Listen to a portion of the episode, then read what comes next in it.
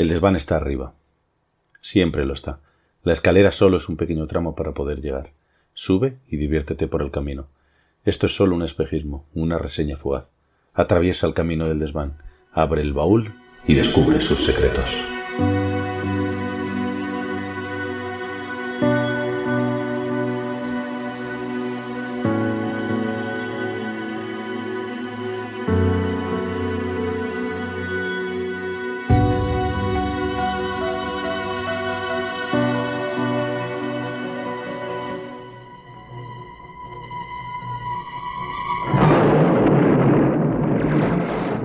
Terrorismo amenaza la seguridad del mundo, una nueva fuerza surge para combatirlo. Chuck Norris. Que duermas bien. Lee Marvin. Delta Force. ¡Esto es un secuestro! ¡Al suelo! ¡Al suelo! ¡Están locos! Por favor, no le hagan daño, por favor. Recoge todos los pasaportes. ¿Por qué? ¡Hazlo! ¡Barco americano! ¡Chelsea bombardear! Si matan a uno, tendrán que matarnos a todos. Un comando especial. Delta Force. Enciende las luces. Toca la sirena. Todas las secciones, todas las secciones.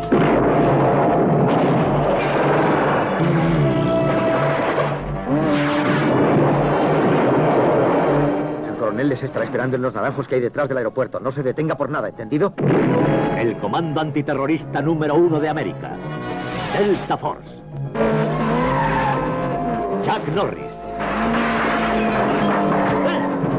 Lee Marvin. ¡American! ¡American, huirme! Alto y claro. Delta Force.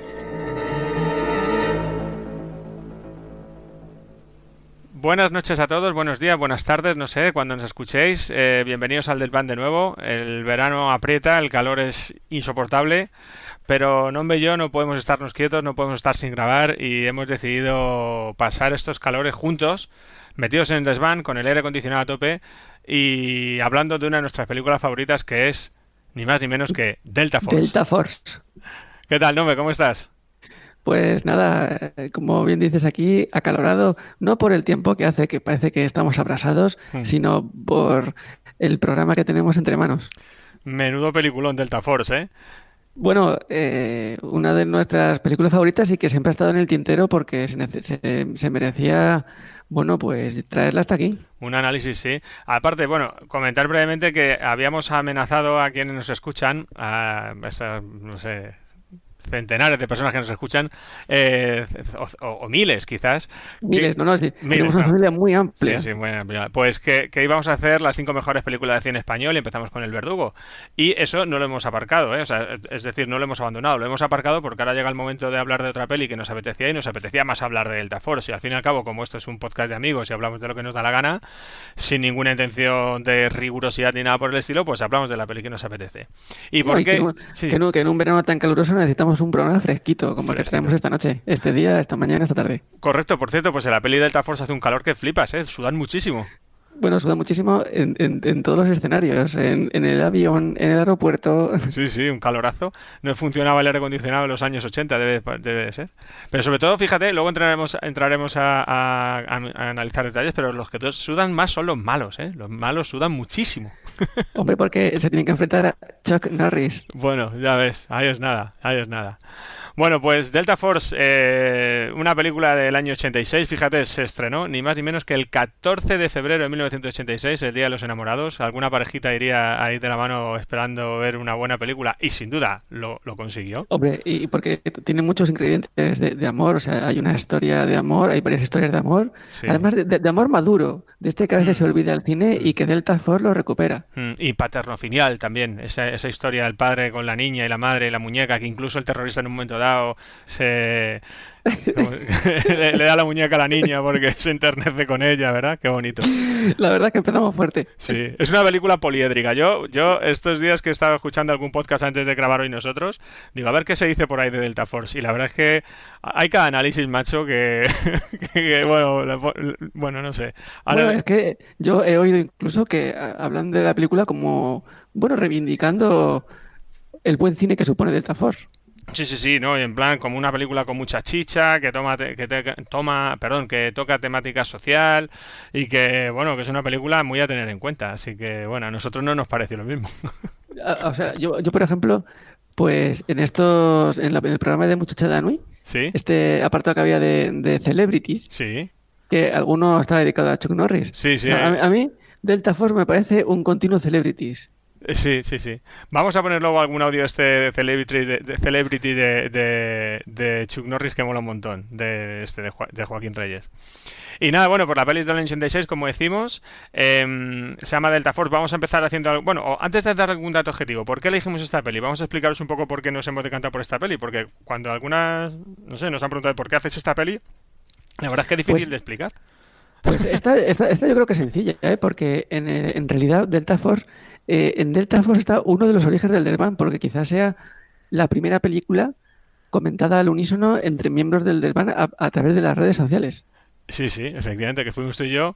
Eh, comentamos, yo, yo Delta Force no la había visto hasta hace bien poco, hace 8 o 10 años. O sea, no es una peli de los 80, pero esta yo no la vi. Eh, vi otros de Chuck Norris, pero Delta Force no. Ah, ¿Por qué no te gustaba el cine de culto? No, este claro, claro, claro. Intelectualoide. Sí, sí, correcto, correcto. Yo soy más de, de, películas sencillitas, no como esta que te exigen mucho como, como espectador.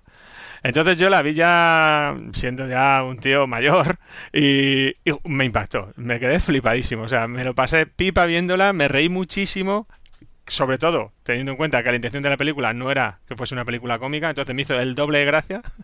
Tanto es así que la compartí contigo y dije, no, me tienes que ver de la Force si no la has visto. Y la comentamos una vez que la estaban echando en la tele, ¿recuerdas? Y, y estábamos comentándola, cada uno desde casa, comentando los momentos en directo, macho, por el móvil y partiéndonos de risa los dos.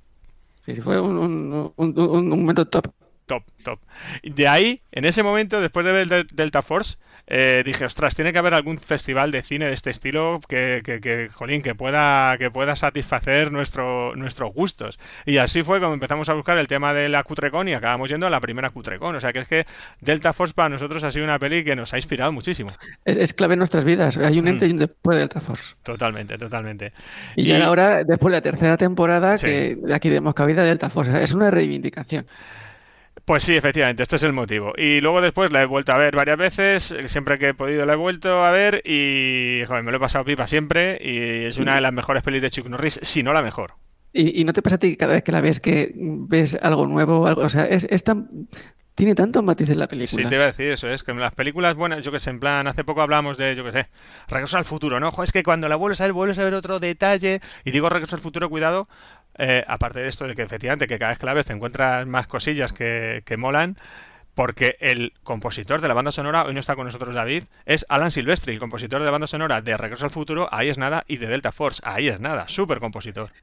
Bueno, es que el tema principal de, de, Delta Force es que se, se, graba ahí. Pero a, qué te recuerda ese tema, tío? Yo cuando lo escucho no sé cómo describirlo. Es, una, un tema como que no pega con la peli. Es como parece de un programa informativo de los 80 o algo así. Me hace mucha gracia porque de repente no pasa nada. Sí. Pegan un pertadazo y suena la música. de repente una persecución ahí, ¡pum! Estaban ahí. Bueno, ahora llegaremos a, los detalles de la peli, pero sí, de repente suena la música y dices, pero bueno, ¿y esto por qué? O sea, es que está todo bien. Es una película que no tiene fallos. No tiene fallos. Ni de guion, ni de interpretación, ni de montaje, nada, nada, todo redondo, perfecto. Invito a los millones de oyentes que nos dejen algún comentario sobre mm. algún fallo que, hayan visto. Es que no lo hay.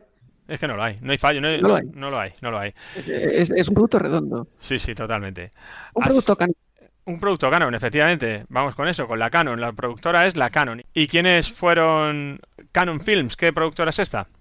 Pues yo he de decir a nuestros oyentes que tenemos el, el, el, placer de tener a uno de los podcasters que más saben de la Canon.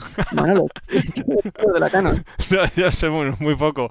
Yo sé que cuando hace poco grabamos el podcast con nuestros amigos de Cine Club Aranjuez, del Cine de los 80, que elegíamos cada uno una peli buena y una peli cutre, pues estuvimos los dos tentados de hablar de Delta Force, ¿te acuerdas? Pero como peli, como peli buena, por supuesto. Eh, la, la, pero al final yo, como, jolín, por no pisarnos, pues dije, bueno, pues ya hablo un poco de la Canon y tú terminaste eligiendo Top Gun como peli mala, eh, cuidado.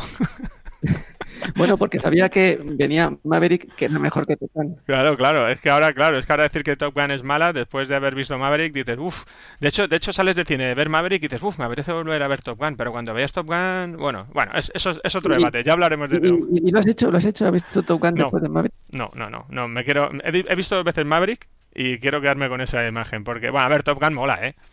No está mal, es una peli ochentera chula, pero bueno, era de aquellas, de la época del lucimiento de Tom Cruise, Pero- de cuando era el guapito y hacía todas las pelis iguales. Pero me- co- comparamos eh, Delta Force con Top Gun y no hay nivel, o sea, No hay nivel. Otra dimensión Delta Force. Nada, to- to- totalmente otro. Es la Champions. Delta Force es la Champions. Entonces, bueno, pues la Canon Films, eh, contarte que ese, ese día que hablábamos con los amigos de Aranjuez, pues me puse un poco a rastrear acerca de, de la productora.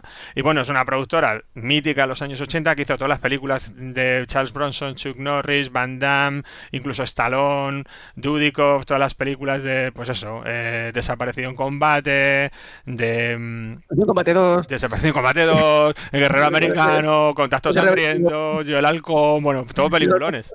sí, sí. Bueno, Todo. con eso un pelón, ¿eh? Todo- todos, todos son todos buenos. Esa escena en la que va en la cabina de Stallone de- del camión Haciendo haciendo... Sí, sí, sí. Una película de, esta- de acción que, que se basa en tíos mm, echando pulsos. Qué gran idea. Bueno, quizá es una película para otra temporada, ¿eh? Sí, habrá, sí, que, sí. habrá que hablar con el director del programa y Es los que- contenidos. Es que cuidado porque Canon Film Macho da, es un filón, es un filón. Te pones peli a peli y nosotros hemos elegido esta, pero es que cualquiera tiene para hablar un buen rato porque son todas impresionantes. Tú, tú dime cuándo no has cogido una gorra y te la has puesto al revés, Ya. como hacía yo el halcón, Sí, sí. para dar más fuerza. Pues ya está, sí, sí, es que es así.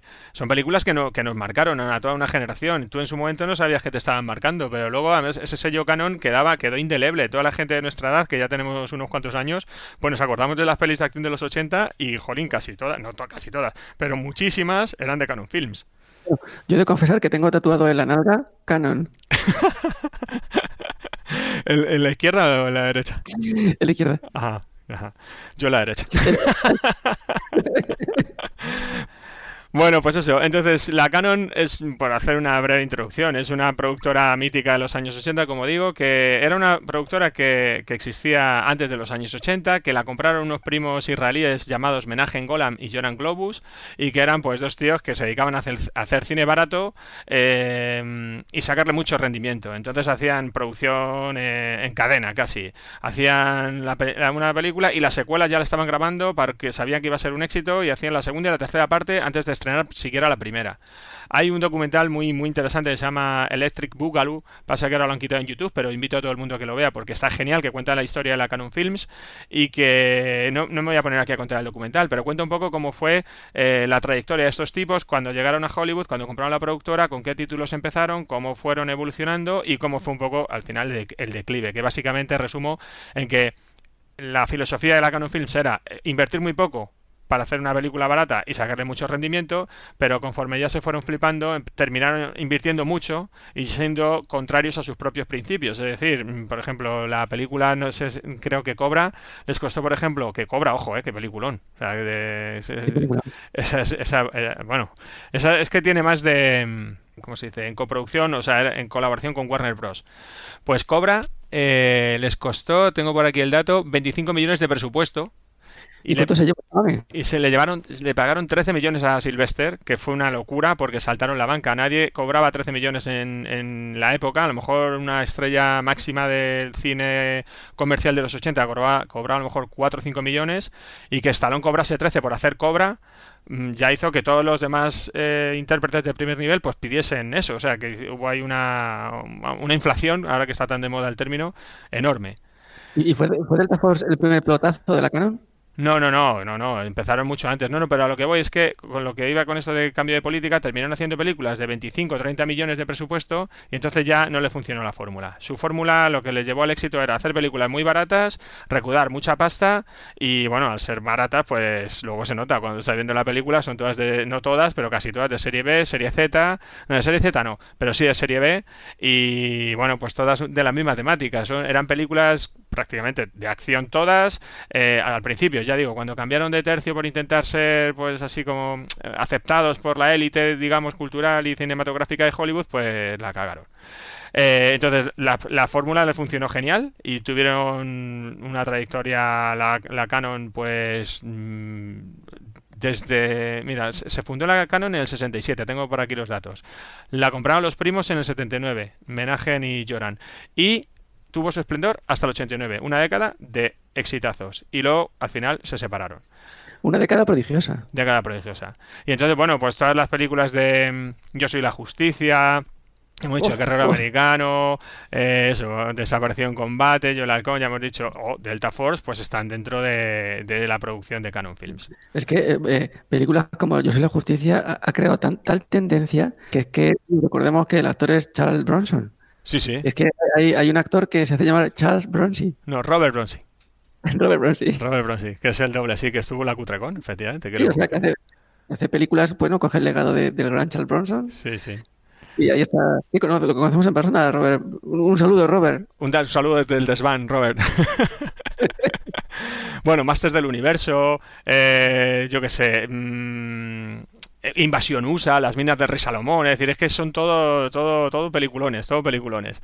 Entonces, bueno, pues eh, tienen el sello Canon. Yo escuchando, ya digo, algunos podcasts de la Canon y de estos tipos y de Delta Force los ponen a los tíos como si fueran unos genios del cine y invito a todo el mundo a que vea este documental que os he dicho porque lo que son son unos trileros o eran unos trileros impresionantes. Eran Jesús Gil y Enrique Cerezo eh, en Hollywood.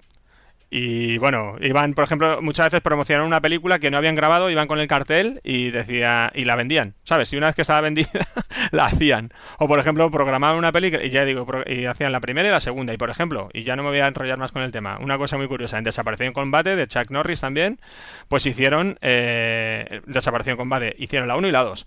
¿Qué pasó? Que cuando las, cuando las tenían grabadas vieron que la 2 molaba más que la 1, entonces estrenaron la segunda parte como si fuera la primera. O sea que la que nosotros hemos visto como Desaparición Combate es en realidad Desaparición Combate 2.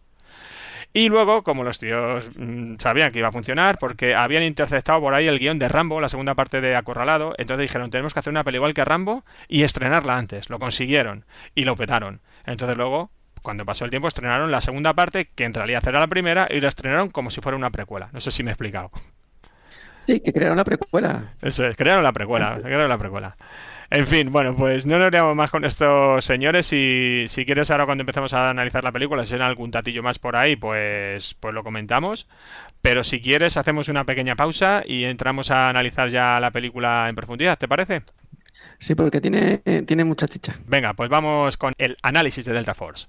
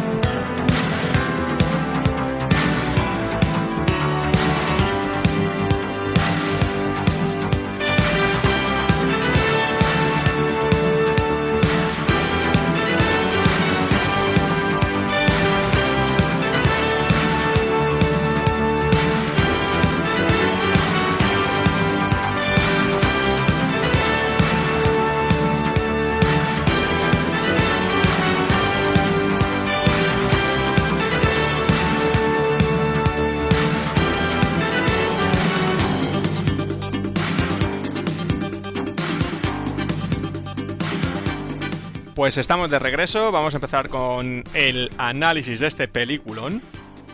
Vamos a decirlo con todas sus letras, peliculón. Las cosas con sus palabras. Las cosas como son. Eh, que recomendamos a todo el mundo. a- mm, si han visto la peli, que escuchen el podcast. Pero si no han visto la peli, ¿qué hacemos? ¿Recomendarles que la vean? ¿O que no la vean? Que la vean, que la vean. que la que vean. Que la vean antes del podcast, me refiero, hombre, antes del podcast. Que la vean Antes y después. Antes y eh, después. durante, o sea, a lo loco. a lo loco. O bueno, o, que vayan viendo una escena y vean un poco, escuchen un poco el podcast. Claro. Sí, porque vamos a hacer spoiler. Vamos a hacer spoiler porque ya han pasado unos cuantos años y creo que procede. Creo que procede. 32 años. Sí, no, incluso ya se estrena en televisión, o sea Sí, que. varias veces. O sea, Chuck Norris, madre mía, qué, qué, qué, qué intérprete, ¿eh? Qué intérprete, qué nivelazo. Yo, yo dejé de seguirle con Walker Texas Ranger. Mm. Estábamos en la universidad cuando, cuando Walter, cuando eso, cuando la serie de Chuck Norris, tío, que la, la comentábamos con por allí, por los pasillos. Sí, no, eh, en la facultad nos habla de otra cosa. No.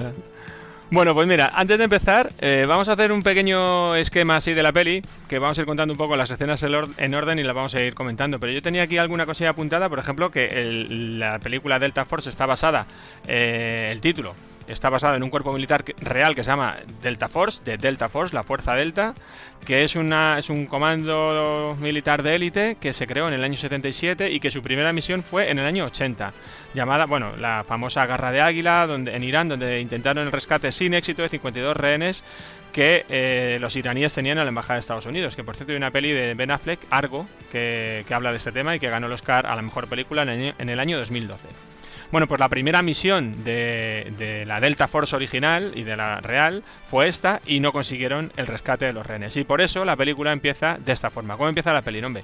La película empieza por todo lo alto. Como Por tú dices, están ya ahí en, en- en- en pleno fragor de la batalla Mm. y hay un plano en el que se ve que, que descienden militares y de repente hay un plano de Chuck Norris y parece que decir, aquí estoy yo, este es mi hábitat, el Mm. de la guerra y la lucha. Scott, ¿no? Scott McCoy. Ahí estaba, ahí estaba.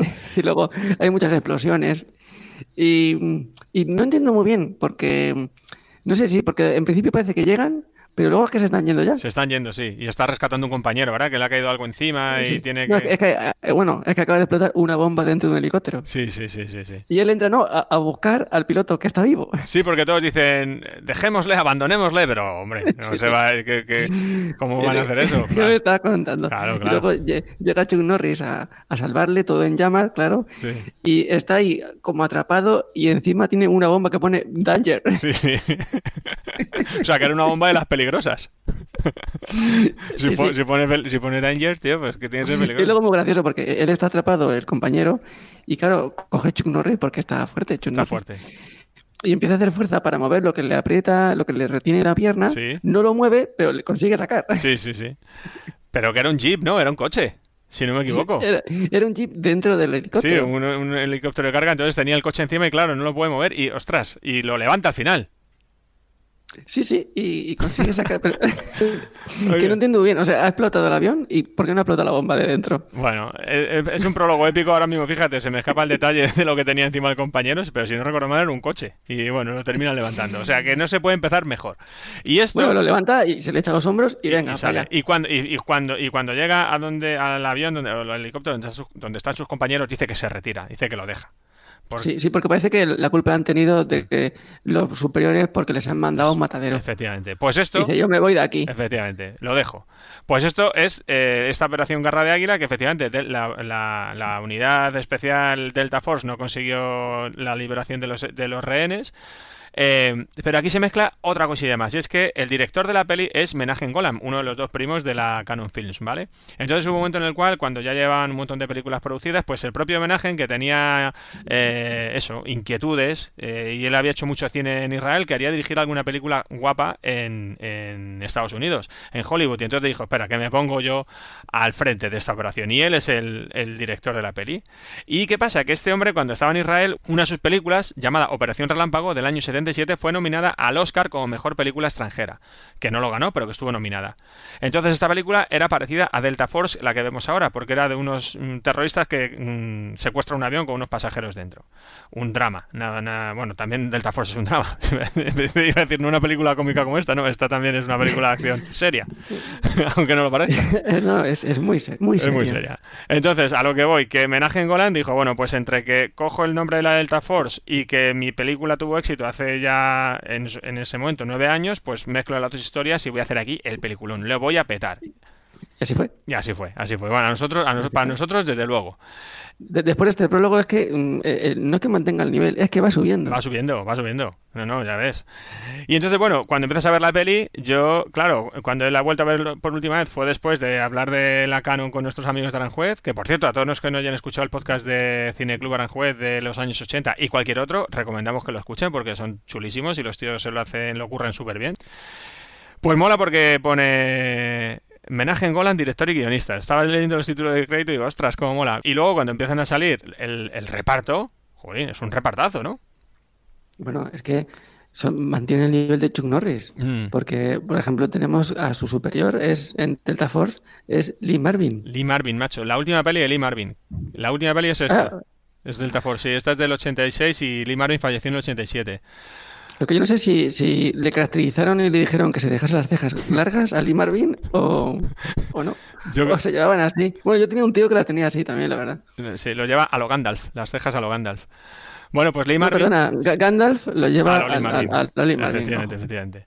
Bueno, pues mira, Lee Marvin, efectivamente, es el compañero de, de Chuck Norris, el, el- el coronel, eh, Nick, además se llama Nick.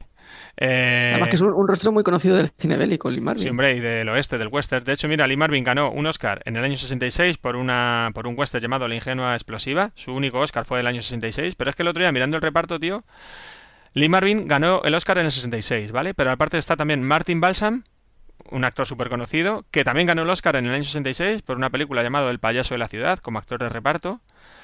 También sale Sally Winters en la peli, haciendo de la mujer de Martin Balsam. Y también... Es esta, es la historia de amor madura que Sí, decíamos sí, antes. sí. Y también esta mujer ganó el año, en el año 66 el Oscar como actriz de reparto por Un retazo de azul junto a Sidney Poitier, que era el protagonista. Así que tres de los actores más importantes del reparto de la película, Martin Balsam, Sally Winters y Lee Marvin, habían sido oscarizados y la coincidencia, conexiones del desván, es que los tres habían ganado el Oscar en el año 66. O sea, fíjate. Pero es que hay, hay otro actor que es un rostro muy conocido, que es el que hace el papel de, de, de cura, que también, también tiene un Oscar y que es un rostro muy conocido por ya podcasts anteriores, ¿verdad? Sí, George Kennedy, que hablábamos de él hace nada en eh, Agárralo como puedas, y que también comentábamos entonces que también había ganado el Oscar este en el año 68 por La leyenda del indomable. Así que bueno, un repartazo, o sea, actores y actrices oscarizados, súper conocidos. Sigues viendo la introducción, la presentación, los títulos de crédito y la banda sonora de Alan Silvestri. Eh, remitimos a todo el mundo que no haya escuchado el podcast de Regreso al Futuro que hicimos ya eh, hace dos temporadas, porque es el último o el penúltimo de la temporada 2 a que lo escuchen porque el análisis musical que hizo David fue espectacular. Y eh, bueno, pues ya está. El rescate heroico de McCoy en medio de todos estos nombres, pues ya dices, madre mía, qué peliculón voy a ver. Y efectivamente arranca la película eh, en el aeropuerto de Atenas Y- y, asistimos a, a un embarque, ¿no? Y en el embarque, mm, bueno, vamos a hacer ya un primer spoiler. Mm, va a haber unos terroristas. Ostras. Unos terroristas. Sí, sí. De hecho, Pero claro, mm, si tú eres terrorista, no es fácil entrar en un avión. Ah. Entonces, ¿qué, qué, qué hacen para entrar en el avión los terroristas de Delta Force? Bueno, tienen un plan, pero an- an- antes se presentan a los matrimonios, antes de que se salgan los terroristas, recuerda que hay así como una presentación de personajes así como muy entrañables. Sí, los personajes amables y Sí, que se hacen amigos en la, en la terminal, ¿no? Bromeando. compran juntos en el Tutti Frutti. Sí, sí, van juntas y compran no sé qué y están todos muy contentos. Y Sí, todos, todos como viajamos, mm, formamos parte de- del mundo global, Sí. somos muy felices porque vivimos en el bienestar, Sí, sí, ya hemos dejado atrás pues las penurias y claro, pues vivimos en un mundo libre. Sí, sí. Y después de esta presentación de esta gente tan entrañable, estos matrimonios norteamericanos tan majísimos y tan estupendos, que pues es- eso, llega el- los momentos de tensión en el embarque, que la táctica que tienen es que uno de los terroristas eh, arme escándalo, que ojo la que monta. Sí, la, la- la monta. La, monta una ahí para que, para, para que se líen y entonces los otros dos entran en el avión. Monta una ahí como que sí, que tengo que entrar, que tengo billete, que no tiene, que no sé qué. Se monta una que tiene que ir seguridad, se pega ahí de puñetazos contra la gente, se lo tienen que llevar a rastras y entre tanto los otros se cuelan. Que además el de mantenimiento antes había dejado unas pistolas y unas granadas escondidas dentro del avión. De hecho, le sorprende una azafata y le dice, ¿y usted qué hace aquí? No, nada, que, que eso. Sí, no, mantener aquí, colocando las, la- la- las, Las pistolas. colocando las pistolas en el, donde las toallitas. Eh, y cómo suda, ¿eh? El, de- el que coloca las pistolas. Ya te das cuenta de que algo malo está haciendo. Sí. Algo malo está haciendo. Sí, Porque- sí, sí, porque el sudor es directamente proporcional a la maldad. Totalmente, totalmente. Entonces está el... ¿Tú, tú sudas, Manolo, tú sudas. Depende del momento. Cuando voy a hacer alguna maldad, muchísimo. Ahora, ahora, por- ahora por ejemplo, que hace mucho calor, también. Pero ahora, claro. pero en, general, en general, no mucho. No mucho. Yo soy un tío limpio. ¿Y tú? Yo ahora estoy sudando. Estás sudando, no, no extraña. Bueno, pues eso, entonces eh, se embarcan en este vuelo desde Atenas a Nueva York vía Roma, que lo dicen varias veces a lo largo de la película, que me hace mucho gracia ese dato, como vía Roma, como si fuera a pasar algo en Roma. Pues nada, ni, ni, ni en Atenas, ni en Nueva York, ni en Roma pasa nada, pero bueno. Porque Roma luego pasan de... no hacen escala. Nada, nada, nada, nada, nada. Bueno, pues eso. eh, y entonces, el, el golpe, como digo, los, los malos sudan, o sea, sudan muchísimo porque los que están subiendo en el avión también sudan muchísimo. Y bueno, un... Pero el, el- el- el malo va muy bien arreglado. Sí, ¿eh? Lleva sí. un traje blanco con camisa roja. Sí, sí, sí, sí. Que... Muy elegante. Y lle- tiene un detallazo, que es ese Casio de plástico negro que lleva ahí Sí. a juego con la corbata blanca y la que va el tío de punta en blanca con su Casio negro ahí que, que queda genial. Es una... ¿Tú has tenido algún casio negro, He Manolo? tenido algunos, he tenido algunos, sí, sí. Sí, ¿verdad? Sí, sí. Bueno, no, no hace mucho se volvieron a poner de moda los Casio, Bueno. así un poco plateado, Bueno, hace... to- Todos los guays tienen con cronómetro, con luz. Bueno, pues eso. Y, mm, y hace, el malo es Robert Foster, tío. El que hace de. Bueno, el de que hablábamos también, Jolín, con, con Alberto de Cine Club Aranjuez, cuando nos contó la peli de, mm, de Jackie Brown en el especial de Tarantino. Es el, es el mismo actor que, joder, hace, hace de aquí de, de árabe y da el pego total. Sí. Va el pego total. Sí, sí es cierto que en el doblaje, pues, mm, en lugar de decir ventanilla, dice centanilla. sí, sí. cosas sí, por el sí, estilo. sí, sí. Bueno, Pero bueno, Es que tiene que quedar, es que tiene que quedar claro quiénes son los malos desde, vamos, que no haya ninguna duda, ¿vale?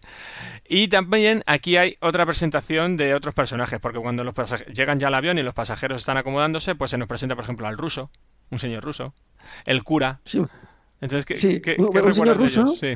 un señor ruso que judío, pero que ahora vive en Chicago. Efectivamente, efectivamente. Y que se sienta al lado de, eh, de- del cura que va con dos monjas, que es un cura chistoso además, porque la- una de las monjas está muy nerviosa por el vuelo y llega la azafata y dice, ¿qué le pasa? Y dice, no, y dice, la hermana quiere ir al cielo, pero no mediante un avión. Hay un chiste muy bueno de guion ahí. Qué gracioso. Sí, sí, sí. A, la, a la monja le hace muchísima gracia, claro. Te, sí, me estoy aquí vomitando y te ríes de mí. Y entonces... Hacen así como una pequeña presentación de personajes, pero muy rápida, porque en cuanto se quita ya el, el chivatillo ese de pueden ya fumar Sí. y quitan el cinturón, Sí, pues nada, enseguida va por las pistolas, ¿no? O sea, que haya alguien que vaya al baño, se vaya a limpiar con el papel claro, claro. y saque las pistolas. Claro, claro. Pero antes de eso... Pistolas que, por cierto, eh, están, están viejas, no... Claro, bueno. El armamento de los malos no, no, no es muy tecnológico. No es bueno, no, es como el de última generación del ejército de los Estados Unidos. De hecho, luego contamos lo que pasa con la anilla de la granada. Vale, ahora lo comentamos, porque a mí me gusta mucho este, esta conversación que tiene entre el ruso y el cura y las monjas, que dice, ah, ¿usted es de Chicago? Y dice, sí, sí. Y dice, yo también soy de Chicago. Y dice, y dice el ruso, y dice, les habrá visto por allí en alguna parte, porque me suena sus caras. Y dice, ah, pues no le conocemos. Y dice, les habrá visto por Chicago, ¿no? ¿Alguna vez? Y de los otros, no, no le conocemos. "Ah, Pues yo sí, sí que me suena su cara, les habrá visto por ahí alguna vez. Y yo pensaba, claro, pues Chicago, que es pequeñito, os habréis visto alguna vez. Sí. Y dice, ¿qué tal es usted? Dice, soy ruso. Dice, ¿qué tal su vida en América? Dice, América se ha portado muy bien conmigo. O sea, es- un señor que... Bueno, desde el principio queda claro el mensaje, claro. Sí, sí, sí, sí, sí. Bueno, pues entonces ya lo que dices, se, ya, sin más dilación, se mete en, en el baño, saca las armas y empieza el secuestro. Y entonces va a llegar un momento que van a la cabina a que les abra el piloto. Bueno, para empezar, son solo, son solo dos tíos. Son solo dos, pero además, an- antes de eso, coge, que es este personaje que va de punta en blanco, Sí. y va, va por el pasillo, empieza a, a- a dar culetazos con la Va, pistola. va, va. Sí. Se llama Abdul, se llama Abdul el personaje. Abdul y Mustafa se llaman los dos, que son dos nombres pues muy de malo de peli de la canon. Abdul y Mustafa. Pues sí, Robert Foster es Abdul y empieza a pegar Esto por supuesto, esto ¡Pam! cosas. Todo el mundo quieto. Bueno, bueno, bueno, pero si son dos mierdas, si es un avión de 500 personas. Bueno, no, son ciento y pico. Y, y es todo muy caótico, venga, y todos para adelante, no, y ahora iros para atrás, Sí. lo- los hombres a la ventanilla, Sí, las mujeres... hace, hace una gincana luego, sí, hace una gincana. Pero entonces, bueno, de momento, bueno, siembran ahí el terror, todo el mundo se queda bloqueado porque están armados, no pensaré, no dudaremos en matar a nadie, tal, que todo el mundo nos haga caso, todo el mundo ahí, bueno, una escena de pánico, ¿no? Se levantan dos tíos con una pistola en mitad de un avión, todo el mundo reaccionaría así. Y se van, Hay, hay una que mantiene la calma. ¿eh? efectivamente, Ingrid se llama. Y se van con Ingrid a la cabina y le dicen que le abra el piloto, ¿verdad? Sí, y al principio, claro, los pilotos pues no pueden abrir porque la cabina es un sitio Mm. Inaccesible. Y claro, llama y le dice, oye, capitán, eh, déjame entrar. Sí. Primero, claro, le dice, déjame entrar. Y, no, ya, yo creo que se, oye- se, se huele algo al capitán. Y ya eh, Mustafa, no, Abdul, ya pues se, se calienta. Y, ya, y- y se calienta y dice, que me abra. ¡que abras! que es lo que no hay que hacer si quieres que te abran. Lo que tienes que hacer es seguir hablando en la zapata, porque si Sí, porque Abren la puerta y le dan con la puerta. le dan con la puerta a la jeta y se le cae la anilla de la granada. Eso, la primera vez que lo vi, tío, oh, lo que me reí, macho. Por favor, por favor. Y además yo me sé, ¿pero esto es de coña? O sea, ¿esto está grabado así en serio o es de coña? Entonces, Sí, pero es que lo, lo continúan porque entran en la cabina. sí, sí. Uno le dice antes a Ingrid, Ingrid, cógeme Coge la la anilla. anilla. O sea, entonces, entonces, entonces tú fíjate, fíjate, o sea, eso está hecho, obviamente, eso no, eso no es una improvisación, pero es que la primera vez que lo ves, parece una improvisación, parece que han abierto, se ha caído la anilla, pero no, lo- dice al- al ayuntamiento piloto, pon la anilla en su sitio. Sí, pone- coloca- en- entra con la, con la granada así en el seguro dentro de la cabina, entonces claro, les amenaza y entonces ya dice, venga, o, o- o- o suelto el seguro y rentamos aquí todo. Entonces, bueno, ya intenta ahí entrar en razones con él y coloca otra vez la Y se ve que ve que va en serio claramente. Sí, sí, pero qué bueno el momento del portazo, tío. Y mm, es un poco tercia como puedas también la peli, por cierto, que me recuerda, Sí, me sí, recuerda sí. mucho a tercia como puedas. Eh, entonces, cuando están en la, en la cabina, el piloto, ojo al cuajo del piloto, que les hace la 13-14, porque dice, avise a no sé dónde tal, y el tío hace una llamada, cu- cuéntanos eso, ¿cómo es? Sí, sí, o sea, no, es un- también un hombre que mantiene durante toda la película Mm, sangre fría. Es un héroe, Y claro, ve en un momento dado y, y- y da un botón de alarma. sí. Y ya, las alarmas que llegan hasta el Pentágono. Sí, Y, De, de inmediato, Bueno, de inmediato, ¿eh? en momento, de hecho, ¿cuánto tarda Delta Force en llegar a, a Beirut? Ah, claro, pero porque es, una- es un comando de élite, chaval. Y ya fallaron en la operación Garra de Águila, aquí no podían fallar. Claro, Lo- no, no podían fallar. lo- Nada, llaman y, y- y lo organizan. Pero recordemos que Chuck Norris se fue, está retirado. sí. Está retirado. Ojo, Está vida de civil. Me hace mucha gracia que eh, en cuanto, bueno, llega todo, o sea, ya te digo, un secuestro de un avión, llega hasta el Pentágono, pum, pum, hacen un gabinete de crisis rapidísimo, que el, el militar que lleva ahí la voz cantante es este act- actor Robert Baum, que también es muy conocido. Muy conocido. Sí, de los Siete Magníficos y de, bueno, de un montón de películas. Eh, me gusta mucho ese gabinete de crisis en el cual van todos los militares vestidos de punta en blanco, con la gorra de plato y todo, como si fueran al desfile del 4 de julio, y la tienen puesta encima de la mesa. Digo, joder, para currar van vestidos de, de gala estos señores. No, no, imagínate cómo van de gala. Bueno, de gala, ya, claro, ¿cómo irán? ¿Cómo irán al desfile? Una chorrera. Bueno, claro. Pues... como... Sí, sí. Sí, sí, pues me hizo mucha gracia ese, ese detalle, es que está, está todo tan bien cuidado. Entonces, bueno, con este gabinete de crisis, ¿qué deciden?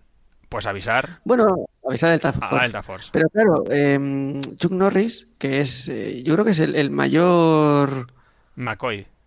Es- El mayor McCoy. Scott McCoy. pues claro, él está retirado ya vida de civil, entonces él pues está en un bar cenando No, no, tranquilamente. no, no. A ver, ¿No? ¿a quién te habla? ¿A Chick Norris o a Lee Marvin? Chuck Norris. No, está en su casa. Recuerda, está en, Ah, en su es- casa. es su- tiene, un, tiene un rancho, que tiene unos caballos de Ah, detrás. como está de pie, Sí, pues porque tiene... Un Norris no necesita sillas, tío. Entonces ¿por qué? ¿Por qué come de espaldas a la televisión? Pues porque no, pues si un Norris no necesita mirar la tele para verla, tío. claro, ¿qué quieres? A ver, ¿qué... Yo pensaba que era un bar porque No. como está como en la barra y mira, sí que es cierto que me sorprendió porque tiene el mando a distancia y cambia Sí, él. sí, está en su casa. Bueno, Chuck Norris en un bar no necesita que nadie le cambie el canal de la tele tampoco, o sea, pero en este caso está en su casa, sí. Bueno, muchas gracias cuando cambia y ya dicen, "Hostia, ¿no? Y, han secuestrado no sé cuántos americanos. Y ya cuando se enciende y, y- y tiene el tenedor en la mano que está comiendo y, Dios. lo tira. Lo tira con la tortilla y, ¡Ah, y en plan, tengo que volver. Sí, Que, que, por cierto está tomando su cerveza Budweiser ya Mm. ahí en rancho, ¿verdad? sí, sí, sí. Hombre, con sus caballos de fondo, el todoterreno y bueno, claro, claro. Bueno, que yo no sé todo terreno que luego cogen Walker Rey de Texas Oil. Ah, puede ser. Pero escucha, eh, cuando has dicho lo del bar es que me hace también mucha gracia, aparte de cuando llaman a Chuck Norris, es cuando llaman, cuando le llega el aviso a eh, Lee Marvin, al coronel Nick, que está en un bar y está con una tía- está con la camarera y también fue la primera vez que lo vi dije, Dios, ¿qué, qué- qué es esto? ¿Qué, qué increíble? Están, No me acuerdo, sí, que además dice, oye, eh, tienes buenas le piernas, dice, ¿no? O- ¿no te han dicho nunca que tienes unas piernas preciosas? de la tía, de la tía, pero si estoy detrás de la barra no me puedes ver. Y dice, ya, pero tengo mucha imaginación. Y yo, Dios mío. Entonces continúa así y dice la chica, y dice, ¿y no te han acusado nunca a ti de ser demasiado galante? y yo, pero, pero bueno, y dice, todavía no. Y cuando está así, pum, le suena el busca. Digo, Dios mío, qué momentazo, qué conversación, qué guion, qué inmejorable. O sea, que así se ligaba, ¿no? así se ligaba a los 80, chaval. Así se ligaba.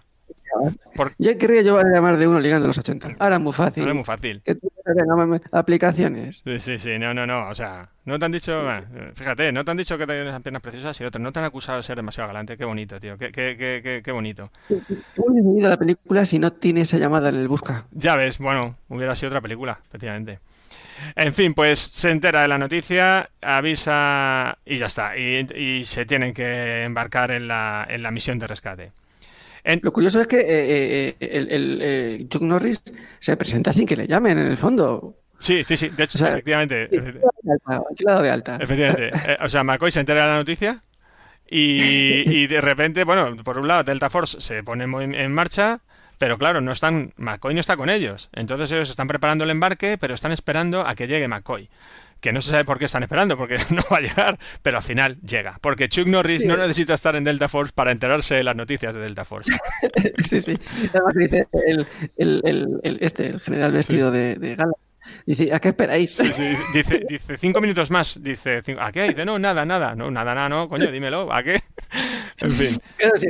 Va, va- va un polizo, ¿no? El, el, no está de alta la seguridad social. Y aparte llega, ¿y cómo llega? Llega al hangar, deja el todoterreno ahí mitad del hangar con la puerta abierta, que dije, ojo, o- claro, Chuck Norris no necesita cerrar la puerta del coche para, para que nadie se lo robe, deja la puerta abierta y va vestido en vaqueros y con la chupa y se sube al avión, venga, vamos para arriba. Y ya está. Y digo, joder, pero qué, qué- qué- bah, es que es increíble, tío. Sí, es cierto que en esta misión de Delta Force está el hombre que sacó el helicóptero en llamas. Sí, sí, sí, que es un compañero suyo, su compañero Es un compañero suyo y es alguien, bueno, pues Y por cierto, también sale el actor eh, eh, Steve James, que es el, el actor negro de, de el soldado, el guerrero americano. Es uno de los, de los soldados. que también la recomendamos desde aquí, o sea, Sí, quizás algún día la comentemos. En fin, bueno, antes de esto, bueno, entre tanto, pues hay unos momentos de tensión en el avión, que es, y ya vamos a comentarlo si hacemos una pequeña pausa, que llevamos un buen ratillo hablando, cuando a los, a los secuestradores se les ocurre pedir los pasaportes de todos los que están en el avión, que dicen, pero porque hay, hay una escena previa "Hmm, en la que el matrimonio tienen ahí un anillo, pues eh, escrito en hebreo, con un versículo del Cantar de los Cantares. ujú". Y claro, cuando ven el asunto este, dirá, pues me vienen a robar. Y le dice, quítate el anillo y déjalo en el bolso. Y ya con este lío que se trae, no, para atrás del, del avión, para adelante, Sí, para, sí, para adelante. Se deja el anillo del bolso y dice, ah, que- que me he dejado el bolso. Y ya, no, no, ya no, no. Y que es cuando se deja la muñeca a la niña y, y ya, ah, bueno, tenía una hija también de tu edad. Sí, sí, sí. Bueno, entonces se deja el anillo y le- el- los otros ven que es, que es un anillo hebreo. Y entonces, claro, como ya son malísimos, dice yo a todos los judíos los quiero muertos. Y entonces pide los pasaportes. Pero así de repente es una subtrama que... que, que- No, bueno, pero no es tan rápido porque, claro, ahí Ingrid le dice, haz el favor de averiguar todos los judíos. Y dice, ¿y qué voy a hacer yo eso? Claro. Yo no sé de quiénes son, si no. No. Y ya, claro, hay un drama y dice, es que soy alemana. Claro, dice, pida los pasaportes. Y cuando pida los No, yo no pasaportes, claro, vete mirando los nombres y nos dices. Además, la, la, la azafata no hace más que ponerle pegas. Dígame todos los todos los judíos que en el avión. Dice, es que no lo sé. Pues diga, mire los nombres, es que no lo puedo mirar. Pues pida los pasaportes, es que no lo puedo pedir. Chica, hazme caso, joder, que vaya a mirar terrorista que soy yo, si no. Yo, ya dice, es alemana y es que no se sabe lo que pasó Claro. en el holocausto. Sí. Yo no puedo Yo hacer, no esto. puedo hacer esto. Y ojo, se juega la vida, ¿eh? Claro, sí, sí. Ingrid. Y es es que lo- es- luego lo- lo re- la respetan mucho los. estos, Pero no eh, nos adelantemos. Entonces, eh, vamos con este momento de tensión en el avión cuando piden todos los pasaportes de todos los pasajeros y empiezan a mirar quiénes son judíos. Así que en un momento... No, en un Lo dice Abdullah, dice, o sea, hay 140 pasajeros, Sí. tiene que haber 140 pasaportes. Bueno, si te piensas que no tiene las cuentas echadas. Y el primer, el primer eh, es un detalle muy bonito porque cuando están viendo los pasaportes, uno de ellos, cuando levanta el pasaporte, fíjate, recuerda que tiene tatuado en la muñeca ese tatuaje que tenía en el campo de concentración. Y además ya dicen otra vez. Otra vez. Otra vez, otra vez, el, el, horror. Otra vez el horror. El horror y el terror. Y entonces, claro, su mujer dice, no vayas. Pero él, que es un héroe en el fondo, porque es una película llena de héroes, se levanta y dice, ya sobreviví a una guerra, puedo sobrevivir a otra o algo así y se levanta y va hacia, hacia, la primera clase, que están, se han instalado en primera clase los terroristas, se manda a todo el mundo para atrás en esta chincana que Y, y, la, mujer también es muy valiente, ¿eh? porque empieza a, decir a todo el mundo, ¿qué pasa? Son dos, nosotros somos muchos. Totalmente, o sea, un mensaje totalmente de acuerdo, porque encima entre los, entre los, entre los pasajeros hay tres marines que están cuadradísimos, que lo ves y dices, madre mía, si es que con que se levante solo uno le pega un bofetón a cualquiera y le revienta, sobre todo al, canijo, al de la muñeca, no a Abdul, que está más fuerte, pero al otro, a Mustafa, le pega un bofetón en el marine y lo estampa. Porque hay, hay hay escenas en las que está Abdul en la clase, en primera clase con la cocina echada y está solo el otro. Sí, sí, para todo el avión, pero bueno. la mujer dice un mensaje coherente, pero no, no, no cuadraba, no cuadraba para la película, así que no, pues no, no fructifica. Entonces empiezan a llamar a todos los judíos y llaman a tres personajes, a tres judíos que van a primera clase. ¿Y qué pasa? ¿Cuál es el momento ahí, el momento del cura? Bueno, porque dice el cura eh, que yo también voy. Y ya dice, ¿tú cómo te llamas? James o Sullivan. Y dice, pero es que Cristo era judío. Y, y, allá que voy. ¿Y si Cristo era judío? Que va, o sea, es... Eh, Cristo era judío y yo represento a Cristo, así que si llamáis a los judíos yo tengo que ir. O sea, madre mía. Es. que es tremendo, es tremendo, macho. bueno, es al final la, la, la, la, unión del cristianismo y del judaísmo contra el mundo musulmán. Correcto. Bueno, pues hacemos una pequeña pausa, que llevamos un buen ratillo, y continuamos con el análisis de esta película enorme. Si puedes verme ya estás muerto. Hola, soy Chuck Norris. Chuck Norris actor panochita de películas, no son precisamente comedias románticas, ¿sabes lo que te quiero decir? A mí siempre me ha gustado dar hostias como pares, pero también me gusta la interpretación, entonces yo he intentado aunar esas dos pasiones en infinidad de títulos. Los valientes visten de negro, Desapareció en combate 1, Desapareció en combate 2, en esas películas era que yo iba a rescatar a presos que estaban en Vietnam. ¡Adiós! ¡El Vietcong!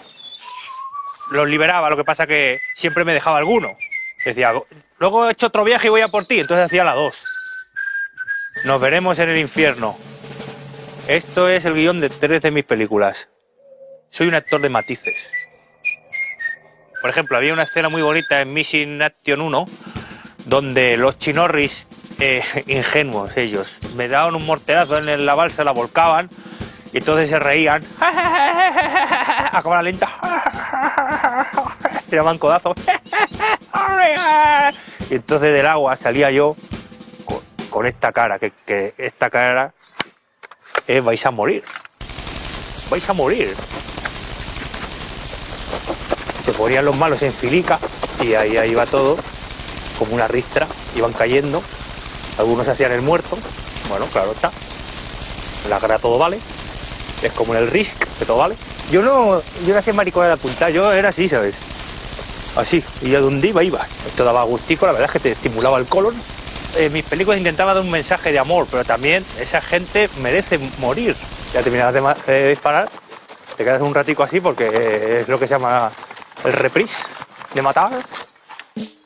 Me gustaba mucho esa escena donde el vietnamita estaba de espaldas, entonces yo me, me acercaba por detrás, así, despacito, que fíjate, en la selva puedes hacer ruido con cualquier cosa, pues yo y civilino, no hacía ruido, el chino ya sentía algo, hacía así, y entonces yo por detrás lo cogía.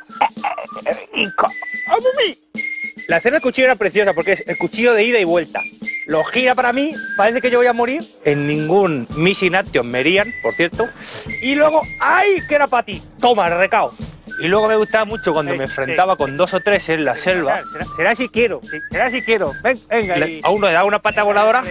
Ay, ay, aprieta más, que no duele. Y con empujarlo se caía ya.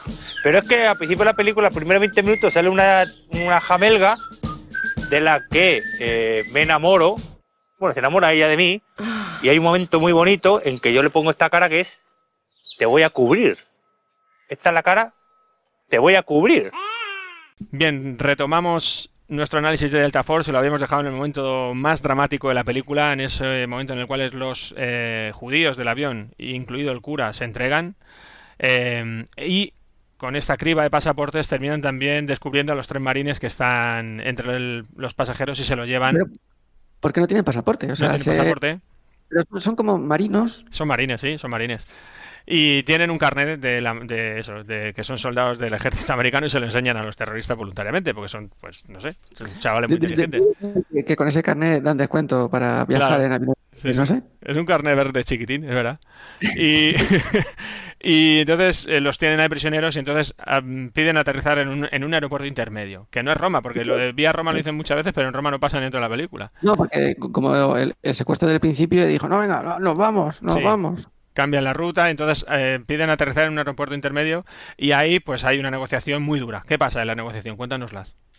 Nada, eh, ya me habéis dicho antes que el piloto mantiene siempre la, la Mm. sangre fría y dice, bueno, pedimos permiso para aterrizar, traemos aquí, a- estamos secuestrados, no sé qué. Le dicen Y que ya en la- dicen que no, En la torre de control, que también de repente aparece el ministro Mm. de... del país. Y, y dice, no, de ninguna manera, aquí no se aterriza. No, Ponen, ponen autobuses y ponen coches y camiones en la pista. en mitad de la pista para que no Mustafa, ah, sí, ah, sí, y ya coge Mustafa, arranca el reposabrazos de un asiento y en, bim, bimba, bimba. ah, Empieza a pegar un palizón a uno de los marines, el pobre chaval. pues la control, oye, ah, oh, ah, Escucha los golpes de ¡Ah! ¡Ah! Y entonces sí, van a matar al pobre muchacho. no me que aterrice. Y ya, pues, Claro. a la pista. que Y ya vamos. despeja la pista y aterrizan todos los coches que habían cruzado a propósito, se vuelven a echar marcha atrás, menos un camión que sigue marcha adelante, pero bueno, todos despeja la pista y el avión aterriza.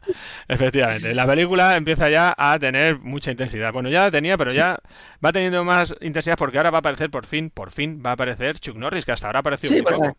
como en segundo plano la trama de Chuck Norris, Sí, sí. pero sí, pues, eh, el trayecto ahí en, en el avión, en el de estos de Delta Force, pues Lee Marvin, que es el jefe de la expedición, está preparando eh, el plan de ataque que no, no tiene fisuras tampoco, ¿verdad? El plan de No ataque, tiene fisuras, no tiene fisuras. Es otra de las cosas que recuerdo la primera vez que vi la película, que todavía, que cada vez que la veo me río, está explicándoles Eh, eh, El- una puerta la otra. La puerta A, la puerta B del avión. Dice, solo habrá dos terroristas dentro. Y le dice Chuck Norris, dice, ¿por qué? Y dice, es lógico que así sea. Y todos dicen, ah.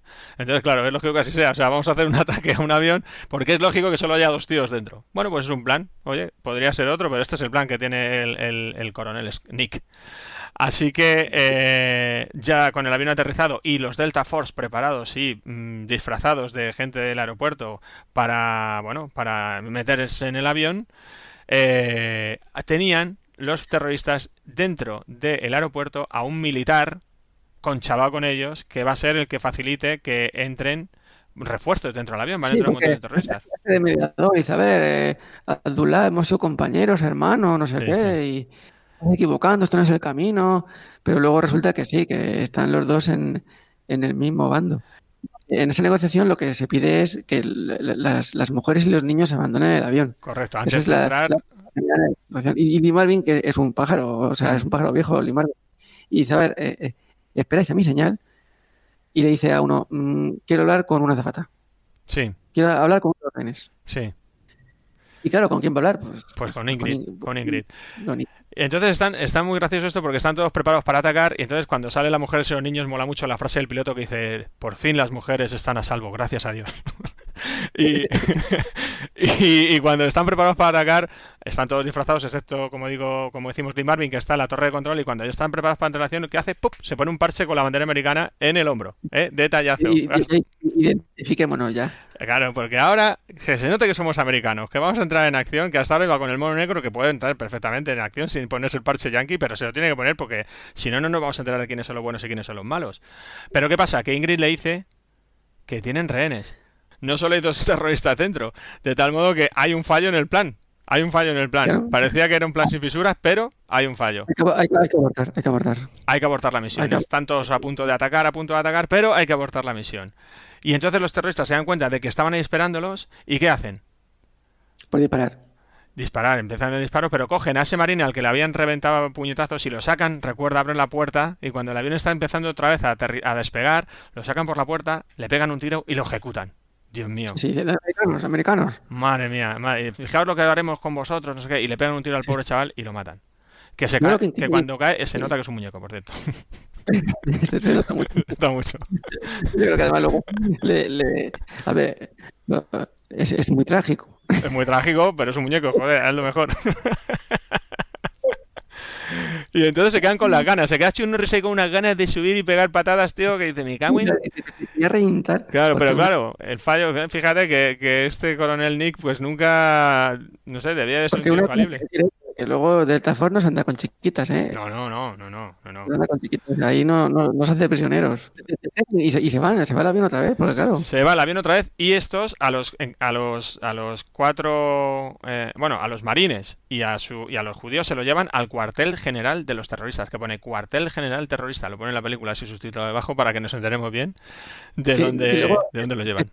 ¿no? Porque eh, yo tengo entendido un poco que el, terrorismo es un movimiento pues que intenta Clandesti- vivir... clandestino. No, no, clandestino.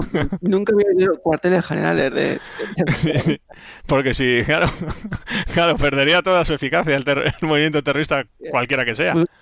A- Aquí, por cierto, la trama se, se se vuelve compleja porque Mm. el avión despega, Mm. pero luego vuelve. Luego vuelve. Y aparte, te voy a decir, tienen el cuartel general terrorista y tienen los americanos infiltrados, hay un espía que es un, un cura ortodoxo. ortodoxo que está en la iglesia de al lado, que está pared con pared, o sea, está, está el cuartel general al lado de, la, de, de donde está trabajando el espía. Tampoco hace falta mucho espía, porque si pone cuartel general terrorista no hace falta no hace falta gran cosa, ¿sabes? No hace falta una inteligencia ni un agente doble, pero hay un tío ahí, ¿no? Y entonces, ¿qué hacen? Pues, bueno, van a empezar a eh, movilizarse la Delta Force para ir al cuartel general terrorista, que ya les ha dicho el espía, aunque ya digo, no hacía falta que hubiese un espía para saber dónde está el cuartel general, dónde están, para ir directamente allí a liberar a los que quedan, ¿verdad?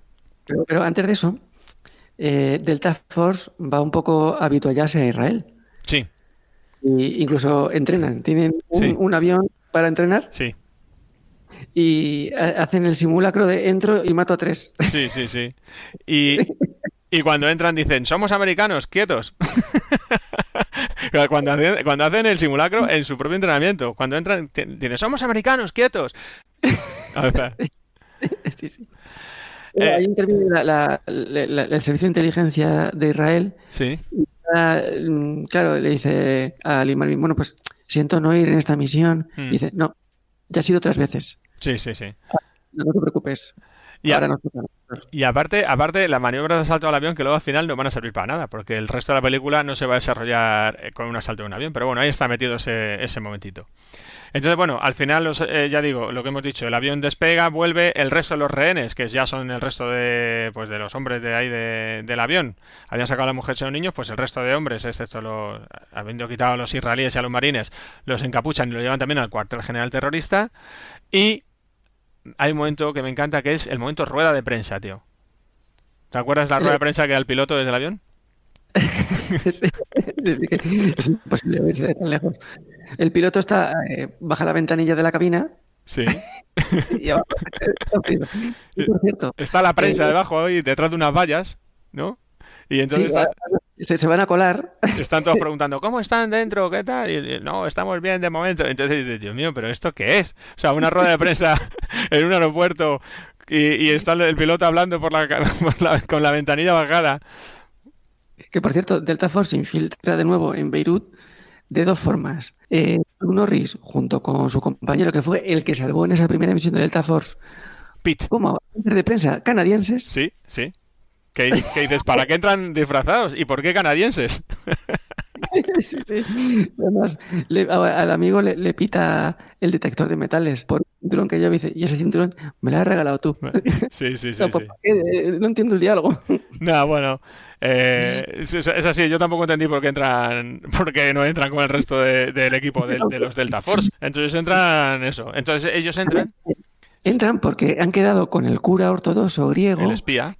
un espía de confianza del gobierno de Israel, entonces para que sea como va, porque lleva unas flores a una tumba. Sí, sí, sí, sí, sí. Y están, efectivamente, es un, es, eh, por cierto, es un, eh, ¿cómo se dice? Cementerio que está también al lado del cuartel general terrorista. Entonces entran disfrazados de periodistas, pero Chuck Norris saca unos primáticos y se pone a mirar desde, desde, el, desde, la- desde el cementerio a las instalaciones de los malos. Sí, de hecho, le, le dice el cura, eh, no mires, pero a la derecha. Entonces, bueno, pues efectivamente, entran de incógnito en el país y ahí va a ser cuando están haciendo este pequeño, no sé, como espionaje, pues que de repente como que les, les, les descubren y empieza una persecución con la música de Alan Silvestri, que es lo que habíamos dicho antes. De repente persecución. Eh, al cura ortodoxo griego lo descubren porque Abdul empieza a sospechar.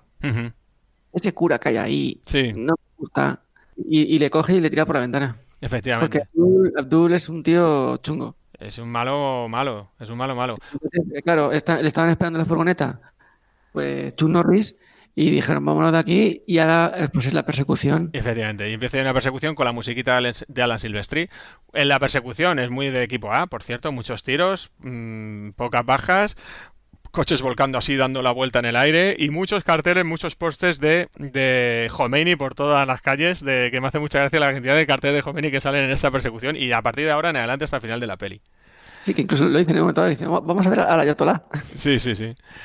En fin, pues eh, hacemos aquí una nueva pausita, que ya estamos encarando el final de la película, que va a ser cuando por fin actúe la Delta Force y entre en acción Chuck Norris, que hasta el momento lo hemos visto poco, y continuamos. Yo soy un actor muy de transmitir con la mirada, ¿no? Chuck Norris contento. Chuck Norris melancólico. Chuck Norris acaba de suspender el carnet de conducir el teórico. Chuck Norris sintonizando los canales de televisor. Chuck Norris merendando. Chuck Norris antes de aliviarse. Chuck Norris después de aliviarse. Chuck Norris el lunes. El martes. El miércoles. Jueves. Viernes. Sábado. Un poco más contento. Domingo. Lunes. Chuck Norris no respira, lo que pasa es que coge el aire, no le gusta y lo suelta. Chuck Norris contrasta el infinito dos veces. Chuck Norris solo parpadeó una vez en el 85. Chuck Norris gana el Correcta 4 con tres movimientos. Héroes hay muchos, pero el Chuck Norris solo hay uno.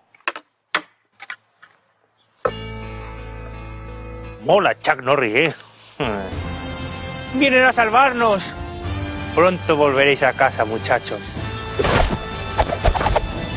Siempre alerta. Y llegamos al final de la película, encaramos la recta de meta, eh, que bueno, después de esta persecución ya eh, ha llegado el momento de que la fuerza de élite Delta Force entre en acción, por fin. Y por fin, y hay, hay un desembarco. Hay un desembarco nocturno porque eh, el espía les había dicho cómo entrar al cuartel general de los malos a través de unas tuberías que llegan desde el cuartel general al mar y que se ven perfectamente porque están por encima de la playa. O sea que tampoco hace falta, no hace falta ningún espía para eso. Pero bueno, ese es el plan de desembarco. Que por cierto hacen un desembarco nocturno buenísimo. Son- son- o sea, los, los ves desembarcar y dices, Dios, Bueno, a mí me recordó mucho a, a Salvador Ryan. sí, Ponen el parche de- del escudo de la bandera norteamericana. sí, se ponen el parche otra vez todos a la vez. Venga, vamos a atacar, ras, parchecito, que no, que no, se, que no, se vayan a, no se vayan a liar los espectadores. Que no se vayan a liar. Hay una cosa que no entiendo y es que, eh, bueno, al desembarcar, claro, eh, el barco no puede llegar hasta la orilla, o sea que se tienen que Claro. mojar un poco las rodillas. Sí. Pero también eh, bajan coches y motos. ¿Cómo han bajado los- las motos?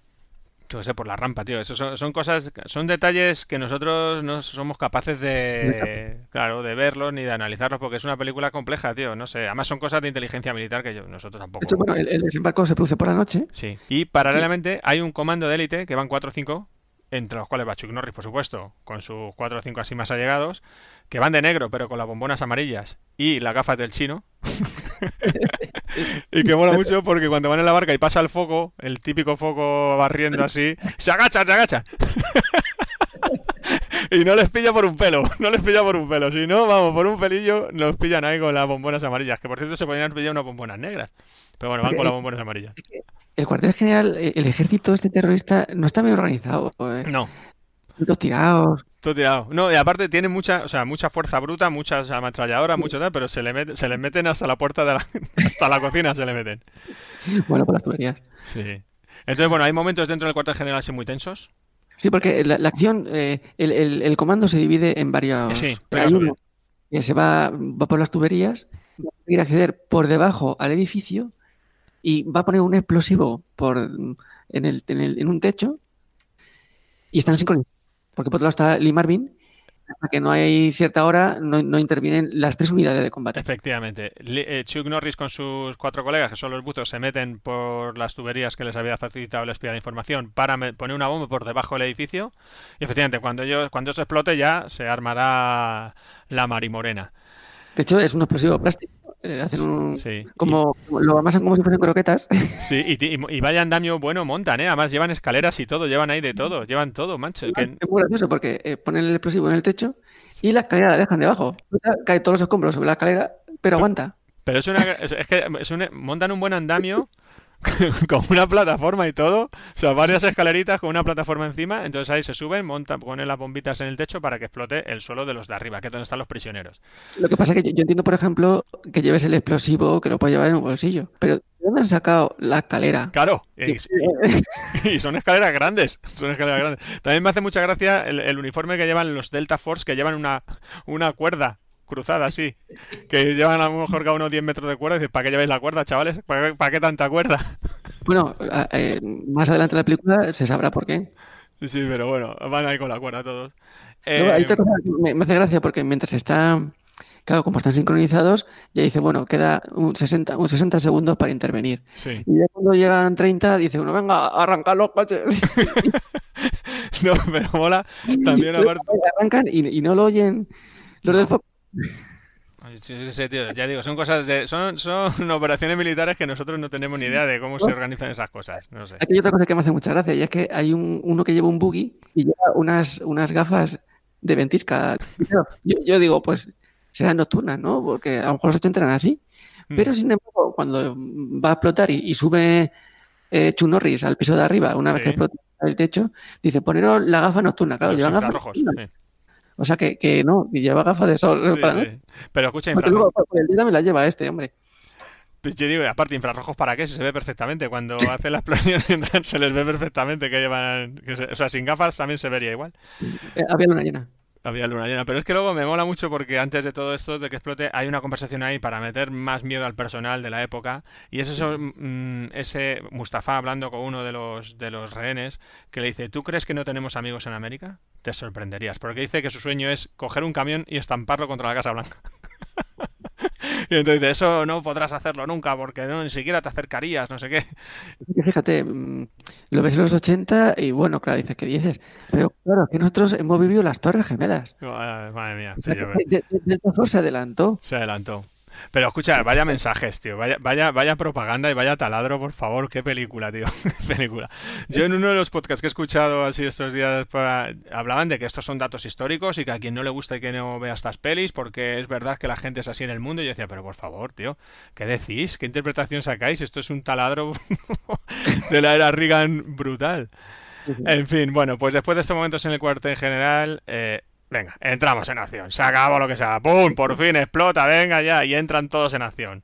Y entonces, pues ya se arma, vamos, se arma un caos que flipas. Y va a entrar Chuck Norris ya por fin pegando tiros. Sí, sí, sí, sí, ahí, ahí. Y Mustafa se va a esconder debajo de una cama. Porque al final es una rata. No es un, no es un malo que sea valiente, sino que es una rata. Tiene miedo a la muerte, no es... Sí, tiene No miedo a la muerte. No es honorable. Y entonces Chuck Norris, ¿qué hace? Levanta el colchón. que podía haberle reventado sin levantar el colchón. Levanta el colchón, ras, lo acribilla y le dice que duermas bien. También hay una escena muy curiosa, que, que hay uno que eh, está por la radio diciendo necesitamos refuerzos, los americanos están acribillando. Sí, sí. No, y está en el otro lado está el, el otro Sí, eso, el, Eh, el- el militar. soldado, el militar que es un poco traidor porque Sí, sí. bueno pues está dentro de los terroristas y ya El mi- cuando- bueno, es el militar eh, árabe que está, o sea, que parece que es un militar mm, bueno, pero en realidad es malo, está con ellos. y, y ya cuando ve que está todo perdido dice "Eh, am- americano quiero negociar Sí.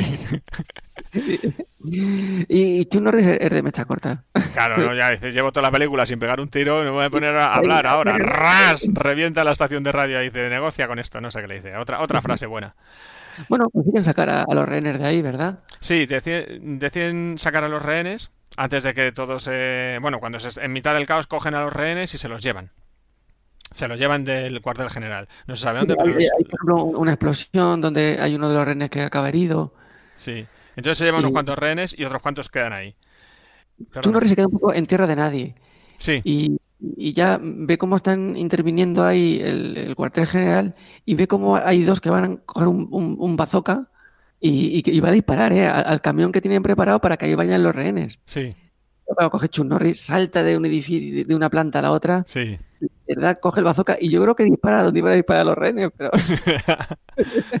Y me encanta el momento bazooka cuando coge él un bazooka y su colega, el negro del guerrero americano, otro bazooka, se plantan en mitad de la calle, disparan, ¡pum, pum!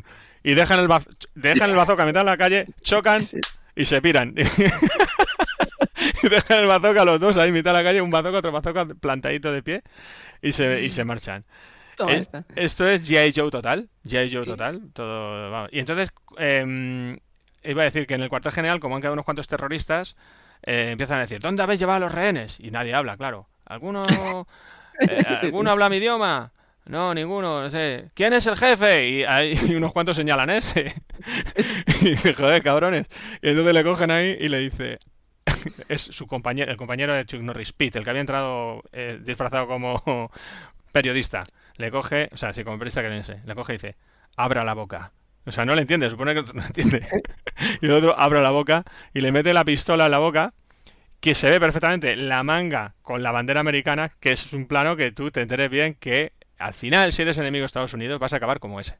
Te van a meter Sí, una sí. pistola en la boca y un hombre que es el, ada- el adalid de la libertad y del bien te va a coger y te va a hacer cantar las 40. Sí, sí, porque su misión es proteger a esos del avión, a esos, a esos americanos que están disfrutando de su vida porque así se lo han ganado. Efectivamente. En fin, pues ya eh, estamos llegando al final, ya es todo muy trepidante, los mm, terroristas han conseguido llevarse a unos cuantos rehenes y entonces Chuck Norris ya dice, bueno, voy a, ya me voy yo por mi cuenta, coge una moto, Eh, lo que pasa que, por decirlo claramente, a Chuck Norris se le infla los cojones. claro, ya se inflan los cojones. Es, Los una- cojones.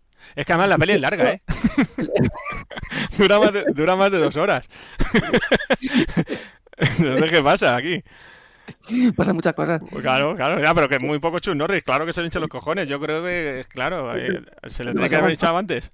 No se aguanta. Pero es que, no sé si recuerdas que en el ataque, en el- uno de los buques va su amigo, el periodista canadiense. Sí, Pete, se llama Claro, Pete. Pete, Pete- Pete recibe un tiro. Sí, le, disparan. Y, y- Claro, y y queda herido ahí. Qué y claro, ya- qué preocupante. todos y, y ya dice Chuck Norris, no, no, me- da- dame la moto. Dame la moto. que han herido a mi colega. Y además es una moto de alta tecnología porque tiene cohetes. tiene cohetes delanteros y traseros. Una- Una moto de, de los Delta Force, chaval. No, no es una moto cualquiera. Es una moto. Sí, sí, no. y na- va, va- va a por Abdul. Y va por Abdul. Porque ya le han dicho dónde se llevan a los rehenes, no sé qué, entonces coge la moto, se va ahí a lo alto de la montaña y en un contraluz ahí que se ve un primer plano de Chuck Norris que ocupa toda la pantalla, sus ojos de, mala hostia, de ven, ven aquí que te voy a reventar. Sí, sí. Y, y entonces efectivamente sale al encuentro del convoy. Es, es muy gracioso cuando tira los cohetes porque lo maneja todo con el manillar de la moto. Sí. Entonces gira, eh, sube o baja el, el cohete Sí. y luego y pone así como una cara de te disparo el cohete. Sí, ¡Ay! bueno, pues con la moto les espera. Entonces, cuando está ahí con la moto esperándolos en lo alto del cerro, llega los, ese convoy que van varios vehículos con unos cuantos prisioneros y tal, y, y está Chuck Norris ahí esperándolos, ¿no? Entonces ya se mete en acción. Y hay una escena que es muy... eh, bueno, se, se divide el convoy, otra vez un lío, y entonces hay una escena en la cual es un calco de Indiana Jones, que se sube en el camión igual y hace la misma, la misma secuencia, muy parecida. Pero es que antes de eso, cuando está en la moto, Sí. va todo el convoy y el que va conduciendo el primero la caravana, que va con Abdul, curiosamente. Sí. Mm, Para el coche y dice, no, no, no podemos seguir. Sí, sí, no podemos seguir. Hay un tío con una moto. Somos, somos 75 aquí, pero hay un tío con una moto. Claro, pero es que Chuck Norris. Cuidado. Era listo, era listo. Entonces, pasó bueno, sí, murió. Efectivamente. Entonces eso, se- se- se- mm, Abdul se va, se va a escapar como una rata, se va a intentar escabullir en una casa. Chuck Norris se va a ir a por el camión donde están los prisioneros. Va a ver esta secuencia de acción muy parecida a Indiana Jones. Se Sí. mete, está pegándose de puñetazos. Uno de los marines de que eran prisioneros del principio del avión por fin decide actuar y entonces va por encima del, del techo y cuando llega a la cabina dice, ¿puedo ayudar en algo? Lo dice así. Y dice, ¿puedo Sí. hacer algo? Y el otro se está pegando de. Dice, no, ¿qué te parece si puedes hacer algo? Le, están ahogando y dice, sí, sí, co- co- conduce. Conduce, que ya me encargo yo de reventarle a este la cara. Y entonces al final ya queda liberado. Y entonces Chuck Norris, ¿qué hace? Ir a por Abdul. Va, Y- para Abdul. O sea, es ya el, el, el, el cenit de la película. El, El nada, duelo al sol, el duelo al sol entre Abdul y el mayor. Y Abdul está metido en una casa que piensa que está ahí, mm, bueno, que se ha escapado, pero ¿qué hace Chuck Norris? Le mete la moto en el salón. Entonces- en la, la casa no, no hay nadie, se han ido todos, se han dejado todo y han dejado un programa un tanto picantón, por cierto. Sí, sí, sí, sí, sí, se ven ahí, no recuerdo, pero sí, sale- sí, salen bailando, ¿no? El baile de la danza al ombligo, sí, sí. Bueno, pues una cosa más de la Canon, tío, esas cosillas, esos detalles. Es que el sello se nota hasta los más mínimos detalles. Entonces, eh, bueno, pues ya ahí está claro quién va a ganar la pelea, ¿no? Bueno, no, no da opción, o sea, le, le, Nah. le cruce Chuck Norris. Además, saca un cuchillo, se Sí. lo para y ya, o sea, Chuck Norris eh, ya le que- desprecia y todo. ¿Para o sea, qué, dice- para saca cuchillo, payaso? Sí, sí. y ya da, da patada muy de Chuck Norris. Hay una así, así como para atrás, a media vuelta, no sé cómo se llama exactamente. sí, sí, sí. Y, y golpea duro Chuck Norris, ¿eh? Hombre, suelta, todos los golpes que tenía guardados durante toda la película y al final se ensaña con él, le revienta ahí la cabeza contra la- con la puerta al coche. Empieza, Bueno, bueno, tranquilo, tranquilo, Scott, además- tranquilo. Ahí cuando está viendo la película y, y se va, claro, dices, eh, Abdul no queda vivo, no puede ser. Y ya Abdul es, es malísimo. Sí. Ve ahí una pistola y va a disparar y coge Chuck Norris y con su cohete trasero pues le, le- le revienta, vamos. Le suelta dos cañonazos ahí y ya está. Y bueno, o sea que el duelazo ya lo hemos visto y paralelamente eh, Lee Marvin, el resto de Delta Force y con el resto de los rehenes habían ido al avión para huir del país con eh, los prisioneros, con los rehenes, ¿no? Eh, Chuck Norris le ha dicho, esperadme cinco minutos, si a los cinco minutos no he llegado, marchaos. Y ya Sí. no me hagáis como la otra vez, marchaos, porque yo voy aquí a matarme con este tío. Si no vuelvo es que Sí, he muerto. Sí. Y entonces, claro, los Delta Force con los rehenes tienen que tomar el avión que sigue ahí en el aeropuerto de Beirut, eh, custodiado por todos los... Es un, es un país lleno de terroristas. ¿eh? Hay, o sea, país- ¿Cuántos terroristas hay? O sea, ¿cuál, cuál- cuál es el censo de terroristas? ¿Cuál- Sí, porque luego eh, es 100.000. que, es que por- porque Está todo el aeropuerto tomado por terroristas. O sea, el aeropuerto internacional de Beirut está tomado por terroristas. Bueno, que en Sí, realidad solo están controlando la puerta principal. Y cuatro el avión que encima están dormidos. El avión solamente había, bueno, había varios, cuantos. ¿no? Sí, hay unos Lo cuantos. que pasa pero- es que luego eh, cogen a uno que está en la escalera de, antes de entrar al avión y le coge Lee Marvin Sí. y le dice, a ver, eh, ¿quién- ¿cuántos, hay, ¿cuántos hay dentro? Y dime, y dime la verdad, eh, porque te mato. Claro. Y se le dice, eh, dice, está solamente Mustafa. No, y ya Mustafa dice, no "¿Tienes- era, ¿no? Eh, no, no, no era Mustafa, efectivamente, porque Mustafa había muerto Sí, ahí. era el otro, el, el que el Era, era, era el que hizo el- la pantomima en el aeropuerto. el armó el Que escándalo. claro, eso, eso lo hizo en el aeropuerto de Atenas. ¿Cómo ha llegado de Atenas hasta Beirut? Cuando hicieron el aterrizaje intermedio, habrá cogido otro avión él. Recuerda, sí, que ahí, ahí se sube con ellos. Em, Y pero- nada, le dice, bueno, eh, ¿cuántos hay y cuál es la contraseña secreta para entrar? Y era, baja de la montaña. Sí, sí. y abre, ¿qué pasa?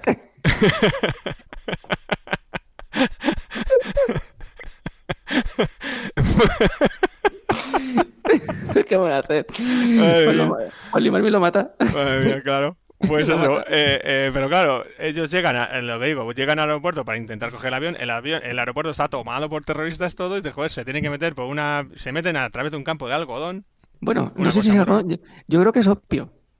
Bueno, no sé, pero eh, bueno, parece algodón, y ellos van de negro, con lo cual el camuflaje es perfecto, porque el algodón u opio está en rama y se ven la- las bolitas blancas, y ellos van de negro, y A, a mí también me, parecía algodón, digo, a ver si es que a lo mejor es opio y. No, yo y creo Quiere decir algo de drogas y del mundo terrorista. Puede no ser, sé. cuidado, eh. Con- Cuidado porque no, con la cana no se sabe. Claro, claro, claro, claro. No. Entonces, bueno, al final, eso, se cargan a los cuatro pringados que están abajo vigilando el avión, que hay tres dormidos. Y dices, a Anderson le coge, le pega otro bofetón, le dice la contraseña, le abren, sale, dime, dime, entran al avión. entran al avión, se suben y dice al piloto, arranca este cacharro. Es un zorro viejo Lee Marvin, ¿eh? Hombre, ya ves. Vaya papel de Lee Marvin, macho. Vaya papel. Vaya papel para ser su último papel. Joder, macho. En fin. Bueno, pues entonces, se van sin Chuck Norris. Porque Chuck Norris ha dicho que van sin cinco Chuck Norris. minutos y si no, pues que pues que no. Ya, lo, lo que pasa es que como hay millones de terroristas en el aeropuerto, en, oyen cuatro tiros y a- allá van, a por el avión. Y van todos a las pistas para interrumpir ahora ellos el despegue del avión. Y Es que re- incluso, a ver, que esto no lo he entendido yo muy bien. Yo no sé si habrá podcast más sesudos que el nuestro que Hmm, sepan algo seguro. de esto. O sea, Pero que- el de, el de la torreta, que es el que primero que salió de no, no podéis aterrizar aquí. el, el de, ya, el de la torre de control. Ya dice, eh, eh, ¿dónde vais? No os podéis ir, pero bueno. Sí, no Entonces tiene está- permiso, está- no tiene permiso ¿es- para ¿Está despegar. también con Chava o, o qué? No, bueno, ya lo que pasa que ahí ya como la película entra en una dinámica de, de acción trepidante, son detalles que se te pueden escapar. O sea, Sí, hay que estar ahí, hay que hay estar que- con los sí. nervios y. sí, sí, ver, sí. Aparte de eso. A ver, a ver qué hubieses dicho tú. ¿Y qué peluquita tiene el controlador? Tiene una peluquita guapa. ver que lleva tres días ahí trabajando. Sí, sí, no ha descansado. Bueno, pues entonces cuando el avión está a punto de despegar, los, los malos se meten en la pista con todo su arsenal, rudimentario, pero arsenal. Y Sí, dos metralletas. eso es. ¿Y qué pasa? Pues que entra al aeropuerto Chuck Norris con su moto. Madre mía, madre mía. Entra, eh, mm, salta la valla. Y hay una cosa que, que no tiene pudor, ¿eh? Lo mata por detrás. Sí, pero con la moto, con los cañonazos de la moto, que por cierto tiene. Habrá recargado, ¿no? O sea, la moto había soltado todo- todos los cañonazos en la secuencia. Porque, porque nada más que tiene dos misiles eh, delanteros. Entonces no, no tiene como depósito, ¿no? Los habrá cargado. Los habrá cargado en algún momento. Por cierto, la torre de control, cuando vuelvas a verla, fíjate que cuando está este que decías tú, el de la peluca, diciendo no puedes despegar, hay un señor mayor detrás. Un señor mayor. ¿Qué- qué hace? Nada. Que yo pensé, es un jubilado que está ahí mirando. Es un señor mayor, pero un abuelo, ¿eh? O sea, un señor mayor así. No hace nada, no hace nada el otro. No, no pueden. El, el tío está ahí. Digo, este será un asesor sobre terrorismo. Puede ser, pero no abre la boca, no dice nada. Entonces el, el jubilado que se ha ido a la torre control a, a echar la mañana. Bueno, a ver, eh, un extra. Te recuerdo que hemos trabajado de extra nosotros. Sí, sí, sí. Bueno, qué extra bueno sale en esta peli, tío. Vaya extras. Bueno, total, aquella Chuck Norris con la moto a cañonazos se carga a todos los jeeps que están por ahí, le tiran una cuerda del avión y Chuck Que el avión Norris, está en marcha para despegar. efectivamente, con el avión ya está en marcha, le tiran una cuerda, este se pone por, al por lado, eso, por eso llevan cuerda estos. pues se llevan la cuerda y entonces ahí se sube Chuck Norris con la Y hay un moto. detalle que no me... Que no, Sí. no me eh, no, eh, hay un detalle porque la cuerda tiene nudos. Sí, Eh, Chuck Norris no necesita nudos para, para subir. no necesita nudos. No, no, no, no, no necesita ni cuerda, Chuck Norris. Y además, ¿cómo lo hace? Porque Sí. intenta con la moto, no, no, no, no, no llega Sí. y se pone un caballito, Sí, se pone de pie con la moto. Y aparte que no se, no, no se nota casi el doble, no se nota que es un doble. Sí, sí. Parece Chuck Norris de verdad. Yo creo que es Chuck Norris de verdad. Bueno, se nota menos que el muñeco de... del avión.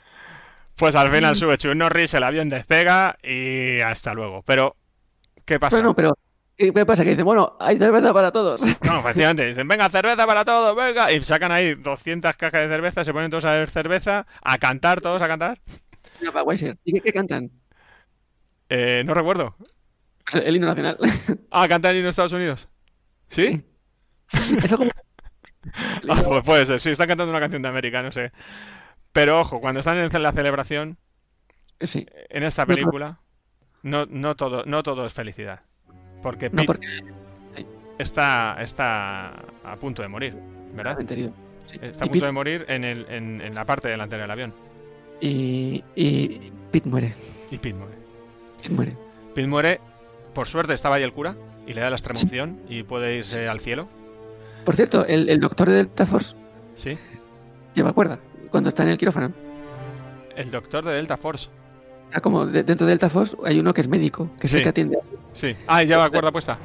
le atiende con la cuerda puesta. Claro, es que la cuerda muy útil. no me he fijado en eso.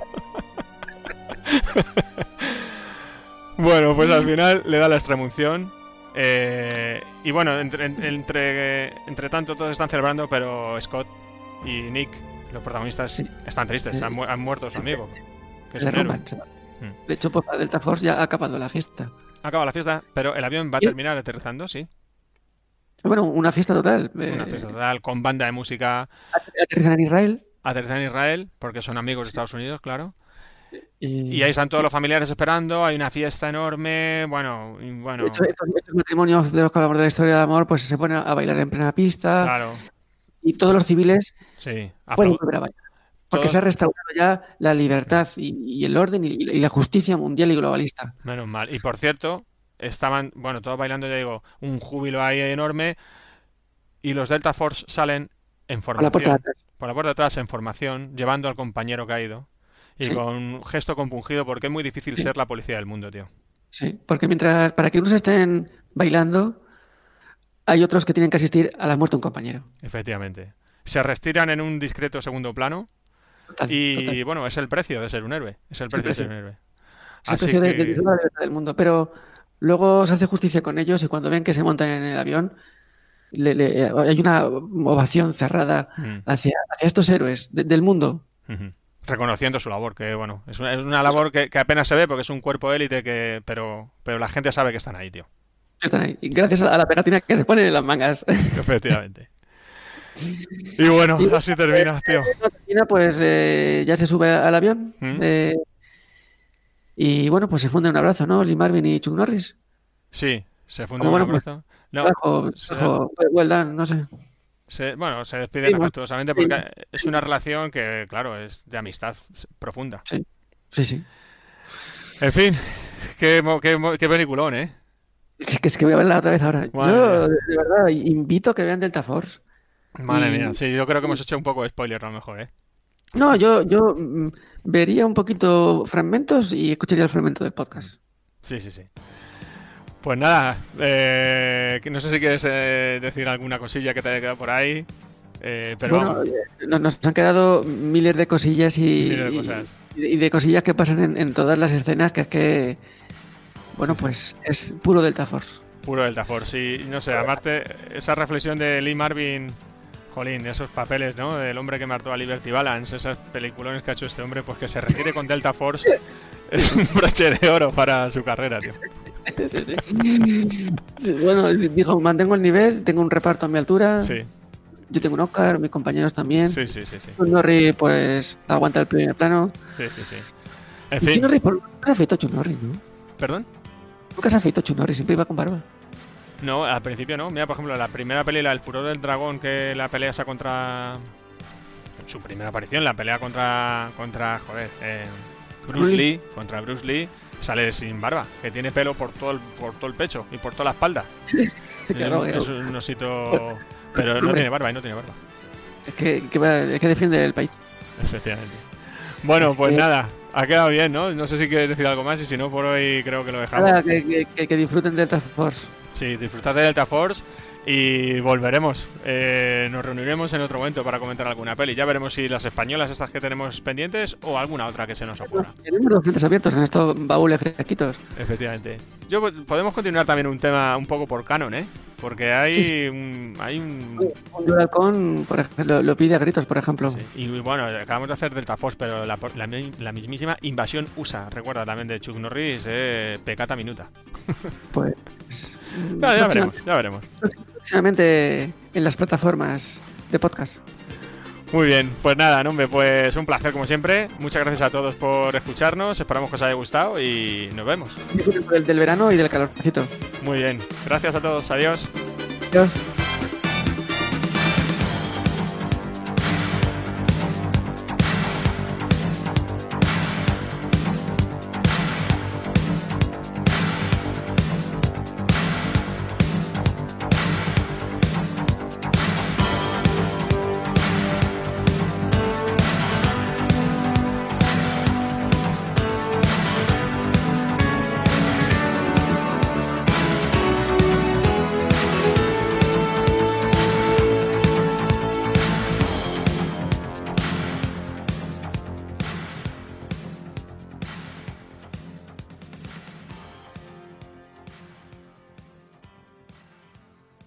Buenas noches o buenos días o buenas tardes allá donde estéis quienes nos escuchéis, sea cuando sea. Estamos aquí nuevamente Nombe y yo y hoy nos hemos reunido para hablar de una de nuestras películas favoritas, navideña, que es Invasión USA. Buenas noches, Nombe, ¿cómo estás? Buenas noches, Mágico. Emocionado y nervioso ante este baúl que tenemos entre manos porque traemos una auténtica joya del cine de acción. Bueno, totalmente. De hecho, Invasión USA es un clasicazo del año 85 de la Canon Films, que no nos vamos a enrollar mucho en explicar nuevamente esto, lo que es la Canon y lo que fueron. Hay mucho culto alrededor de la Canon últimamente y la verdad es que, bueno, pues cuando te pones a ver sus películas, pues lógicamente a los que nos gusta un poco este tipo de cine, pues son un disfrute de todas. Y bueno, Invasión USA pff, es impresionante. Hazme una primera valoración así de la película. A bote pues mira, para mí ha sido un auténtico descubrimiento porque de reconocer que no lo había visto hasta, hasta estas jornadas previas de preparación para este baúl. Y bueno, yo bueno, me, me, me inicié en el cine de Chuck Norris pues con, con Desaparición Combate y con Delta Force, pero Invasión USA nunca había tenido pues la, la- bueno, pues la ocasión de y nada, sigue un auténtico disfrute. Que bueno, pues ahora iremos un poco desgranando sus claves porque es, es un cine serio que ha pasado desapercibido para muchos y anticipa pues gran parte del cine de acción de, de los 80, de los 90, como luego comentaremos. Bueno, comentar que ya hicimos nuestro baúl de Delta Force. Hoy hacemos Invasión USA y prometemos que vamos a cerrar la trilogía de Chuck Norris o Chuck Norris hablando de eh, el clasicazo Desaparecido en Combate, que tú, si no lo tengo mal entendido, la alquilaste en el videoclub. Sí, en el videoclub Burs. ¿Y qué? Bueno, ¿La, la- he de confesar que me, me pasé toda la tarde eh, hasta que llegó y entró porque la devolvían. Y la disfrutaste a, a lo loco. Uf, Yo es que a mí las pelis de Chuck Norris eh, en el videoclub yo no, no, no, no las disfruté. O sea, yo también soy un espectador tardío de Chuck Norris y por eso quizás eh, esta, esta manía que nos ha dado, porque es que la verdad es que ahora las ves eh, ya con esta edad que tenemos, un poco mayorcitos y bueno, ya hace tiempo que las vi, ¿no? Pero es que son increíbles. Yo, yo, fíjate, yo empecé a ver las pelis de Chuck Norris, algunas sí que vi en su momento, pero cuando, se, cuando empezó a emitir la sexta, que hace ya unos cuantos años, acuérdate que echaban Sí. un mogollón de pelis de Chuck Norris, echaban un Sí, sí. montonazo, un montón. O sea, era, era una apuesta, un valor seguro que tenían ahí. Debe de ser que eran películas baratas, no sé por qué. Pero tenían toda la colección. Y ahí fue yo cuando empecé a aficionarme. Eh, eh, Lo que pasa, por ejemplo, porque Chuck Norris no solamente eh, es protagonista de, de- de esta serie de películas, sino también de una serie mítica como fue Walker Raya en Texas. Oh, Totalmente. he de confesar que no, no, no la he seguido. No sé si alguno de nuestros oyentes en algún comentario nos puede hacer alguna valoración por ver si Hombre, es interesante también bucear en los entresijos de la serie. A ver, seguirla era difícil de seguirla. Lo que claro, capítulos sí que veíamos. Ya nos pilla a nosotros en la época de la universidad y me acuerdo que lo Pero comentábamos. ¿se- ¿seguirla por la trama compleja No. o por el horario? no por la trama, no, no por la complejidad, quizás por lo contrario, ¿no? Pero seguirla, o sea, ver la serie entera, pues habrá habido gente que lo haya hecho, nosotros no. Pero se terminó haciendo una película de la serie cuyo director era Aaron Norris, el hermano hermanísimo de Chuck Norris, que por cierto, ahora comentaremos, es uno de los guionistas de Invasión USA junto con el propio Chuck Norris y junto con James Brunner, que también fue al loro guionista de Delta Force y de Desaparición en Combate. O sea que es que aquí se junta la creme. ¿Qué puede salir mal de ahí? No, ahí Manolo, no puede salir ¿Qué nada puede salir mal. mal? O sea, Nada mal. tienes eh, el, el actor de acción, guionistas de primer nivel, Invasión USA. Todo. Y encima de la canon. O sea, es que es imposible que algo falle. Es imposible que algo falle. Porque Eh, bueno, ahora cuando ya empecemos a ver mm. la peli entraremos, pero por ejemplo, el, el tema de la película y la trama es absolutamente innovadora y rompedora y muy arriesgada que no se ha atrevido nadie a hacer lo que ha hecho Chuck Norris en el cine. Normal. Aunque bueno, Chuck Norris, a ver, era. Bueno, brevemente hacemos un mini comentario de la canon por no volver a enrollarnos, pero cuando estaba, intentó hacer, hacerse con su Star System, contratando así actores y actrices reconocidos, grandes. Bueno, como no podían contratar a grandes estrellas, pues gente que fuese más o menos de un poco, digamos, segunda fila, pero que fuese gente reconocida por el público. Entonces, a quien acudieron, entre otros, fue a Chuck Norris, y Chuck Norris dijo, de acuerdo, yo hago las pelis que queráis, pero cobro un millón de dólares por película. E hizo unas cuantas, así que no le salió mal a, ni a Chuck, Claro, ni a... por ejemplo, si hizo tres, son tres millones. ¿Perdón? Que si hizo tres, tres millones. Solo, sí, tres, tres de desaparición combate, más unas cuantas, dos, dos de Delta Force, más esta, más un montonazo, o sea que... Bueno, antes de nada, recuérdanos, eh, Mágico, en qué programas del Desvan podemos escuchar datos interesantes sobre la Canon. Bueno, pues en el que hicimos tú y yo de Delta Force y luego el día aquel que grabamos con nuestros amigos de Aranjuez que también hicimos un comentario. Pero bueno, hay podcasts especializados en la Canon y quien quiera que se busque por ahí, pues como quiera la información. La verdad es que mola un montón. A nosotros nos ha gustado muchísimo eh, volver a ello, descubrirlo y por eso la Canon ahora tiene tanto culto porque toda esta gente como nosotros que nos gusta este tipo de cine y que ya nos gustaban estas pelis en su momento, pues ahora volver al tema eh, mola un montón. Y por cierto, hago la mención que hice en Delta Force. Hay que ver un documental que se llama Electric Boogaloo, que yo lo vi en YouTube, que se puede ver y que cuenta toda la historia de la Canon y eso es una cosa, vamos, impresionante. Pues una, una joyita de recomendación. Y bueno, pues si te parece, empezamos dando algún dato objetivo de la película eh, y luego hacemos un pequeño paroncillo y empezamos a verla mm, así, eh, escena por escena, a contarla un poco, porque vamos a hacer spoiler. Vamos a poder spoiler y mm, recomendamos verla a la vez. O sea, mm, según si aquellos que quieran escuchar, eh, escucharnos, pues ver la peli mientras. Porque porque tú crees que un spoiler sería muy dañino? O sea, ¿tú crees que a lo mejor...? No, no, no, no lo digo por el spoiler dañino, sino por porque es como ver la película acompañado. Ya. Y... De nuestra cálida voz. Efectivamente.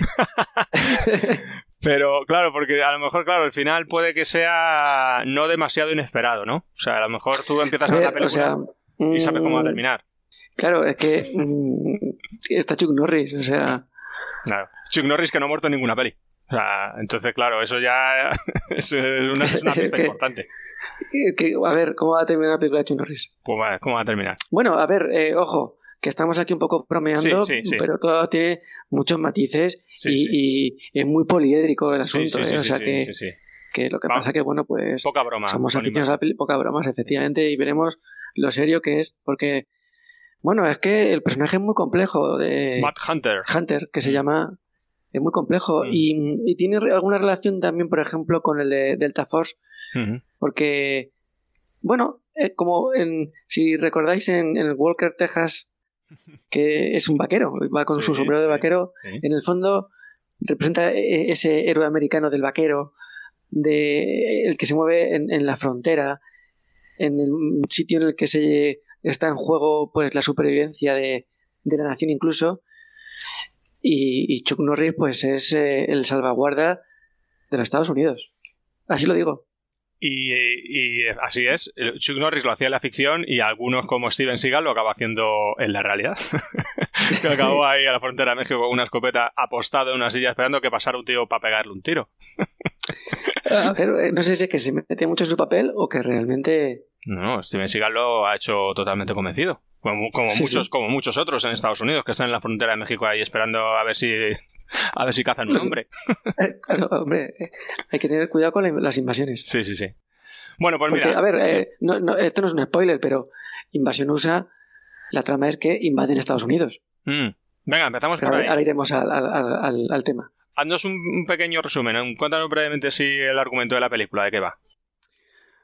Bueno, pues el argumento que a mí me parece muy original es el intento de invasión de los Estados Unidos.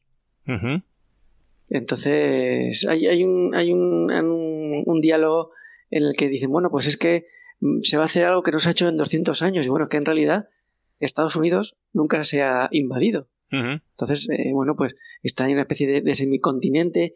En el oeste y en el oeste están ahí salvaguardados por el Atlántico y el Pacífico. Arriba está Canadá. Y, bueno, no, no, han sido invadidos nunca. Están, bueno, pues en la Segunda Guerra Mundial, allá que me voy o conflictos en Oriente Medio, allá que me voy. Claro, Pero claro, Estados Unidos. ¿Y qué, ocurriría si invaden Estados Unidos? Porque claro, es muy fácil jugar a la, guerra fuera de casa. Pero claro, juega, en casa. Y de eso va la película. Y de ahí el título. De eso va la película. ¿Quiénes quieren invadirlo? Los malos. Los malos. ¿Y quiénes son los malos? ¿Que ¿Los nazis o quiénes son en este caso? Bueno, mm, yo prefiero contestar esta pregunta cuando ya estemos ahí degradando escenas, porque hay, hay una escena que está al nivel de salvar al soldado Ryan, porque es un antecedente, claro, porque estamos hablando de la película del año 85. Y está claro que Steven Spielberg, en su primera escena esta mítica que comentábamos no hace mucho en el programa de ET, está claro que Steven Spielberg tiene en la mente la imagen, la escena que vemos en Invasión USA del desembarco de la invasión. No sabemos si para imitarla o para no imitarla, pero tener la imagen la tiene, seguro. la tiene, o sea, entonces es precursora de muchas cosas, lo que pasa que, bueno, es invasionura, es Chuck Norris, que no, ah. tiene no, gesticula, que... Ah. Ojo, cuidado. Antecedente de salvar al soldado Ryan. Entre y ahora hablaremos de más antecedentes. Entre otras, eso te iba a decir. Entre otras. Luego hablaremos de más, de más cositas, porque es el momento de poner Invasión USA en el lugar que le corresponde, que eh. es en el podio del cine por lo menos del cine de acción, no vamos a ser demasiado ambiciosos, del cine de acción. Vale, Bueno, del cine de acción norteamericano. Del cine de acción norteamericano de los 80. bueno, que no está mal, ojo, ¿eh? Que ya. Ojo, ojo. Sí, porque ahí hicieron más películas. Sí, sí, sí. Bueno, pues mira, es una película del año 85, que costó 10 millones de euros y recaudó 17 y medio, o sea que bien, no le salió mal. bien. Y bueno, después de su estreno en el cine, que tuvo éxito, cuando llegó a los videoclubs, fue la película más alquilada del año. Claro. Ah. Yo en esas cifras estoy, o sea, contribu- contribuí, como hemos dicho antes. Claro. No, bueno, tú hiciste eh, desa- desaparición en combate. Ah, es, sí, perdón, perdón. Es que, claro, es que. De hecho, yo el, el vídeo me lo compré en el año 88. Claro, pues esta se te pasó a lo mejor. O bueno, no sé, no Sí. sé. Eh, No, no, no, no, no, la cogí, cogí desaparición en combate, Mm. verdad, que se me La emoción, La emoción, que me... Claro. Sí, sí, Es que, me hace despistarme. Es que es la imagen más icónica de Chuck Norris, la portada de esta película, ¿no? Este que sale, pues eso, Chuck Norris así, con la camiseta, camisa vaquera desabrochado el pecho con las dos UCIs, que encima va en hombreras, que luego eso en la película no sale, fíjate, acuérdate, porque va con una camisa vaquera pero lleva mangas. Lo que pasa es que luego han cogido una imagen Sí. más de machote para, sí, para, para no enseñar bíceps, porque si no... A, a- Claro. a ver, Claro, claro.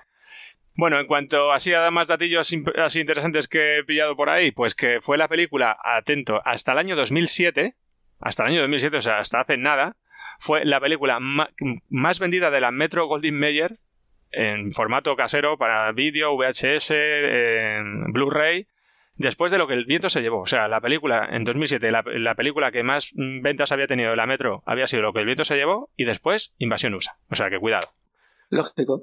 Lógico. Luego, eh, el director. ¿Quién es el director de esa película? Pues es eh, Joseph Cito, eh, que bueno, pues es un tipo que dices, este tío, pues quién será, pero claro, te pones a mirar y dices, ojo, aparte de habernos deleitado con Invasión USA, también es el director de Desaparición Combate, también es el director de Red Scorpion con Dolph Lundgren, que es un peliculón que esta es cuando ibas al videoclub y ya decías, Dios mío, solo veías la carátula y decías, ostras, es que la tengo que ver y es impresionante.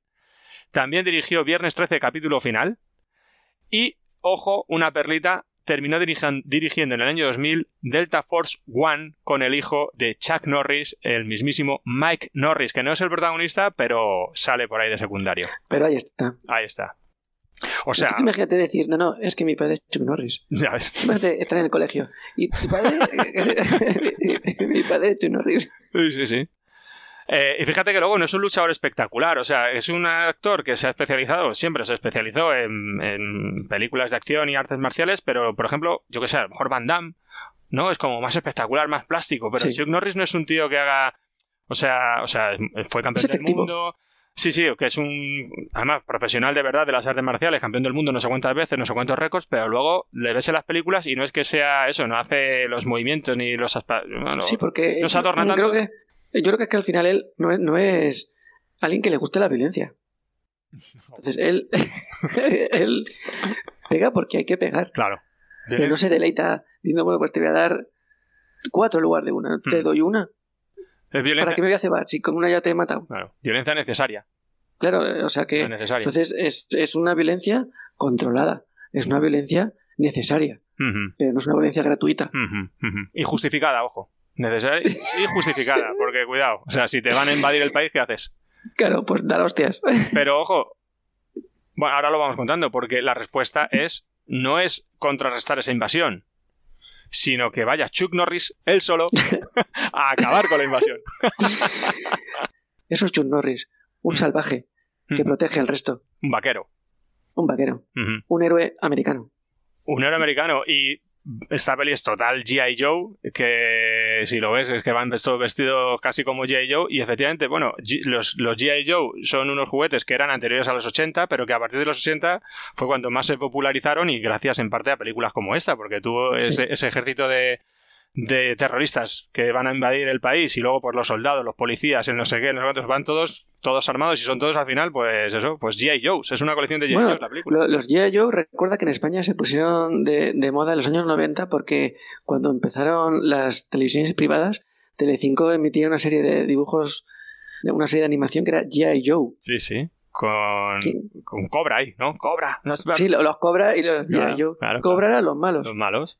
Y bueno, y por cierto, como, como los malos de Invasión USA, porque luego comentaremos el Totum Revolutum, que son los malos, porque Mm, es, ¿quién una, hay detrás de la invasión? es una locura, eso es una locura. es, es- es una locura. una locura. Bueno, algún detalle así que tengo, y es que Guppy Goldberg iba, estaba preseleccionada para el casting y que iba a hacer de periodista, pero al final no. Que No lo pasó. no lo pasó, pero hubiera- no hubiera estado mal, la verdad. Pero bueno, no- bueno, ya está, está como está y está bien. Luego, si quieres, comentamos un poco el, el reparto. Y en cuanto al guionista, ya lo hemos dicho antes. Bueno, ¿El reparto de, de actores o el reparto el, de repa- Chuck Norris? el reparto en general. Entonces, como guionistas está, ya digo, los hermanos Norris, es que, ojo, o sea, Chuck y, y Aaron, ahí los dos ahí haciendo el guion con su amigo James Brunner, o Branner, como se pronuncie, que también fue el guionista de Delta Force y de Desapareció en Combate. Yo me los imagino haciendo ahí el guion y no, no, mete ahí una... un- un- una... mete otro golpe, mete otro golpe. Mete otro terrorista más, venga, más gente ahí, más gente. Y bueno, em, la peli tuvo éxito, como digo, se sacó una secuela, en el- ahora mismo no recuerdo el año, que se, llamaba, que se llamó La Fuerza de la Venganza, cuyo protagonista fue Michael Dudikoff, el de Guerra Americano, pero luego al final, como no quedó demasiado bien y no enlazó bien, es el mismo, es el mismo personaje, es- hace de Matt Hunter, pero al final pues lo hicieron como una película independiente, como una aventura aparte. O sea que es una secuela fallida. Nada. Mejor, nada. porque esto está cerrado como está y está Es bien. irrepetible, efectivamente. Las cosas que están cerradas hay que dejarlas. Hay que dejarlas. Mira los Mm, serrano. Claro, por ejemplo. Luego, en cuanto al reparto, por decir, pues obviamente está Chuck Norris, el malo que se llama Richard Lynch, que hace Mikhail Rostov, que es el, el jefe de los terroristas, la Que es- es- periodista... es muy despiadado, ¿eh? o sea, es un malo Muy malo. del nivel, bueno, aquí a lo mejor me estoy pasando, de Len Luthor Hmm. de Superman 1. Me he pasado. No, bueno, es igual de malo, lo que pasa es que el Luthor mola. ¿Quiero decir que este no mola? Sí, de otra forma, ¿no?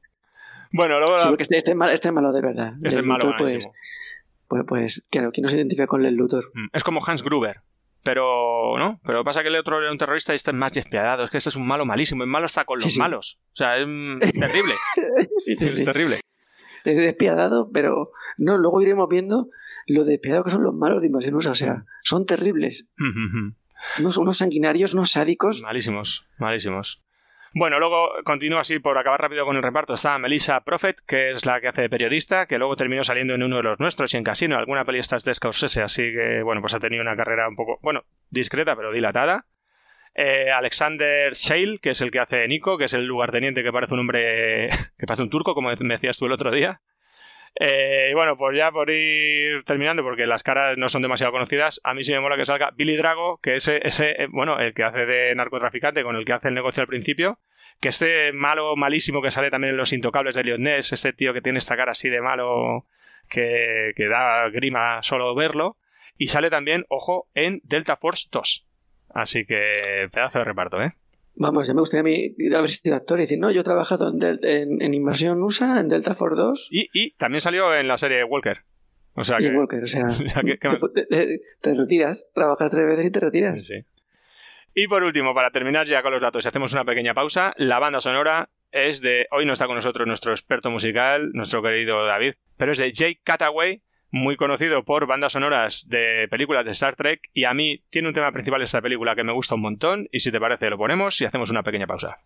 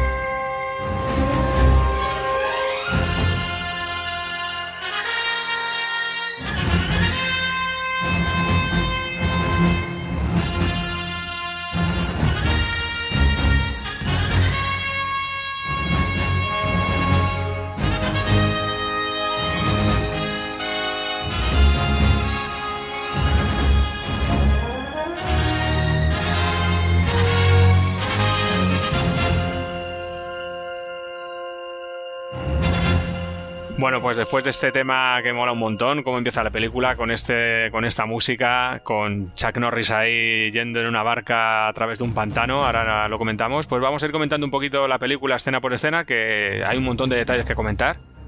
Y bueno, sin más dilación empezamos comentando que la película tiene un prólogo en el cual eh, aparecen pues unos inmigrantes que van en una patera para llegar a Estados Unidos y se van a encontrar con un barco de salvamento marítimo. Pero eh, ahí vamos a tener la primera sorpresa de la película. ¿Cuál es? Cuéntanos la nombre.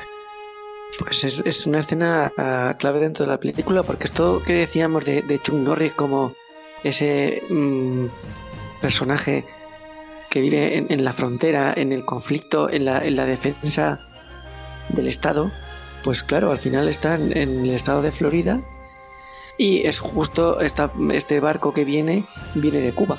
Ajá. Son cubanos. Y es, son cubanos, están huyendo pues del, del régimen castrista y van en busca de lo que es Estados Unidos, que es la libertad. La libertad. Y entonces... La libertad, van en busca de la libertad. Y bueno, van a, van a, la deriva y están en una incertidumbre que no, no saben qué van a pasar. ¿sí? Están a punto de morir, de hecho. Están a punto de morir. Y, mm. y hay niños, mm. y hay personas mayores, mm. y a lo lejos, de repente, ven cómo se acerca, como dices tú, los guardacostas estadounidenses. La salvación. La salvación. Bienvenidos a los Estados Unidos. ¡Viva América! ¡Viva América! Y bueno, mmm, el capitán, lo decimos ya, es Rostov. Rostov. Rostov que dice, ¡eh! Bienvenidos. Sí, sí, y todos se ponen alegres. ¡Bien! Sí, sí, toma. Vamos, por fin, Dios mío. O sea, con lo que hemos arriesgado para llegar hasta aquí, ¿no? Sí. Que nuestro premio merecido. Pero, ¿qué es lo que hace Rostov? Pues fíjate qué cruel, macho. Fíjate qué prólogo que bien llevado. Eh, le tiende la mano, coge a, al pobre inmigrante, le ayuda a subir, pero cuando le está ayudando a subir, saca una pistola con la otra, ¡pah! le pega un tiro y lo mata. Y entonces. ¿Qué necesidad oh, había? O sea, claro. O sea, ya. Eh, juegan con sus sentimientos, decir, venga, eh, lo he conseguido yo. Claro, es un sádico. Es un sádico. Y no, y juegan con nuestros lo, sentimientos, además. Sí, sí, y, y, los colegas de Rostov, ojo. Y es que descargan todos los cargados. O sea, han muerto ya todos, pero y siguen, siguen disparando. Rematándolos, gastan toda la munición. Así que los machacan a todos. Pero luego, ¿qué pasa? ¿A todos? ¿A todos? Sí, a todos los matan. Lo que pasa es que luego llevan como un, un, rehén en su propio barco. Entonces dice, venga, baja a la otra barca y ¿qué? Registra, porque ojo, ahí hay gato encerrado.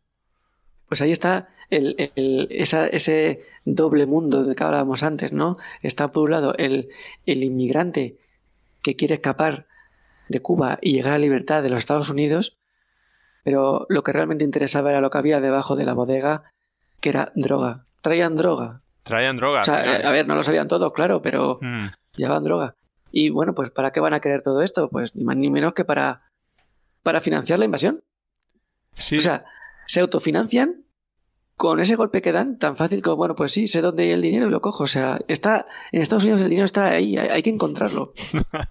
es en la tierra de, los, de las oportunidades hasta para los terroristas. Totalmente. Bueno, total, que empieza la película con este prólogo tan inquietante, que bueno, ha quedado claro quién es el malo, nos queda, además muy, la cara es una cara muy característica la que tiene este actor y entonces ya no se nos va a borrar en toda la película. Por cierto, que la cara, hemos de decir que aparece un tanto desfigurada, parece que ha sido eh, quemada o abrasada por algo. ¿Y por qué habrá sido? Eso no se dice. No, pero eh, yo o sea, es que este tío se quemó de verdad, el actor. se quemó de verdad en su vida real. Y entonces, pues eso, pues es, es, un malo muy característico de estas pelis de esta época y tiene la cara así porque, porque es su cara. bueno, o que, eh, para que vean lo bueno que son los guionistas, claro. que eh, cuadran todo. Hombre. Porque claro, al final dices, bueno, un actor que tiene pues una marca a veces pues, puede estar condicionado para papeles, pero es que cuando tienes guionistas de este nivel, mm. Cuadra todo. Cuadra todo. Bueno, pues entonces, eh, después de esto, pues aparece la siguiente imagen, ¡pum! Chuck Norris montado en una en un aerodeslizador, creo que se llaman esas, esas lanchas que van por encima de los pantanos, y va el tío ahí descamisado conduciendo su aerodeslizador por un pantano infinito a toda leche y con la música. Y en este pantano, pues vamos a terminar descubriendo que Chuck Norris vive, él ahí como un lobo solitario, en una casa ahí que son cuatro tablas medio chabola, y se dedica a cazar cocodrilos o caimanes con un colega suyo.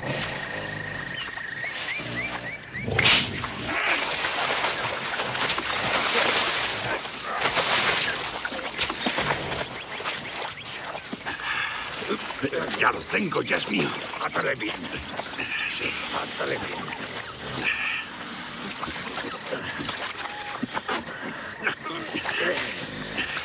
¿Estás seguro que es así como lo hacía tu abuelo? Y a mano. Y a mano. O sea, efectivamente. Sí, sí. De hecho, imagen en la cual Chuck Norris pilla un cocodrilo con la mano, él y su colega, y lo meten en una jaula. Y no hay. No, es que yo, yo imagino a Chuck con su hermano haciendo el guion y, y que el hermano picándole. Eh, ¿A que no lo coges? ¿Que no lo coges?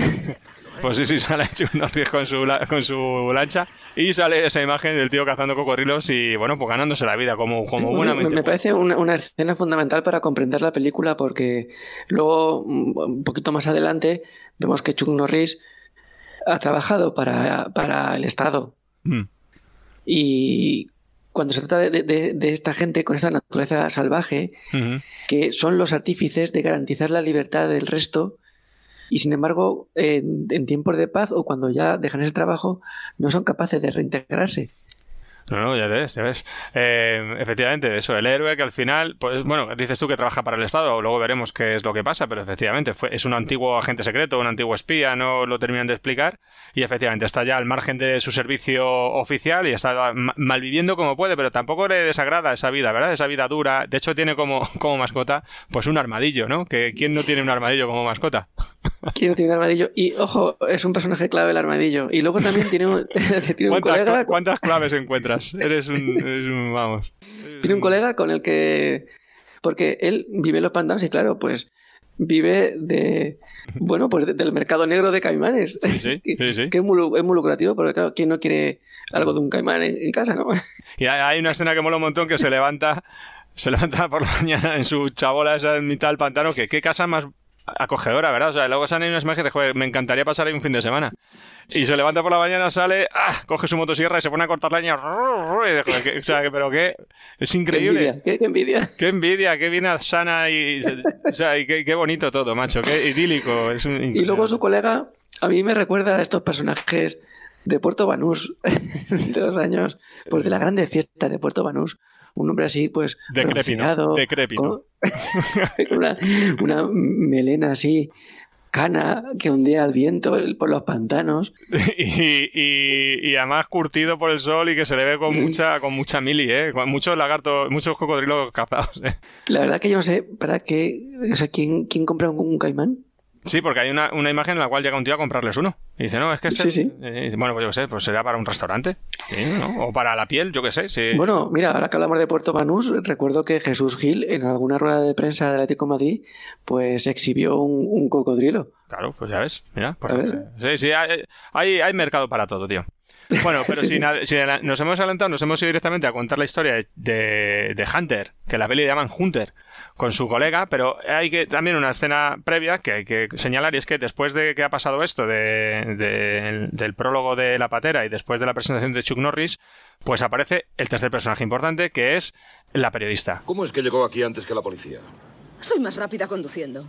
Sintonicé una emisora de la policía desde mi coche. ¿Es eso ilegal? No tenía autorización para subir a bordo. Que entonces Pues justo llega la patera a puerto y hay ¿Has una investigación, está el? FDI por ahí, que son unos inútiles porque salen varias veces de la película y llegan siempre tarde y no se enteran nunca de nada.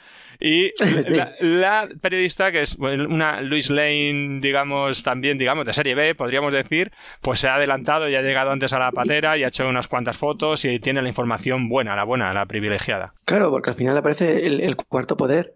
Y luego, siguiendo con este juego de, de doble dimensión, al final hay como unos cuerpos, fuerzas y cuerpos de seguridad del Estado que protegen una cosa, pero que no es la cosa que realmente importa, porque de eso se encarga Chuck Norris. Entonces, por eso no se enteran de nada, porque lo que está ocurriendo Claro. sobrepasa por completo su, su nivel de comprensión. Los cauces pues, legales.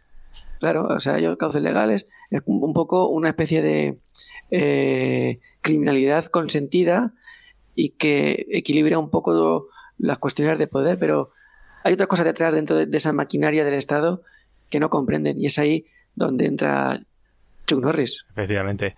Por cierto, acabo de mirar el nombre del personaje de la periodista, se llama Dalia McGuire, que yo creo que no lo dice en ningún momento de la película. Pero bueno, total, ¿no? Es como total, ¿para qué? Yo, fíjate Eso, que eso cuando, pensarlo, lo de la canon. cuando vi el papel digo, bueno, pues aquí a lo mejor hay trama amorosa Hmm. con Chuck Norris, pero no, No hay, con Chuck Norris es, No, es no, es duro de pelar Chuck Norris en todos los aspectos. ¿eh? En sus películas mm, es difícil que se termine enamorando y que terminen pasando cositas. eh, aunque Pero a mí me, me parece muy real porque al final, Está pues, lo suyo, eh, claro, está lo suyo. uno, no- o sea, eh, no- uno no, no está para, para el ligoteo en esas circunstancias. Efectivamente. Claro, no, no. Yo estas películas en las que hay- al final hay un enamoramiento producido porque han vivido una situación eh, en el que sus vidas están en peligro. Mm, No, no, o sea, no. Ahí no está el cuervo para jotas. efectivamente. No puede ser. De hecho, Norris está, es un profesional. Ah, y aparte es que nadie sabe lo difícil que es ser un héroe. No, no, no lo saben. O sea, el sacrificio, porque, a ver, hay que vivir en el pantano, Mm. tener el colega que tienes Un armadillo por mascota. un armadillo. Y esa es toda tu compañía. Esa es toda tu compañía. Eh, Esos son quienes te aceptan en el mundo.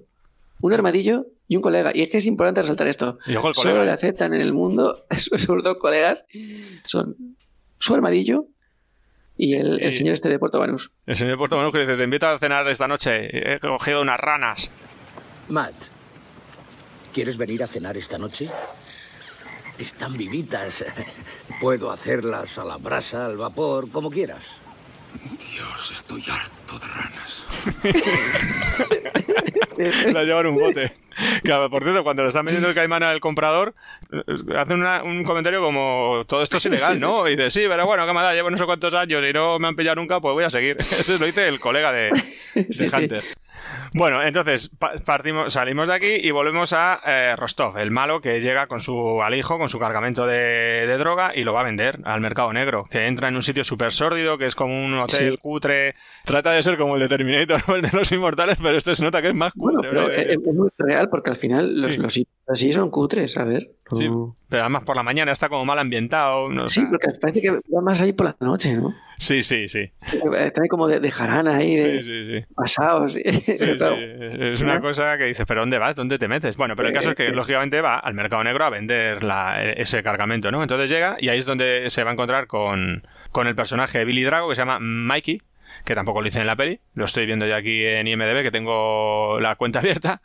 Y... Eh, dice Hunter, nunca dice el nombre, es Hunter, sí. No, no, sí, juntas sí lo dicen. O sea, Pero Hunter. el nombre de pila. Yo creo que se lo dicen. Bueno, pero bueno, da igual, de los secundarios de ninguno. Hunter, Rostov y yo creo que ya. O sea, cuando llega este ambiente así depravado, Mm. se ve también como eh, la degeneración de, de- de estos.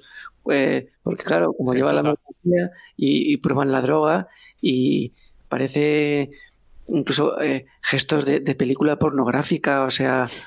Meten el dedo ahí en la coca, ¿no? Y la- y la- justo para probar la cocaína o no sé. Pero aparte de eso, yo cuando sale este actor digo, hombre, pues este tendrá más desarrollo de lo que pensaba, ¿no? Porque claro, era un actor reconocible, pero no. Eh, Ingenuo de ti, mágico. Claro, total, que llega, le vende, además, pero es que no le intenta engañar, no hay ningún... O sea, el tío accede, le Sí, es vende... una transacción. Claro, o sea, llego, te traigo la mercancía, le da la pasta y sin embargo Rostov se le cruza el cable y los mata a todos. Ha sido placer trabajar con ustedes. Es un placer que yo no comparto. ¿Pero por qué? ¿Pero ¿Por qué los mata? Porque no le han hecho nada. Yo creo que lo mata porque. Porque le toca los cojones. ¿Pero por qué? ¿No? ¿Por qué? No, porque, No queda claro en ningún momento. porque se piensa que es muy malo y le dice, no, no, malo no eres tú, malo soy yo. Ah, pues ya y está. porque quiero y puedo. Sí, porque es el mal. O sea, al final Rostov Claro, sí, sí, representa el mal. ¿Tú eres de mal? ¿Tú eres mal? No, tú, tú no sabes lo que es el mal, el mal soy yo. Claro. Porque ese doble juego que hablábamos es como los policías que no se enteran de nada. Este tampoco se entera de nada. No El- sabe que El que le el compra. verdadero mal es Rostov. No estos cuatro chiquilicuatres que Mm. se mueven ahí con, con la cocaína y las prostitutas. Mm. No.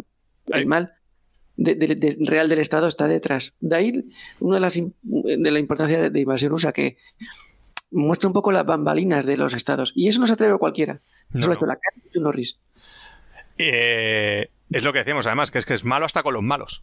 Y ya está, y se carga a todos. A uno le tira por la ventana, al otro. Bueno, bueno, bueno, por favor, arma una ahí que dices, pero bueno, y aparte. Se lleva la pasta y deja la farlopa. Que dices, "Mm, llévate todo, ¿no? Pues no, se va porque al final me da lo mismo. Y, y Sí. me hace mucha gracia porque hay un. Pues como un recepcionista. Entonces lle- llega al lugar del crimen, ve a todos muertos y el tío coge el alijo y se lo lleva para él. Y me hace mucha gracia. Digo, mira, el tío que se lleva ahí el cargamento. Me hace mucha gracia. No, no, la verdad es que Rostov no, no, es, no, no es drogadicto. No, no es drogadicto, se lo podía haber llevado y haber pillado más financiación, pero bueno, ahí está. Da igual, es un tío sin escrúpulos y ya nos tiene que quedar claro desde el principio. Y después de esto, pues bueno, ya es que ya llevamos como nada, todavía no llevamos ni 10 minutos de peli o un cuarto de hora y de Dios mío, que de, que de cosas han pasado, por favor. Así que lo siguiente que pasa es que eh, hay un tipo que llega remando en una barquita así por la noche y llega hasta la casa de, de Hunter, entra por la noche. Hunter aparece ahí como efectivamente como un cazador y le dice, eh, quieto ahí. Y le dice, ¿qué vienes? eh?". Entonces no, es un agente secreto que le va a buscar, porque después de lo que ha pasado, ya, pues eso, los servicios secretos empiezan a olerse que algo chungo está pasando y van a buscar a su mejor hombre, que ya está retirado, que está viviendo en un pantano cazando cocodrilos y que lo, neces- lo necesitan. Sí, eso es. Y además, se ha retirado voluntariamente, porque eh, Hunter se ha retirado porque Hunter y Rostov se conocían. Y es que Hunter ya sabía de lo peligroso que era Rostov y él lo hubiese matado. Pero impidieron matarle. Lo que pasa que él sabía que si lo hubiese matado, estaba salvando a los Estados Unidos. Pero pues, por lo políticamente correcto, digámoslo así, no le dejaron matarlo. Y ahora el problema viene de ahí. O sea, el problema que plantea Rostov, la culpa es de no haber dejado Actuar. actuar a, a- Hunter. Efectivamente, efectivamente. Es- es- tienen un pasado entre el protagonista y la antagonista y ahora cuando efectivamente ya se ven arrinconados, que tampoco ha pasado nada en momento demasiado grave, ¿no? Pero ya empiezan a olerse lo que hay y dicen vamos a buscar a Hunter. Y Hunter le dice que no, que se marchen, que no quiere saber nada Sí, de ellos. Sí, sí, Porque que- efectivamente ya tuvo su oportunidad, lo tuvo a punto para matarlo, pero eh, hay un flashback atrás en el cual aparece que el tío está a punto de matarlo, pero no le dejan que lo mate. Eh, y entonces dice Hunter, pues ahora a mí no me busquéis, buscaos la vida. Sí, sí. Y, y es así, o sea, pasa por completo del asunto. Y de hecho, acto seguido, lo que nos aparece es esa imagen en la cual Hunter estuvo a punto de matar a Rostov, que Rostov tiene sueños todavía con aquel momento, y de hecho Rostov tiene una fijación que quizás sea el principio del fin de su plan sin que él lo sepa. y es que Totalmente, sí. tiene la fijación con que voy a invadir Estados Unidos, tengo un ejército preparado para ello, ahora veremos cómo, pero tengo que acabar con Hunter, porque es el único que me puede parar, yo lo sé, él lo sabe, es verdad que está fuera de circulación, pero como entre en juego, yo desaparezco. Entonces su fijación desde el principio es ir a por él, antes de nada, y matarlo, porque tiene pesadillas el hombre por la noche y no duerme bien.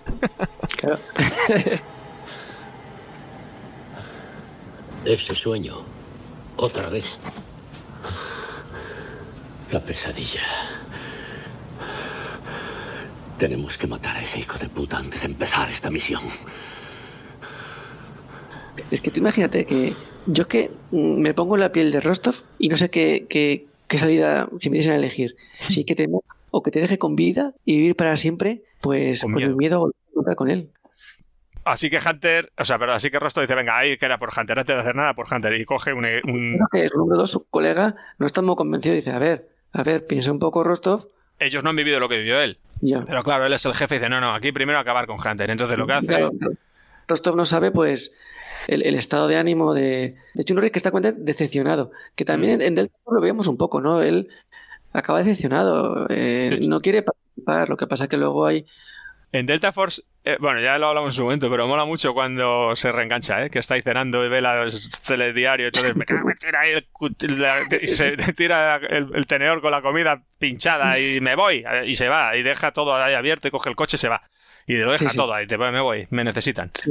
Aquí no, aquí hay que ir a por él. Entonces, bueno, eh, eso. Eh, Hunt- o sea, Rostos hace un pequeño ejército, un comando, con él encabezado, va a buscar a Hunter, que saben perfectamente dónde vive, no sé por qué, no se sabe por qué, porque se supone que está en un territorio, ¿no? En un paradero desconocido, pues no, llegan ahí cinco o seis lanchas de estas, aerodeslizadoras, y van a la cabaña de Hunter. Hunter está ahí durmiendo, pero su amigo, este viejo decrépito, eh, eh, en ese momento estaba llegando. Entonces el tío, ni corto ni perezoso, ve unos tíos ahí y sin preguntar saca la escopeta y de estos no me gustan y se lía a tiros con ellos. Así que lo primero que hacen es reventar a su colega y luego revientan la casa. Bueno, pero eh, el colega de Chuck Norris, el colega de Hunter, este de Puerto Sí. Banús, ¿Sí? se, por delante, ¿eh? Sí, sí, sí, claro, claro. Aquí, aquí nadie pregunta. O sea, aquí estos no me gustan, estáis en mi pantano, saco la escopeta y os ventilo. Es, que es tierra sin ley, es tierra sin ley. Es el oeste. Sí. Así que bueno, Y- pues sí. Fuego cruzado ahora, ya. Bueno. Bueno, fuego cruzado no, se cargan al colega y directamente revientan la casa de Chuck Norris con él dentro. Que ese es el típico plan de los malos tontos. Joder, vete, asegúrate. Entonces revientan la casa, las revientan y son tan inútiles que no matan ni a Chuck Norris ni al armadillo. No, porque. Además, claro, ha muerto a su amigo, han matado a su amigo, perdón. Sí.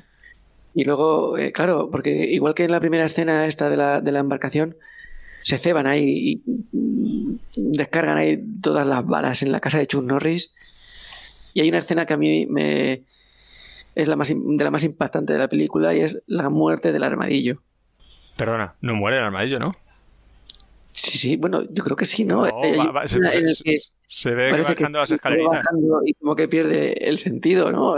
Ah, no, yo creo que no muere, ¿eh? yo creo que no. Bueno, no sabemos. Parece como que, pierde el conocimiento y, se desploma. Entonces, yo creo que muere el armadillo, muere su amigo y ahí está el gran error de Rostov. Efectivamente. Dejar a Chuck Norris lo pierde todo. Despertar a la bestia. No se sabe si el armadillo muere o no, no se sabe si muere o no. El amigo sí, porque lo coge Chuck Norris. Bueno, de hecho, Chuck Norris sale ahí ileso. Además, ni un rasguño, ni un nada, nada, nada, ni una herida. Le han reventado la casa. Sí, pero bueno, le han pegado ahí 800 cañonazos y el tío sale perfecto, peinado y todo. Y entonces, eh, claro, los malos nos aseguran porque si no, no serían malos de una peli en condiciones. Y entonces, pues ya se marchan, los hemos, los hemos machacado, ya podemos eh, seguir con nuestros planes, pero no. Hunter se levanta, coge a su amigo que lo levanta así, que va el tío, pues que parece que llevan un Cristo, tío, y lo mete en los restos de su casa y le hace un entierro con honores. Hombre. Que consiste, que consiste en reventar la casa con el dentro y quemarla. lo que quedaba, las ruinas. Y es, en realidad este es el principio del fin de Rostov y de la invasión USA. Porque le han hinchado los cojones. Así es. Así que bueno, hacemos aquí una pequeña pausa y continuamos comentando la película.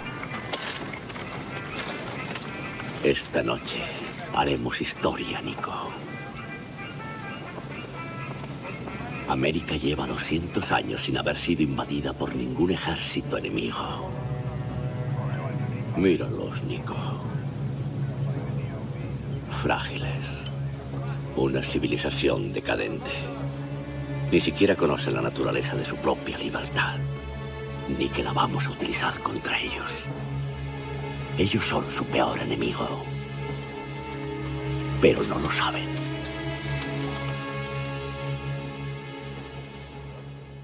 Bueno, pues después de esta frase eh, que nos hiela el alma a todos, ¿no? Es, frase, a que se puede hacer que matices porque dice, después de 200 años no nos han invadido, pero Sí, a Estados Unidos no lo ha invadido nadie nunca. En todo caso, ellos invadieron el oeste. Pues claro, no lo mismo decir la conquista del oeste a la invasión del oeste, pero que ellos invadieron el oeste. Fue la auténtica invasión USA. Fue la auténtica invasión USA, sí, sí. Totalmente. Bueno, pues después de esta frase y este matiz, pues que nos dices eh, llega el momento del desembarco. Pero este momento del desembarco que antes comentábamos que Spielberg lo tenía en mente. Hay no, yo creo que lo copia, ¿eh? Yo creo que lo copia. Bueno, hay un momento Boyer, ¿verdad? Porque hay una parejita en la playa que están ahí de plan nocturno y se están bañando. Sí, porque es, otra vez ese juego de, doble realidad. Bueno, pues- mientras una pareja de enamorados retoza en el agua a la luz de la luna, sale a la orilla pero es, un poco largo, es un poco largo ese momento, ¿verdad? Es que, como, pero bueno, ya, que ¿qué me estás contando aquí? ¿Para qué, para, qué, lo alargas tanto si encima van los dos con bañador? Porque si, ¿sabes? si te pones, te pones, pero ¿para qué alargas esto porque, con, tanta ropa de por medio? se insinúa, se insinúa. Y luego. No, se insinúa, no, se insinúa, perdona, no se insinúa. O sea, están en el agua, salen, se morrean, se tumba el tío encima de la tía y, es, y, hay poca insinuación. Además, llevan, una, teleportátil que, para que lleváis la tele, que tienen puesto el telediario. O sea, yo me imagino, bueno, pues me voy con mi novia, que además, pues no, pues nos gustamos. Vamos a ir ahí a una playa desierta y me llevo la tele. ¿Para qué? Bueno, pues están ahí los dos y eh, el subalterno, el primer, el compañero de Rostov, está ahí también en la misma playa porque justo ahí va a ser el desembarco. Entonces él se acerca pero aprovecha un poco, ¿eh? O sea, es un poco guayer. Se queda ahí mirando, a, ver, a ver, a ver, Se, deleita, se deleita con los dos cuerpos amándose. Sí, sí, está ahí el tío mirando y dices, a ver, ¿me vas a mostrar algo? Tú como espectador dices, ¿esto se va a alargar mucho? ¿No se va a alargar mucho? Pues no, saca la pistola, pa, pa, les pega un tiro a cada uno y los mata. Bueno, pero bueno. Bueno, yo lo entiendo porque como espectador estás ahí, bueno, pues a ver si se ve algo. Entonces, fíjate que, juego tan sutil, ¿eh? Porque él, él es nosotros. Claro. Entonces él también está mirando a ver si se ve algo. Y como no, pues mira, eh, hasta luego. Vamos, vamos al lío, ¿no? Vamos a la peli. Venga, que pase lo que tiene que pasar. ¿Y, nada, pues, eh, pues eh, hay una imagen de, de unas barcazas que llegan, o sea, son, son las barcazas del desembarco de Normandía. Totalmente, iguales. Recuerda que Sí, también sí. había un desembarco en Delta Force, pero bueno, Delta Force es posterior. El desembarco de Delta Force es más patético. Porque este no es patético, este es salvaje, además van gritando. Eh, hombre, es que Que dice, vaya, operación clandestina. no porque están muy motivados, son, son, son- van a invadir Estados Unidos, son pioneros. Pero perdona, ¿quiénes son? es un ejército de terroristas, ¿no? Es un ejército terrorista. Es un ejército random Me, de me pareció. A ver, yo, yo he visto la película doblada. No sé cómo será original, pero el doblaje me pareció oír a gente hablando en alemán. Luego me pareció ver a gente con el pañuelo palestino. Hay, hay árabes, hay, hay rusos, hay alemanes. Bueno, los enemigos de Estados Unidos. Efectivamente, son terroristas random, que esto es muy de la canon, o sea, da igual, o sea, da igual. O sea, que tú no te guste, todos los pongo con su peor pinta y todos son los que van a invadir Estados Unidos. Entonces, bueno, y bueno, pues, también es curioso porque eh, desembarcan. eh, a ver, tampoco son muchos, son cuatro barcazas. Yo que sé, imagínate, ponle 30 por barcaza. tampoco es que sea una cosa. Y van a invadir todos estos los Estados Unidos. sí, sí, sí. Y claro, la, la playa es muy grande. Eh, Sí, sí. Pero, ¿qué les pasa a los cadáveres de, de, Pues los pasan, estos dos jóvenes? los pasan por encima como si fueran caballos y los pisan. Joder, macho, pero es que ves, son malísimos, son malísimos, todos son malos. Sí, es una o sea, no, no habrá playa, no habrá playa No, no, claro. y tienen que pisar a, o sea, estos. A chavales. Sí, pero bueno, es que fíjate, eh, quien se preocupa y vela porque estos dos chicos retocen alegremente es Chuck Norris. Efectivamente, Y cuando Chuck Norris no está, pasa eso, que no, no se puede ser feliz, no hay libertad. efectivamente. O sea, No hay para, libertad. para ser libertad, o sea, para haber libertad tiene que haber control. Tiene el control. Tiene que ser libertad controlada. Sí, y, y en el caso de Chuck Norris, no hay que tener miramientos. No, no. Si hubiese matado a Rostov, si hubiesen dejado matar a Rostov, Claro, claro. estos dos jóvenes hubiesen podido disfrutar del amor. Hubiesen acabado la noche bien. Bien. Hubiesen acabado la noche. De hecho, aquí no la acaban porque, porque mueren. Sí, sí. Eh, los pisan. Efectivamente. Pero, pero, efectivamente, Bueno, ¿y a dónde van todos estos, Manolo? ¿Dónde van? Pues a los camiones. Tienen ahí una, un- una jarta de camiones ahí aparcados todos en batería, que a lo mejor tienen 200 camiones, ¿eh? Que dices, no había ¿Quién los ha tanto- dejado ahí? Dicen, dicen, no había tantos terroristas como para llenar tantos camiones. No, no. Pero bueno, a lo mejor también es que es un acelerado de la acción y a lo mejor son varias oleadas de desembarco. No sé, son cosas, a ver, son películas chungas también. Tampoco Sí. hay que ponerse demasiado exigente. Sí, no, no, es cierto. Hay una flota Pero enorme de atención- camiones. Sí, sí.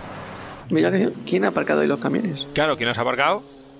O sea, es que es una operación esa chunga. O sea, hace, hace falta mucha. Yo creo ¿Y a que eso, van? con un alijo de coca no lo pagas. no, no, no. ¿Y a dónde van? Pues no se sabe dónde van. Arrancan ¿Cuál, todos. cuál es su cuartel general? No hay cuartel general. ¿Los camiones están dispersos por ahí? Claro, claro. No, Mm. los camiones están todos aparcados perfectamente en batería. O sea, ocupando dos kilómetros de línea de playa.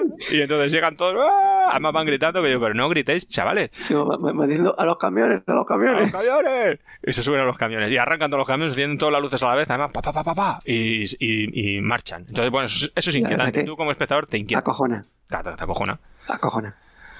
Eh, después de esto, eh, como veis, la película va increciendo, pues aparece eh, Hunter, que está cenando en un food truck, en, una- en un restaurante mm, callejero, y entonces ahí mm, vuelve a encontrarse con ese agente secreto que le había ido a buscar a su casa, y eh, bueno, de alguna forma se han tenido que comunicar porque ahí quedan, y entonces Hunter acepta. Dice, venga, de acuerdo, acepto.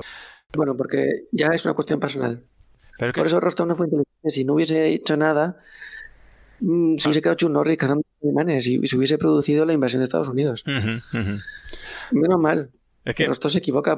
¿No? Hoy estaríamos hablando Mm. de que la historia había cambiado por completo. hubiese cambiado. De hecho, no, no solo los jóvenes hubiesen sacado la noche, nosotros ahora mismo no estaríamos disfrutando de nuestra vida como la disfrutamos. O sea, tú fíjate. Es así. O sea, gracias, Norris. Gracias, Matt Hunter. bueno, entonces eh, continuamos y, y, efectivamente a, a pasar el desembarco, vuelve a llegar la policía tarde, lo que te decías tú, porque los cauces legales siempre llegan tarde a estas cosas que se adelantan a, ¿no? a la normalidad. Ya, no se enteran de nada. Ellos No se enteran. están bloqueados. Pues no saben qué, qué es lo que está en juego. O sea, y esta gente existe en la realidad, ¿eh? Existe la realidad. Y cada vez lo vemos más. Sí. Un poco de populismo ahí. Eh, efectivamente. Y aparte, el casting es.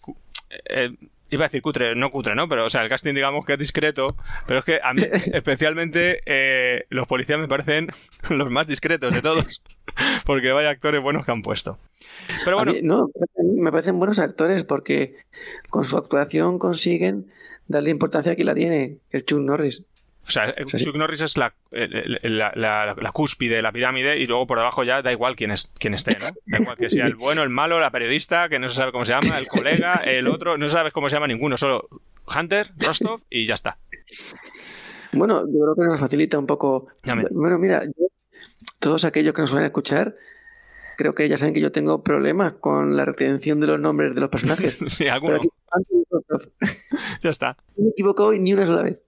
Bueno, pues eso. Y continuando con la acción, pues, eh, pues vuelve otra vez al lugar del crimen, está la policía investigando y también está la periodista. ¿eh? Entonces está la periodista que ha llegado a la playa, está haciendo fotos, pues... Sí, porque tiene instinto. Tiene instinto, tiene instinto.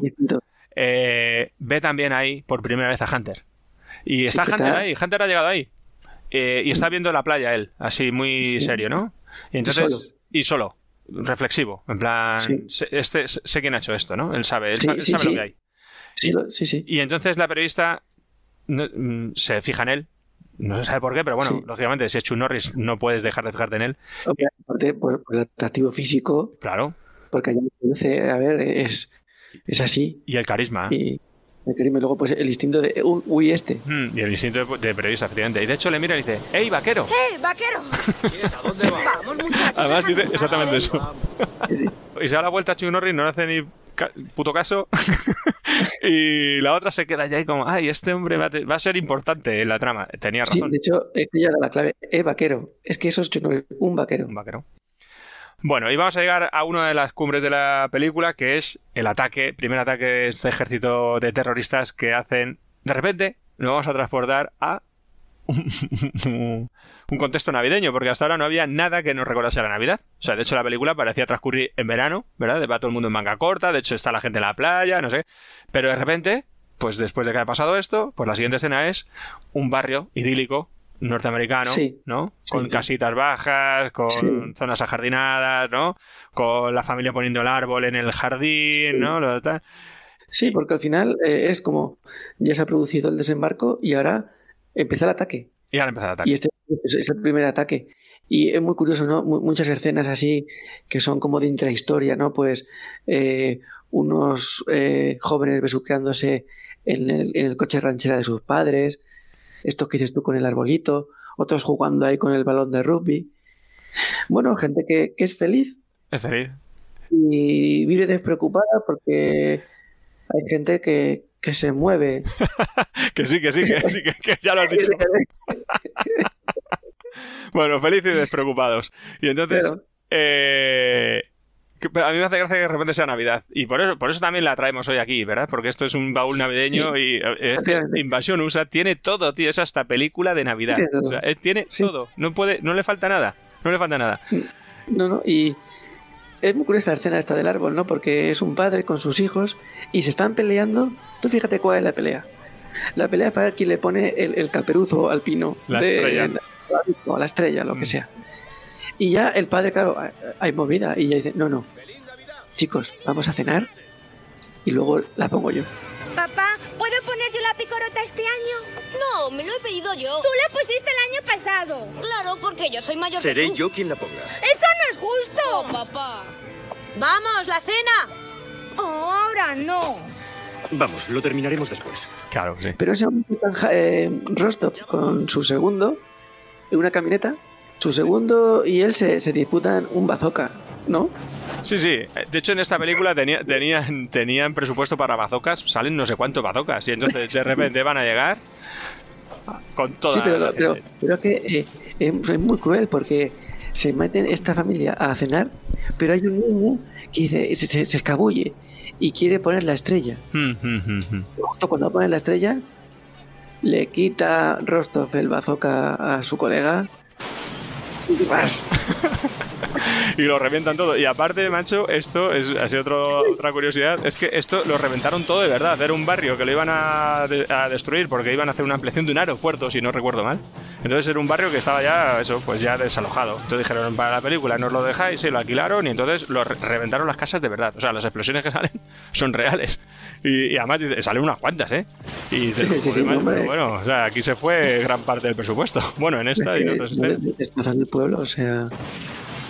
Hay que ver lo que dio la hijo de drogas para camiones. Joder, dio un montón.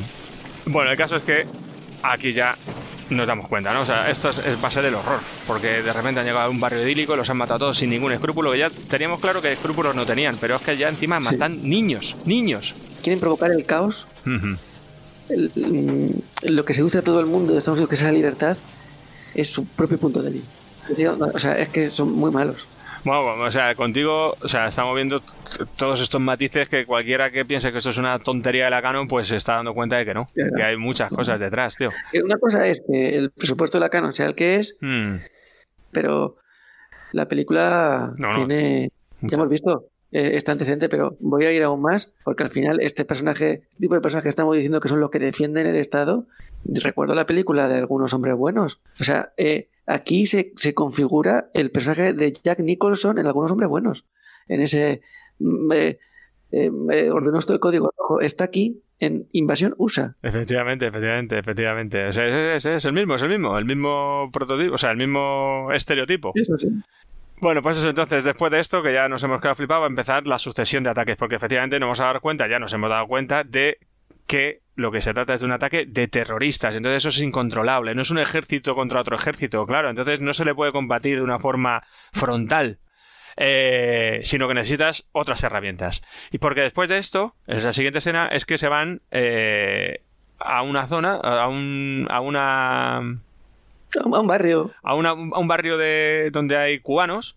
Que es curioso porque eh, esto se relaciona con el comienzo, con ese prólogo, Ujú. porque estos cubanos sí que han conseguido escapar de, de- del régimen castrista y han alcanzado la libertad y están bailando en el Guateque. Bueno, total, que están ahí y entonces de repente llega la policía y Por cierto, por cierto, bajan dos policías. bajan dos policías.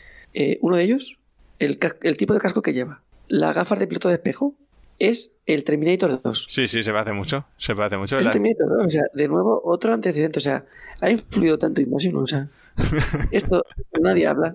Sí, sí, menos nosotros. Pero nosotros- Bueno, pues entonces, estos policías que se bajan no eran policías, eran terroristas disfrazados de policías, que entonces dices, ostras, son, son indetectables, porque claro, llegan ahí disfrazados de policías, los chavales que están ahí de fiesta, que disfrutando de su libertad, pues de repente eh, le llega la policía en plan, bueno, ¿qué queréis? Si estamos, no estamos haciendo nada, y nada, se lían a disparos ahí y los matan a todos, hacen una matanza. Mm, ahí estaba también la periodista, nuevamente, que dice, joder, es que estás en todos los fregados. O sea, Es olfato, olfato. olfato. Eh, y entonces, claro, han matado unos cuantos, se marchan, han sembrado el caos y luego llega la policía real y hay una reacción contra la policía real, con lo cual, claro, están dando donde más duele, porque al final no hay defensa contra esto. Claro, eh, consiguen en- enfrentar a uno, co- a un- un- todos contra todos. Todos contra todos, que haya el caos. Por cierto, que fíjate que de nuevo la periodista se vuelve a anticipar a la policía. Es como que el periodista es eh, el, el enlace entre esos dos tipos de, de realidades. Sí, sí. entre la cómoda que vivimos gracias a los otros y la clave está en el periodismo, que es como el camino de es, Bueno. Eso no sea- es, es algo extraordinario. Es extraordinario, está clarísimo. vamos. Sí. Bueno, eh, continuando, eh, lo siguiente va a ser a Hunter, Hunter, buscando información en los bajos fondos. Entonces mola porque llega a los bajos fondos, va ahí con su jeep eh, y se mete en un bar, en una calle donde hay, hay asesinatos, hay... O sea, decir, pero bueno, o sea, qué, caracterización, que vale, que sí, que sabemos que va a los bajos fondos, pero va en una calle ahí unas prostitutas peleándose, le tiran no sé qué al coche, pero bueno, bueno, ¿dónde esto es la jungla? Claro, como no está... Sí, sí, inventa, ¿eh? Sí, sí, sí, total. Bueno, entonces entra en un garito para hablar con un soplón, ¿no? Entonces cuando entra en el garito, eh, ahí va a llegar una, otra de las escenacas de la peli, y es que entra en el garito y de repente hay un tío que se le, se le pone en medio, ¿no? Literalmente. Y le dice, ¿dónde vas? Y el tío, ¿a ti qué te importa, no? Voy a- No, pero, eh, luego te dice que, ¿dónde vas? Sí, sí, le insiste. Entonces, como que no le deja pasar. Entonces algo así Sí, como... dice, eh, ¿vienes a, a negociar? Y, y le dice, no, vengo a mirar. Claro, claro, como es un garito chungo, pues claro, aquí a que vienes. Entonces hay un momento en el cual, eh, no- no, pues hay un, un- un cara a cara entre Chuck Norris y este tío que le está cortando el paso y entonces coge... Una, una cerveza. Sí, lleva una cerveza a la mano, un- un- una botella de tercio. Entonces Chuck Norris, ¿qué hace? Pues eh, coge, le coge de la mano que está con la botella Mano con mano. y le revienta, le, o sea, le- le- le- le revienta la botella en la mano. coge su mano, aprieta la otra mano y le rompe la botella otra vez. ¡Dios! O sea, esto es una cosa increíble. A mí esta escena me, me- me parece impresionante. ¿A quién se le ocurre? O sea, No, pero ¿a quién, se, ¿a quién se le ha ocurrido? Bueno, se les ocurrió al propio Chuck Norris y a su hermano, que son los guionistas, hacer ese momento de yo te reviento el botellín apretándote la mano. Es increíble. Le corta la mano y le deja pero claro, es que, o sea, menos mal que esta película la hemos visto ahora. Pero imagínate Sí, que la sí. empieces a ver cuando empiezas pues a moverte en estos ambientes nocturnos en el que hay pues portero de discotecas. Imagínate que te encuentres un portero de discoteca con una botella en la mano y no te deja entrar. Lo mismo se te ocurre hacer lo mismo que, que Hunter, claro.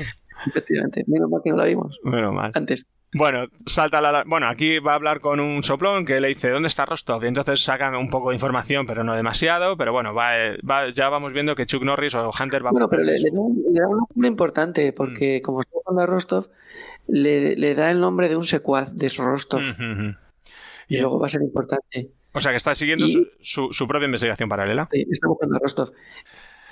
Digamos que es el número 3 de la operación Sí. de la invasión. Sí, sí, sí. Es el número 3. No, no hablamos de un... Está en un otro, en otro garito, un garito de- donde hay chicas en topless, donde hay prostitutas, donde hay así movimiento.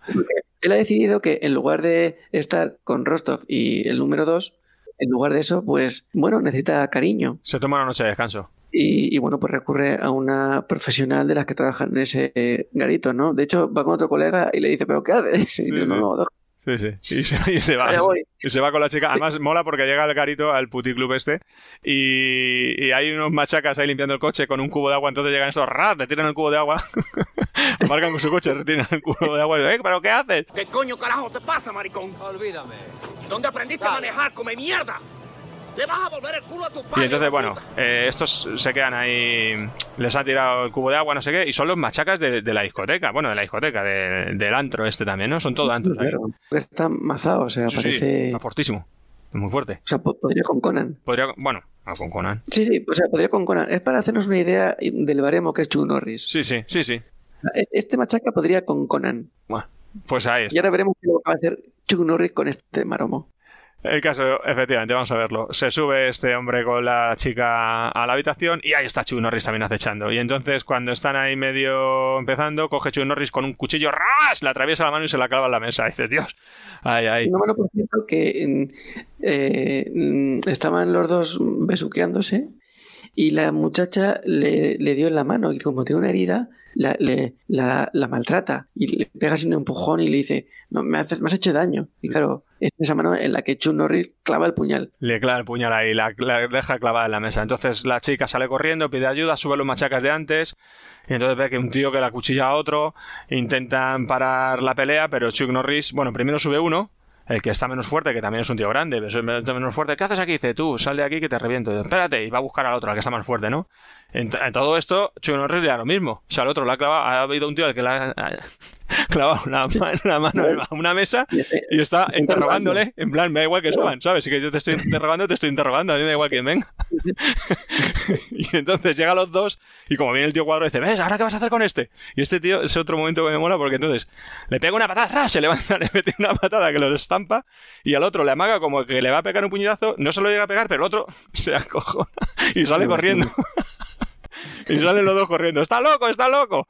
Y entonces ya cuando Chuck Norris ha conseguido la información que quería, coge una granada, que, que eso también, le quita el seguro, se la pone en la mano buena y se la deja apretando al otro. Dice, ala, aquí la tienes, me marcho, que si sales con vida dile a Rostov que le estoy buscando. sí, sí. Dios, qué grande, por favor. O sea, Un momento así de la película que, que, que lo deja arriba otra vez. Lo deja arriba. Así que aquí hacemos una pequeña pausa, si te parece, y ya llegamos poco a poco al final de la película.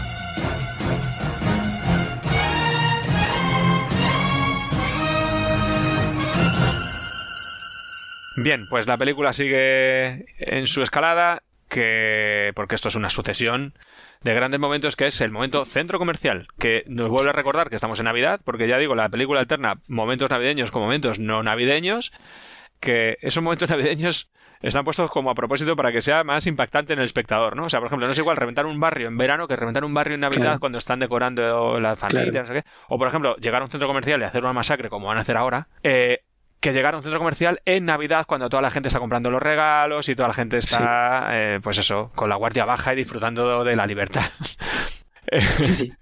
Así que llegamos al centro comercial y ahí, pues eso, eh, vamos contando. Nada, hay todo un despliegue de, de- de los soldados de la invasión y hay uno que lleva una bolsa con un regalo.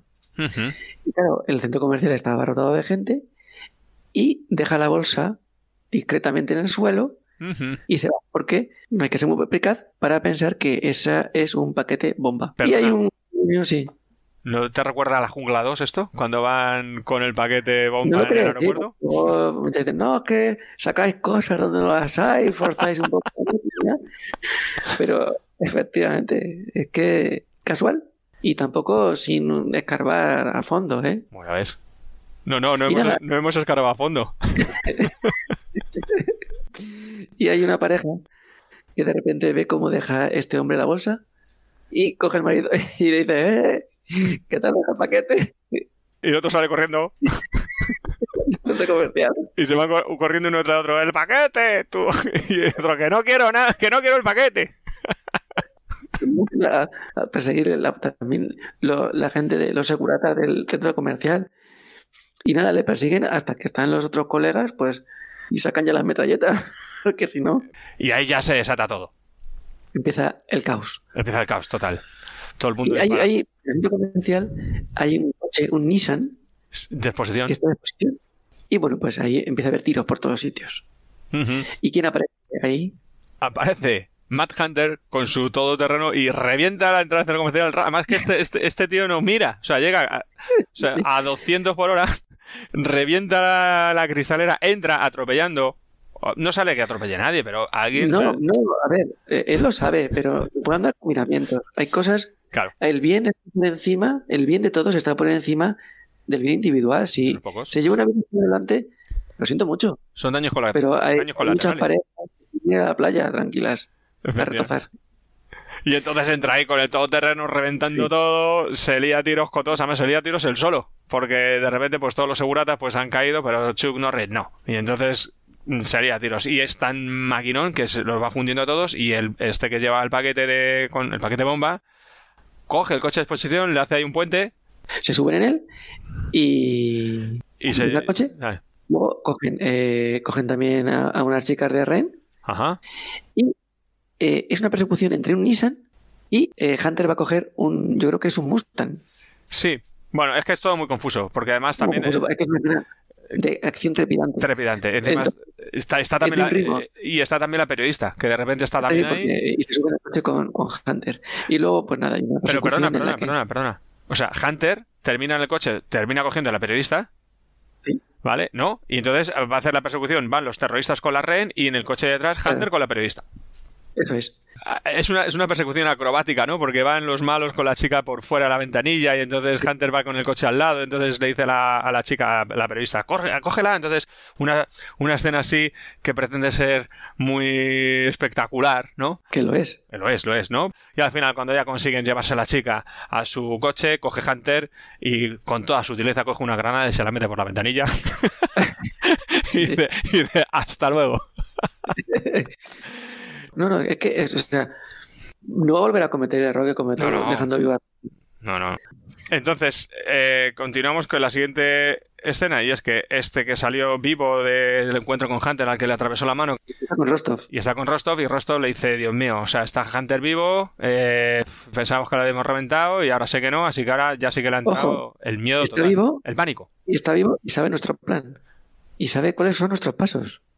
Y viene a por mí, Mira por mí. porque está... Y le pregunta, ¿y ¿tú le has dicho algo a Hunter? Y, no, ¿qué tal? ¿Qué cual? Que yo no le he dicho nada. Y ya, casi, casi. Y el otro, pues se confiesa y dice, pues sí. Y viene a por ti. Sí, sí, sí. Y en- Claro, es igual, o sea, ¿qué hace Rostov con este tipo? Pues matarlo. Matarlo, porque Rostov si no tiene pie- piedad con nadie, ¿cómo lo va a tener? Pues con- es que con nadie es con nadie. Es así. Es un ser despiadado. Entonces, Pero él, él, bueno, pues Rostov mm, está asustado. hombre, muchísimo. Si tenía pesadillas Asustado. antes, imagínate ahora. Imagínate ahora. Son reales. Ahora son reales.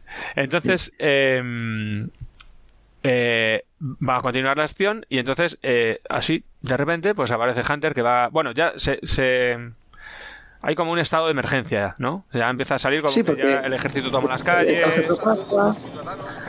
Y cada vez pues hay más, más conflictos entre unos y otros, es todo contra todo, la policía contra los ciudadanos. Hmm. Eh, bueno, pues el, el caos se está produciendo la invasión y está teniendo éxito. Está funcionando, efectivamente. Sí, porque- Y se ve como esta escala de violencia continúa tanto que va a llegar un momento en el que se va a decretar incluso el estado de excepción. O sea, la gente no puede ir por la calle, la calle la toman los ejércitos, el ejército, pero tampoco saben contra quién, porque contra quién está luchando. Claro, Contra un ejército fantasma. es un ejército fantasma. Eso es lo que... curioso porque ¿qué pretenden con Dejo ahí la pregunta. ¿Qué pretenden con la invasión? Ujú. Luego sí, Luego podemos dar alguna respuesta al finalizar el, el repaso. Bien, pues que porque lo siguiente que sale es que va Hunter así por una calle, la cual ya está vacía, está el ejército de la calle, y entonces a Hunter le paran los soldados. Párese aquí. Y entonces se bajan los soldados que son los terroristas, porque son los mismos, es el mismo personaje que, que te recordaba antes a Terminator 2, que es un personaje así asiático, y ahora va disfrazado de soldado. Tú sabes que él es el malo, pero Hunter no. Entonces le paran ahí para identificarlo, ¿no? Entonces está muy bien esa escena porque se acercan, pare, deténgase, se detiene, se acerca el terrorista con unos cuantos que rodean el coche y dice, identificación. Y dice, aquí la tiene, se agacha, saca una pistola y le pega dos tiros. Identificación. Sí.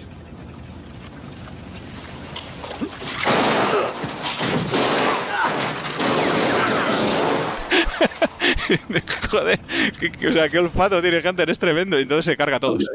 Yo, yo aquí, o sea, él tiene olfato y sabe que no soy soldado, ya sabe cómo Pero ¿por qué, lo, por, qué lo, ¿por qué se da cuenta de que no lo son?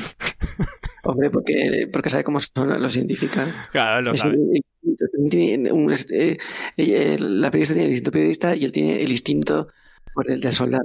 Eh, un soldado americano se le reconoce y este sabe que no es. No lo es, efectivamente. Después de esto, lo que pasa es que la siguiente escena que sale es que, eh, efectivamente, pues toque de queda, estado de excepción, pero se ve a una familia que acude a la iglesia por la noche, ¿vale? Y entonces, eh, claro, ya acude a la iglesia por la noche esta familia, que está llena de fieles todos rezando, porque claro, está toda la comunidad preocupadísima, lógicamente.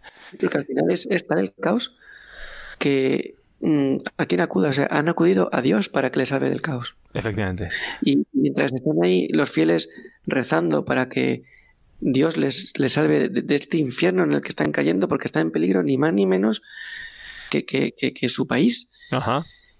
Y, y mientras tanto hay uno que viene con una maleta y en la puerta empieza a preparar una bomba. Y la ponen en la puerta de la iglesia para matar a todos los que están dentro. Claro. ¿Y, y quién va a salvar a los fieles? ¿Dios? ¿Va a salvarles Dios? No, no es Dios quien, quien lo salva, es eh, Hunter. Es que eh, Hunter, o sea, Chuck Norris está por encima de Dios. Es superior a Dios, ¿eh? O sea, lo- cuando no llega Dios, llega Chuck Norris. Efectivamente, ya Chuck Norris. Bueno, a lo mejor es un enviado de Dios. Habría que verlo eso también. Eh, Pero bueno, Bueno, pero es curioso porque al final coge Chuck Norris, eh, es que es muy gracioso porque lo- el, el terrorista que ha puesto la maleta con la bomba, claro, mm, la- no la activa con un control remoto, sino que tiene un cable muy largo. Claro. Y se refugia con otros malos, unos cuantos detrás de un coche ahí. pero claro, de repente aparece Chuck Norris. Le dan al botón y no va, le dan al botón y no va, claro. y no va, y no va. Joder, no explota, no explota, no explota. Y entonces se escucha una voz por encima de ellos que dice, ¿qué? ¿No funciona la bomba? y es Chuck Norris que está en la azotea con la bomba. No ha funcionado, ¿eh? Ahora lo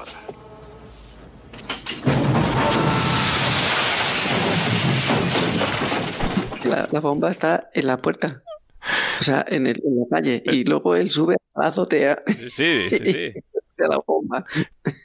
Es tremendo, sí, por eso, o sea, pues posiblemente sea un enviado de Dios.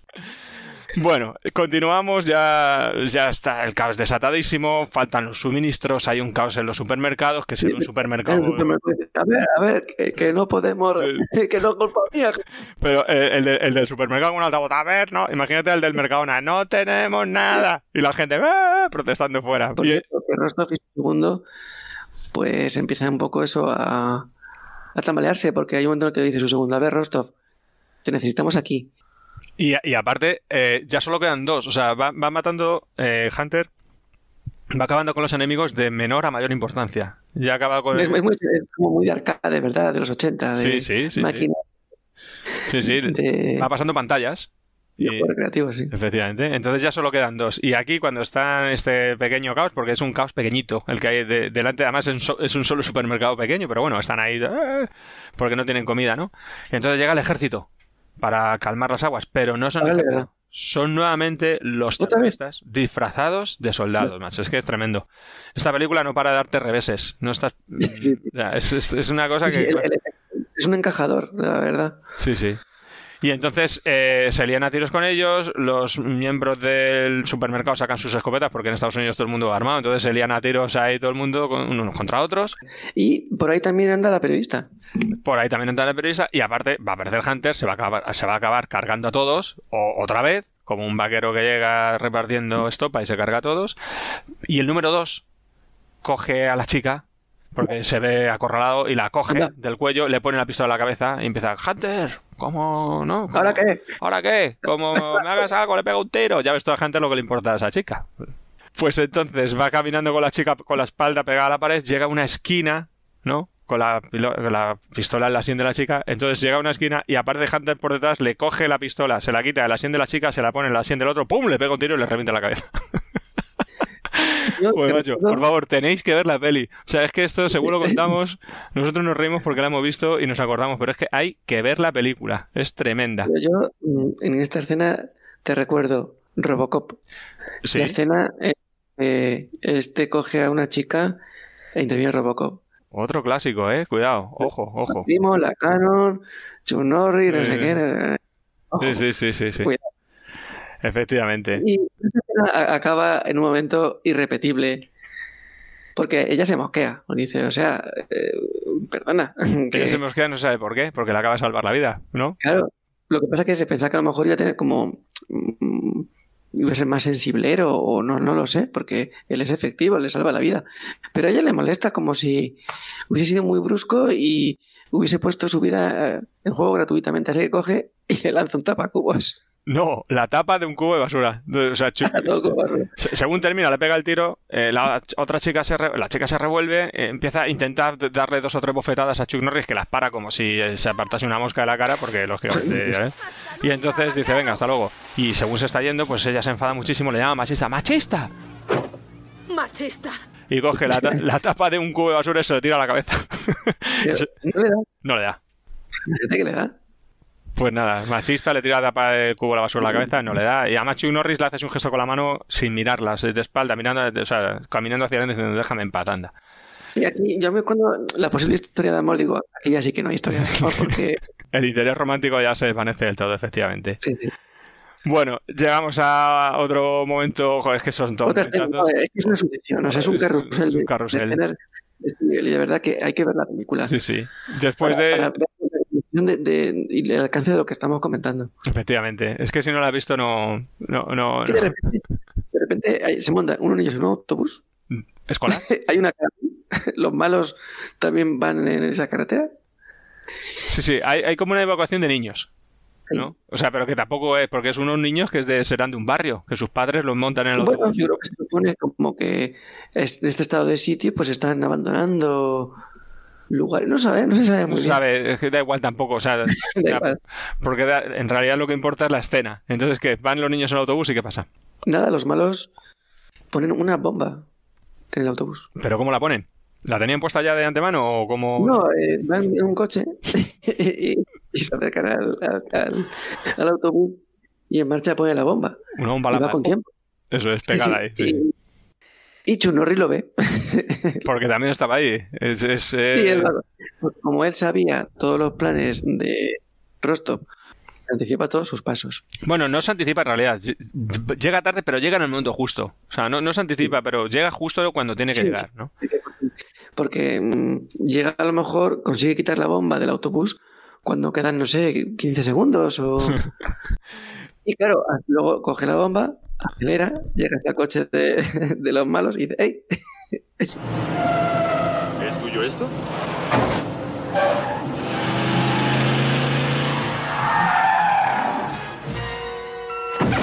Bueno, pero aún así ya eh, estamos llegando al final y Hunter está un poco uf, de bajón. Y entonces ahí tiene un encuentro nuevamente con ese eh, agente especial que le había ido a buscar al principio de la película. Y entonces se encuentran y eh, Hunter le da un papel con un plan. Y dice, esto es lo que quiero. Sí. El otro lo mira y Sí, dice, porque es la única manera de, de acabar con esta escala de violencia y de poder traer la, la- la paz al, al país. Pero el pliegue de condiciones no le convence al, al otro. De hecho, le, le- le dice, la oficina central me dirán que no. Dices tú, ¿que ¿la oficina central de qué? Entonces, bueno, pues tú no sabes qué va a pasar, no sabes cuál es el plan. De repente ves a Hunter en una habitación de un hotel viendo una película de, ci- de ciencia ficción, así un poco, un poco cutre. Es un plan maestro. Total. Pero ahora vamos a comentar. Entonces, eh, Hunter está viendo la película y de repente este agente del FBI empanado que no se ha enterado de nada entra, irrumpe con un cuerpo especial y detiene a Hunter. Hay algo que no hemos comentado y es que Hunter ya aparece en prensa como alguien que está involucrado en todo este tipo de cosas y que él es el responsable de algunas muertes. Entonces, de alguna manera, la policía está completamente confundida y le tienen como cabeza de turco y piensan que con su detención van a conseguir parar esta escala de violencia y poder volver pues a, a restablecer el, el orden y acabar con el caos. Así que lo detienen y cuando está siendo detenido se acerca a una periodista a preguntarle que, por cierto, no es la periodista que ha estado toda la película como en la trama. Y dice, "Joder, pues ya, coño, no ha hecho nada esta chica, ya por lo menos podía haber sido ella la que le dijese, hey, una declaración. O sea, Bueno, yo creo que por la coherencia de la, de la trama. ¿Cómo, cómo? Apuestan por la coherencia de la trama, ¿no? Ya, pues también hay más periodistas con, con sus instintos perspicaces.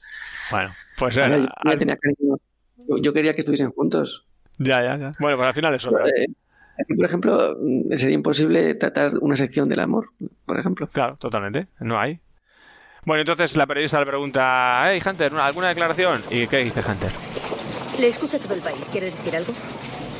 Sí. Nico fue fácil.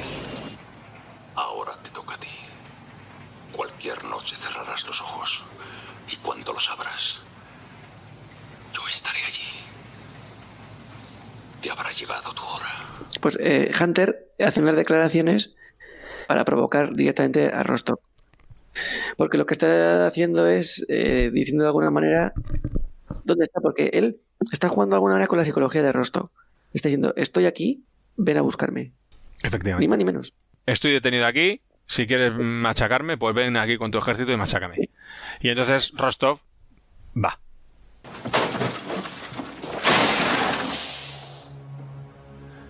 Ahora es cuando destruiremos a los americanos. Aplastaremos todo su poderío. Y acabaré con Hunter. También. Adelante, reunidlos a todos. Quiero a todo el mundo allí. ¡Vamos! Rostock va, pero claro, Rostock no va solo. No va solo, va con todo, con todo lo que tiene. Da. Es muy gracioso porque va todo el ejército de Rostock y entra en el edificio por él, por... Ah, Bueno, eh, espera, Por espera. Entonces entra, va con todo, efectivamente. Entonces llega a un edificio donde se supone que está. eh, bueno, se supone no, donde está Hunter Sí, detenido. como el cuartel general del estado de sitio Eso es. y ahí tienen retenido a Hunter. Efectivamente. Y entonces llega Rostov y dice: Nada, lo mismo, voy para allá con todo. Sí, sí. Y efectivamente entra en el edificio y nosotros estamos viendo paralelamente un montón de imágenes de tanques de movilización de ejército eh, en paralelo, con lo cual tú ya te estás viendo, te estás ¿no? Eh, oliendo que le han tenido una emboscada y que Rostov ha picado. Sí, sí, ya han picado. Y entonces entra Rostov con todos sus hombres y van re- mm, ¿no? Eh, recorriendo el edificio buscando a Hunter. Todas, son todas, o sea, además entran disparando ¡ah! y no hay nadie, está el edificio vacío, pero ellos disparan igualmente, revientan todo, revientan las mesas, revientan, y van habitación por habitación reventando habitaciones vacías que tú lo estás viendo y dices, pero ¿para qué disparáis? Y, y se ve, además entra todo el ejército dentro, o sea, es, un- es, una, es una acción estratégica buenísima porque todos los terroristas entran dentro del edificio no se queda nadie fuera, se quedan todos dentro. Y, y claro. Se convirtió en una ratonera. Es una ratonera. Y cuando se quieren dar cuenta e intentan salir, pues claro, está todo el ejército de los Estados Unidos por fin con todo su arsenal, que además se meten en una calle. ¿Cuántos tanques hay? ¿50 tanques? No sé, pero además están todos también en fila de a dos, que también dices, "Ah, no ha, no ha sido un buen despliegue este, ¿eh? Estáis todos en una calle... No, no, no voy a dar. Claro, y de repente salen todos los soldados que estaban ahí apostados, escondidos, y les hacen una emboscada. Y cuando están saliendo los terroristas... poquito ahí entre los malos y los buenos. Es fuera y dentro se va a producir el encuentro final entre que el cara a cara entre Rostock y Hunter. Llega la hora de saldar cuentas. Efectivamente, el duelo final.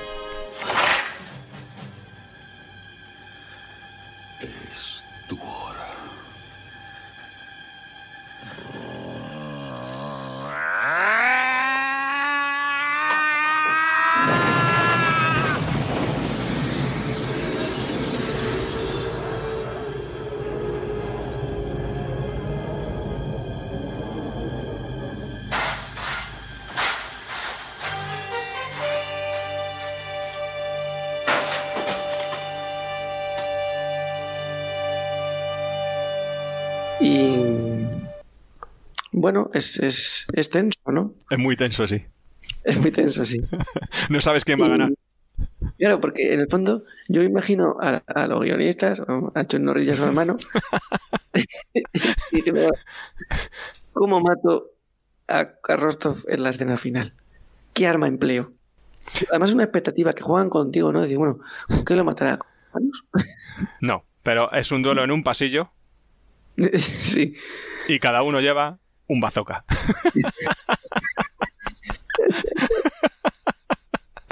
oh, qué grande, tío. No, no, ¿Y quién dispara primero? Di- Disparan los dos. Dispara los dos, pero dispara primero Hunter. Los revienta y sale. Maneras, además, ya ahí ya Rostov había perdido. Porque ya. No, ya- Intenta hacer alguna triquiñuela, pero ya había perdido. Ya, ya estaba todo decidido. Bueno, pues tremendo. Vamos aquí al, al- al- al final. Y este es el final. Eh, bueno, la película es divertidísima, macho. O sea, eh, o sea, eh, yo me y tú, a nosotros es que nos encanta este tipo de pelis. eh, y Invasión USA es una de las mejores. O sea, dentro de este Pero a mí me gusta este tipo de película porque es una buena película. Y aparte de eso, pues tiene ciertas cosas que hace que, que haya pasajes realmente hilarantes sin pretenderlo. Porque Esta se disfruta desde el primer minuto uno hasta, hasta el final. Y si quieres ya no me por despedirnos, que ya creo que hemos hecho un repaso bastante exhaustivo, llevamos casi dos horas hablando, eh, hacemos una pequeña conclusión cada uno y nos despedimos. Bueno, yo quería concluir con, eh, con el punto débil de la película y es precisamente el que hablábamos antes cuando decíamos quién está detrás de la invasión. Porque al final, ¿para, para qué quieren invadir Estados Unidos?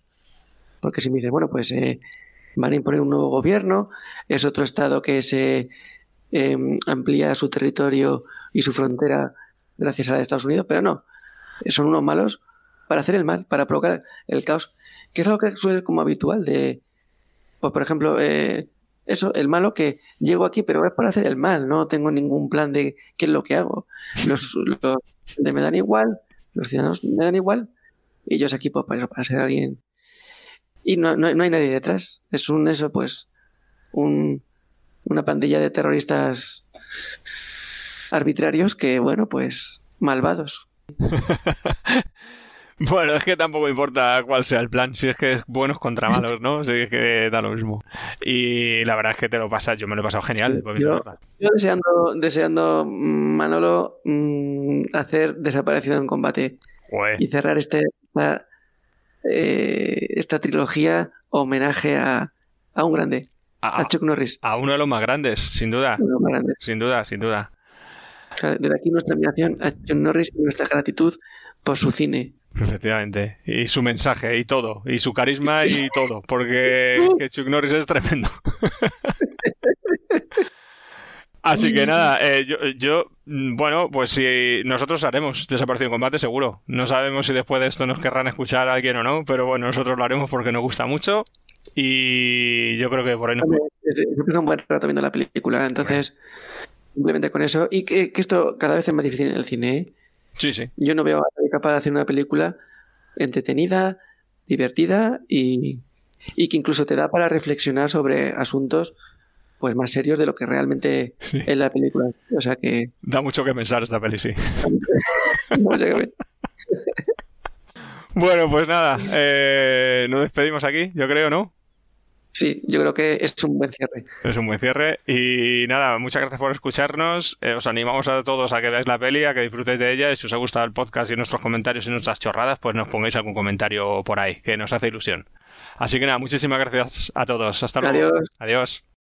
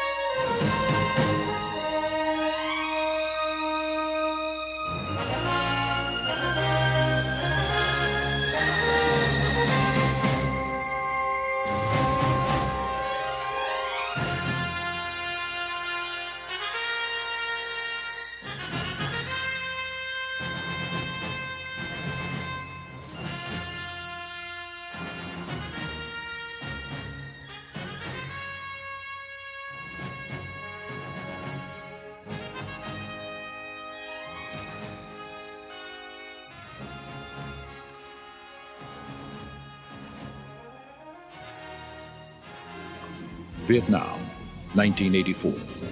Chuck Norris is James Braddock, decorated war hero, ex prisoner of war, an American on a mission. One man who couldn't forget the Americans that were left behind. We categorically deny that there are any living MIAs in Vietnam. Wrong answer. James Braddock has returned.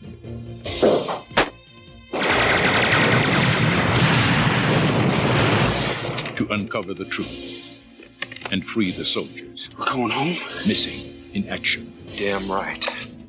James Braddock declares war. The war isn't over until the last man comes home.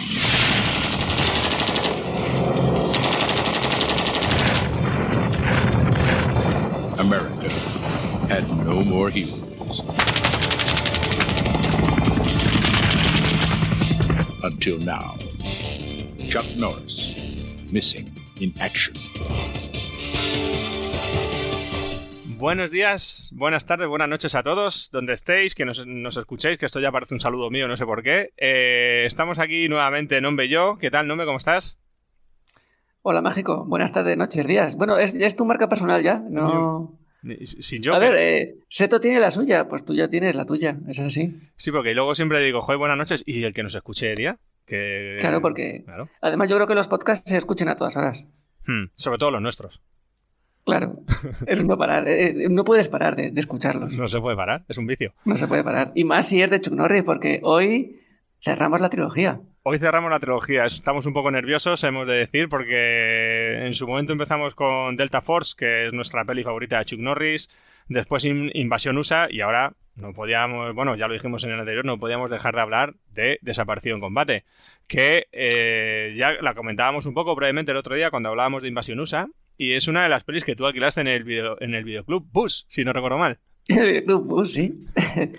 Sí, yo estaba abonado al videoclub Bus, al videoclub Flash. Y Y, bueno. nada, porque antes, eh, ahora en esta época de cine en streaming, pues parecen tiempos lejanos. Pero bueno, yo he pasado la tarde en el videoclub esperando a que entrase alguna película de Chuck Norris. Hmm. Bueno, Hubo parece un día que... que incluso no, no, no entró y tuve que conformarme con Striker. Striker, bueno, también, Striker, que ya hablamos de ella en otro podcast. En el Que es bueno, pues si claro, pero no es, no, no no es, no es Chuck Norris, claro. No es Chuck Está Norris. cafeinado. Bueno, que Chuck Norris también a lo mejor es un poco descafinado, o no, comparado con Stallone, porque, ojo, vamos a hablar de una pedazo de Ojo. película. Vamos a hablar de una pedazo Ojo. de peli. Y vamos a cerrar la trilogía de Chuck Norris, que a nosotros nos encanta Chuck Norris. Ya explicamos el otro día un poco el porqué. pero lo volvemos a decir, nosotros somos mm, quizá espectadores tardíos de Chuck Norris o lo hemos descubierto tarde, descubierto en, plenamente me refiero. Y eh, cada vez que vemos una película Norris las disfrutamos muchísimo. Yo, vamos, mm, las estoy disfrutando todas cada vez que las veo o que las vuelvo a ver, como si fuera la primera vez, incluso mejor, porque ahora las veo desde otra perspectiva y me parecen geniales. O sea, son unas películas geniales. por eso estamos aquí, le dedicamos tanto tiempo y nos gusta tanto hablar, hablar de ello. De hecho, yo tengo ganas de mirar Desaparición Combate para ver Desaparición Combate 2.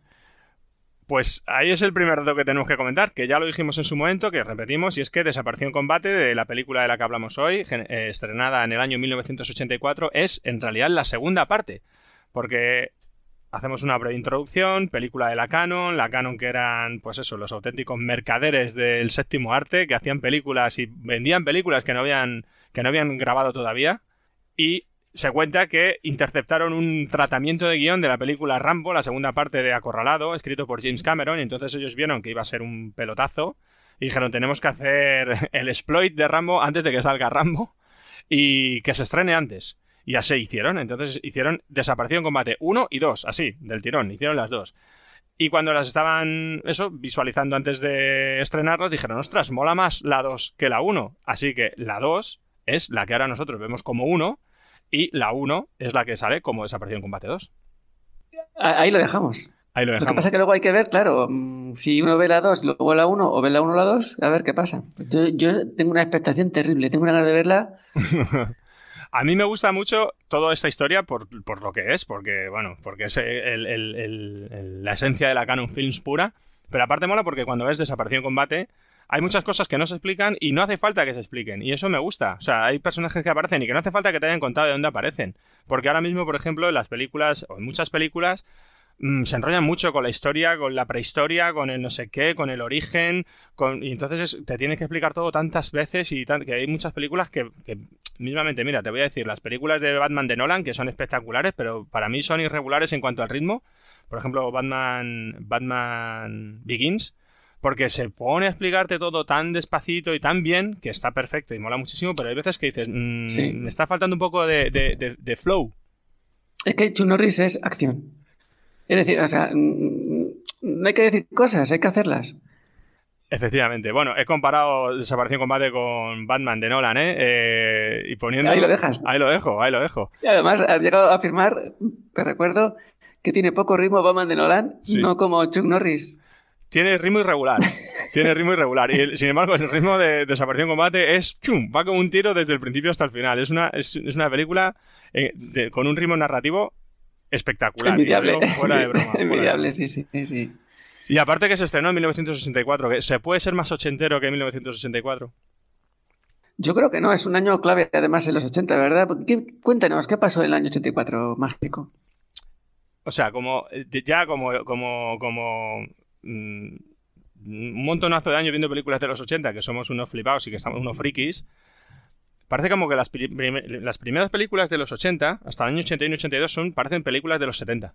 Y las películas de, la, de los últimos años de los 80, 88, 89, parecen ya pelis de los años 90, en general, haciendo una generalización. Entonces parece como que hay una etapa intermedia del 83 al 86, que para mí es la eso, el, el, el, ochentismo puro. No sé cómo lo ves, se me acaba de decir a pote pronto.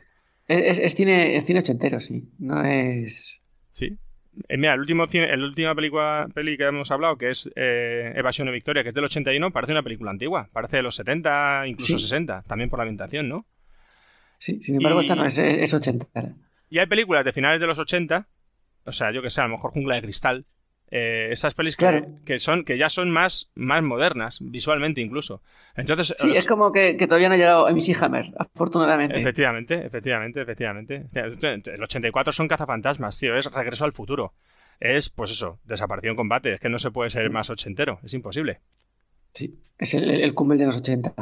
Bueno, ¿y qué decimos? Eh, cuéntanos un poco el argumento de la película, porque, mm, bueno, Desaparición Combate, ya el título eh, bueno, es que eh, uno parece que cuando se acerca a películas que a veces pues no tienen el glamour de otras sagas o series, mm, se acerca a uno de, manera peyorativa, ¿no? Pero es que las películas de Chuck Norris no son iguales unas de otras. O sea, no es igual Desaparición Combate que Delta Force. Y es que es la primera vez que Chuck Norris está inmerso realmente en, el campo de batalla, porque, por ejemplo, en el caso de, Delta Force, él ya está un poco de vuelta, no quiere saber nada. Y en el caso también de Invasión USA, ¿no? Pues lo que pasa es que le matan a su colega y a su mascota. y a ver, si esto lo escuchan por la noche, puedo decir estas expresiones. Y ahí es donde se le hincha los cojones. Ah. Sin embargo, aquí no. O sea, aquí acaba de salir de, Vietnam. Y eh, es, un, es un coronel del ejército, el coronel Braddock, y ha pasado eh, muchos años, unos siete años que ha estado desaparecido, ha sufrido lo que ha, sido un, prisionero de guerra, ha conseguido escapar, pero sin embargo no regresa a Estados Unidos, sino que se queda todavía ahí en, la zona caliente, sobre todo porque está esperando algún tipo de misión diplomática, porque se sospecha que hay todavía soldados norteamericanos en suelo vietnamita. Parece ser que ya la guerra ha concluido, pero los vietnamitas son gente, pues, retorcida y rencorosa y, no quiere soltar a los prisioneros de guerra porque además los oculta. Y bueno, pues luego cuando ya vayamos desarrollando un poco la película veremos dónde se produce el clic que le hace entrar en estas disputas diplomáticas. El caso es que pues va, va a volver a Vietnam. Chuck Norris en su papel de coronel Braddock. es, una película de, bueno, es el auténtico puro Chuck Norris en esencia, ¿eh? O sea, que es que aquí el papel de Brado que es una cosa ya para él mismo insuperable. Y fíjate, de las tres que hemos hablado, es la más antigua. 84 Desaparición Combate, 85 Invasión USA, 86 Delta Force. Vaya, tres peliculones, para nosotros la santísima trinidad del cine de acción de los 80.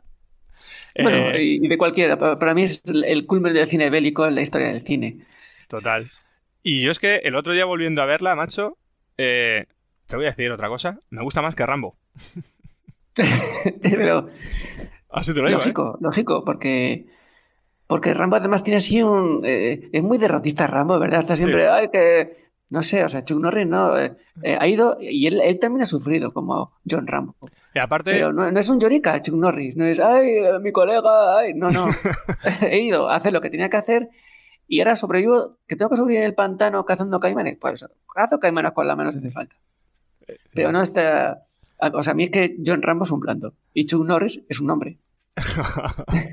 bueno, a ver, a mí Acorralado me parece la mejor, eh, sin duda, pero luego, de ya, porque además Acorralado no es de Vietnam, pero de pelis de Vietnam, eh, Rambo Mm, me parece un poco lo mismo que te decía otro día, ya lo comentaremos porque por cierto no hemos hablado todavía de ella en el desván, pero me parece un poco que tiene algún pasaje irregular de ritmo y un poco lenta. Luego es verdad que es la película, de hecho fíjate, Rambo es la, la peli nodriza para esta, pero viendo una y viendo otra, así ahora, yo disfruto más viendo Desaparición Combate que, viendo Rambo, la segunda parte de Acorralado. Acorralado, no, por supuesto, pero me gusta más eh, Desaparición Combate que Rambo. Así... Pero tú imagínate que hubiesen hecho la película con un poquito más de tiempo y cuidando alguna, algún aspecto, porque yo simplemente, luego lo podemos también profundizar más en esto.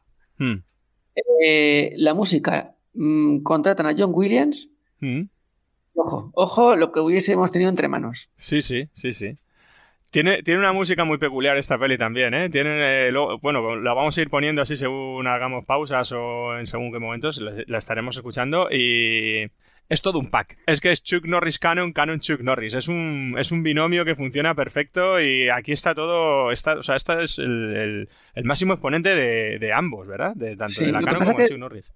Lo que decía antes de la música, a veces mm, no nos deja ver eh, lo que tiene esta película, porque para mí supera con creces, pues has dicho tú, mm, Rambo, pero aquello puedo llegar incluso a, a decir que supera a muchas escenas que aparece, por ejemplo, en otra película tan ochentera como es Indiana Jones. Uf. Ahí, ahí, lo dejo, ahí lo dejo. mira, por cierto, Indiana Jones, el Templo Maldito, también del 84. Tú fíjate, ¿eh? qué gran año el 84 para ir al cine, en Navidades. Bueno, para mí no supera Indiana Jones en nada. Sí que supera en Ramos, pero para Indiana Jones en nada de nada. Eh, aunque le hubieran puesto la música de John Williams o de cualquier otro compositor, de Jerry Goldsmith mismo, el, de, el, de, el de Rambo, no, Indiana Jones está años luz de, Desaparición Combate, pero da igual, es que son películas distintas. Aparte, em, yo es que ahora veo estas pelis y me, lo paso pipa. O sea, yo estoy viéndolas y estoy disfrutando muchísimo con cada detalle eh, y, con, eso. y que lo decíamos también en el anterior baúl. Es que además nos enseña la trastienda de lo que realmente es un conflicto bélico. Y eso no lo hace todo el mundo. No lo hace todo el mundo. Lo hace la Canon y Chuck Norris.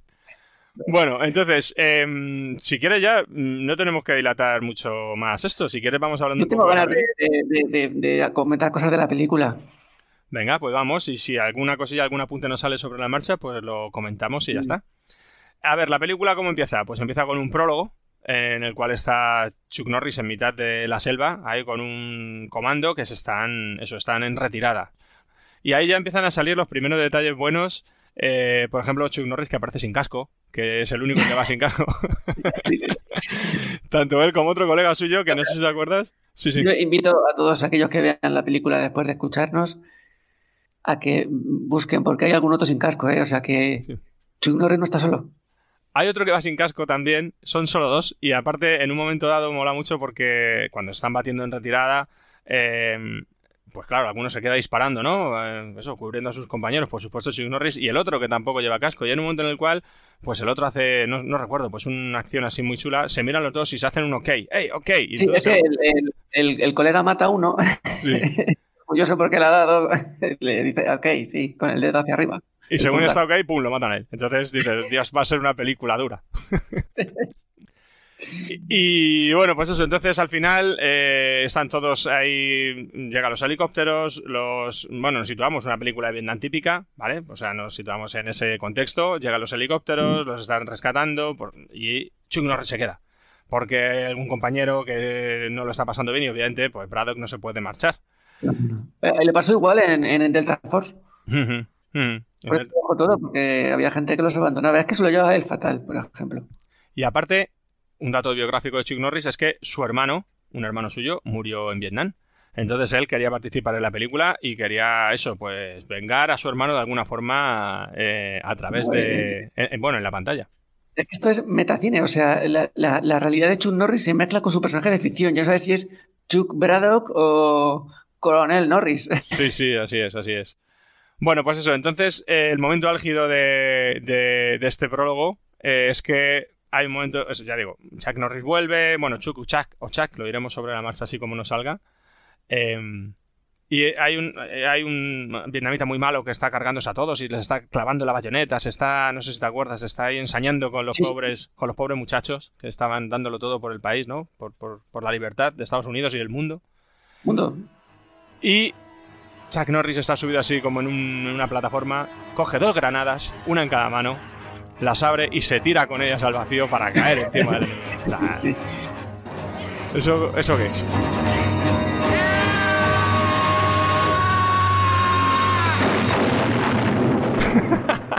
Eh, Es que además eh, son pelis complejas, aunque no lo parezca, porque en este es, eh, es un recuerdo, es una pesadilla, está soñando. Hmm. ¿Qué es este prólogo?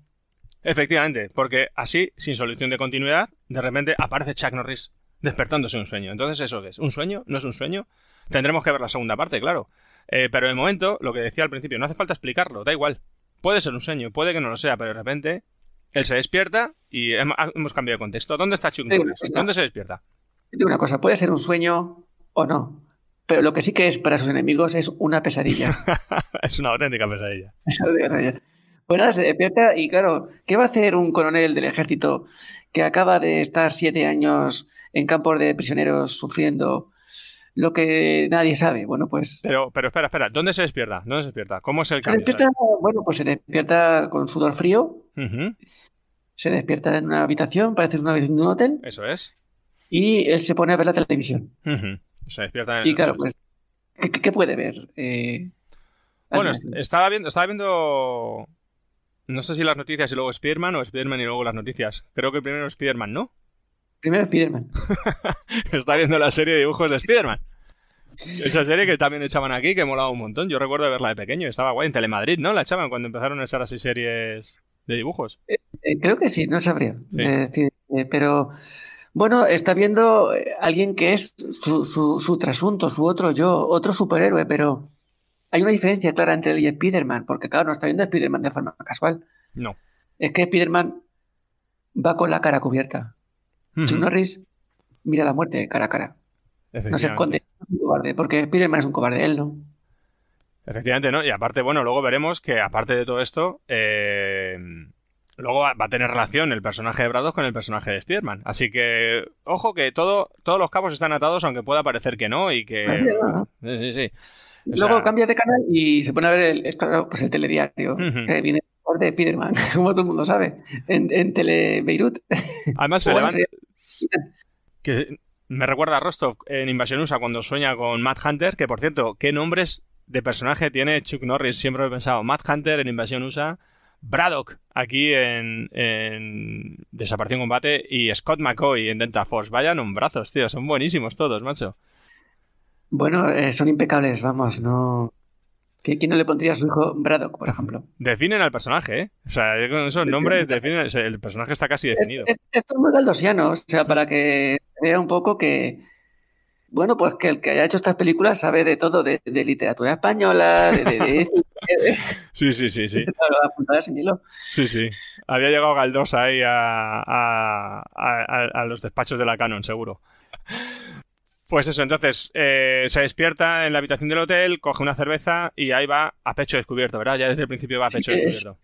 Es el, el- el pecho de un hombre, ¿no? Porque ahora mismo, por ejemplo, si la película se hiciese en, en- ya en la década de los 20 del siglo XXI, pues claro, no, no habría esa pelambrera que No. hay ahí. Estaría depiladísimo el tío, que fuera, claro. Y Pero Chuck Norris, Chuck Norris también en ese sentido evolucionó, ¿eh? Porque si ves la primera peli, la del furor de dragón, eh, bueno, eh, pondremos alguna foto en el blog, o si no, que la- eh, buscarla por ahí, porque el primer combate de Chuck Norris que hace en el cine contra Bruce Lee cuando se quita la chaqueta del kimono, dice, Dios, ¿dónde vas? Pecho y espalda y todo, tío, todo, todo, todo, todo. Es una cosa, es increíble. como tiene que ser. ¿Cómo tiene que ser? Bueno, son todas son modas, volverán esas modas. Puede ser, sí, sí, sí, sí. Claro, sí, sí. Y- Yo- y, y ojo, que yo lo agradezco, ¿eh?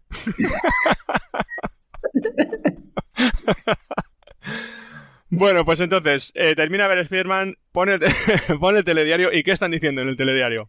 Han continuado los preparativos para un encuentro muy importante con el gobierno vietnamita. Una delegación del Senado está a punto de partir hacia la ciudad de Ho Chi Minh. Bueno, pues que, principal objetivo de estas conversaciones será que determinar quieren saber si hay ahí soldados en, en, en Vietnam. Y mencionan, Mira, el caso- y, y lo mencionan a él, ¿eh? Eh, ¿El qué? Sí, que lo mencionan a él, o sea, y lo Sí, mencionan lo en el menciono telediario, lo porque mencionan. lleva, lleva como unos meses allí y le intentan convencer para que vaya en misiones diplomáticas. Pero siempre ha dicho que no hasta que ha visto a Spider-Man. Sí, sí. De repente, bueno, no sabemos, claro. Hay cosas que no se explican, pero ya digo que no hace falta que se expliquen. De repente Chuck Norris ve que están nombrando su. que le están nombrando en la tele, como que no se ha atrevido a ir o no sé cuántos, y ¿qué hace? Le pega una patada a la tele y la televisión. Yo creo que la clave es el, el episodio de Spider-Man, porque hay un helicóptero y Spider-Man lo neutraliza con su, con su red, con la red de la telaraña, vamos. Claro, el helicóptero son los helicópteros que tienen que ir allí a rescatarlos. Entonces, se conoce que en su mente, pues se pone un cruce que hace clic, se, se- se- se le hincha los cojones para que no se y, le, y revienta la televisión. Pero, o sea, es un tío muy normal, o sea, muy, es un tío muy tranquilo porque está viendo Spiderman y se le cruza el cable. O sea, no, no, puedes, no puedes quedar con él a, tomar nada en su casa porque, cuidado, ¿eh? Es un tío que a lo mejor tiene cierto desequilibrio. Pero me hace mucha gracia que le pegue una patada en la tele y la tele explota. Bueno, pues total, que Chuck Norris va a volver a la acción, que es una, esto es una constante en sus pelis, como ya vamos viendo, después de unos cuantos podcasts dedicados al personaje y al actor. Y em, Pero él no va solo, ¿no? En la No. misión diplomática. va en misión Va diplomática. con un senador y también va con otra mujer del gobierno que tiene, tiene una misión muy concreta que es controlar a la fiera que Efectivamente. lleva dentro Efectivamente, que es la actriz Leonor eh, Kasdorf, lo estoy leyendo aquí, que hace del personaje de Anne Fitzgerald, que es efectivamente la que tiene que un poco controlar el ímpetu de, de Braddock. Porque mm, van a ir, él sabe que van a una encerrona. Él sabe que van a una encerrona. Entonces van a ir a una reunión internacional entre el gobierno de Estados Unidos y el gobierno de Vietnam. Entonces Braddock, mm, para empezar, va a demostrar su desprecio con la reunión porque todo es una pantomima y todo es un engaño y todo lo que quieren es engañar Sí. a, a la, a la opinión. eh, Sí, porque pública. parece que el gobierno vietnamita pues quiere dar una imagen pública de Estado ya normalizado y donde, bueno, pues eh, las acusaciones que puedan tener de, de crímenes de guerra son, son falsas y que es un Estado pues donde la libertad también campa a sus anchas, Hmm. e incluso a las afueras de los Estados Unidos. Y de hecho, y de hecho, ellos llaman asesino de, de guerra a Braddock. Sí, por ejemplo, cuando llega la- el, el avión que lleva la comitiva, que es este senador, es esta eh, señorita Fitzgerald y James Braddock, pues a la a- a- bajan del avión y ahí a pie de pista les espera el que es el presidente del gobierno, que es un, un militar, ¿no? Y, y le tiende la mano amistosamente a Braddock, que Braddock va pues en, en sus gafas de sol, que ya le quisiese Maverick una gafa de sol como esas. Ya ves, que increíble. qué Y hay imagen. una, una- una escena que es, bueno, pues un momentazo de- de- del cine que, que- hace Braddock.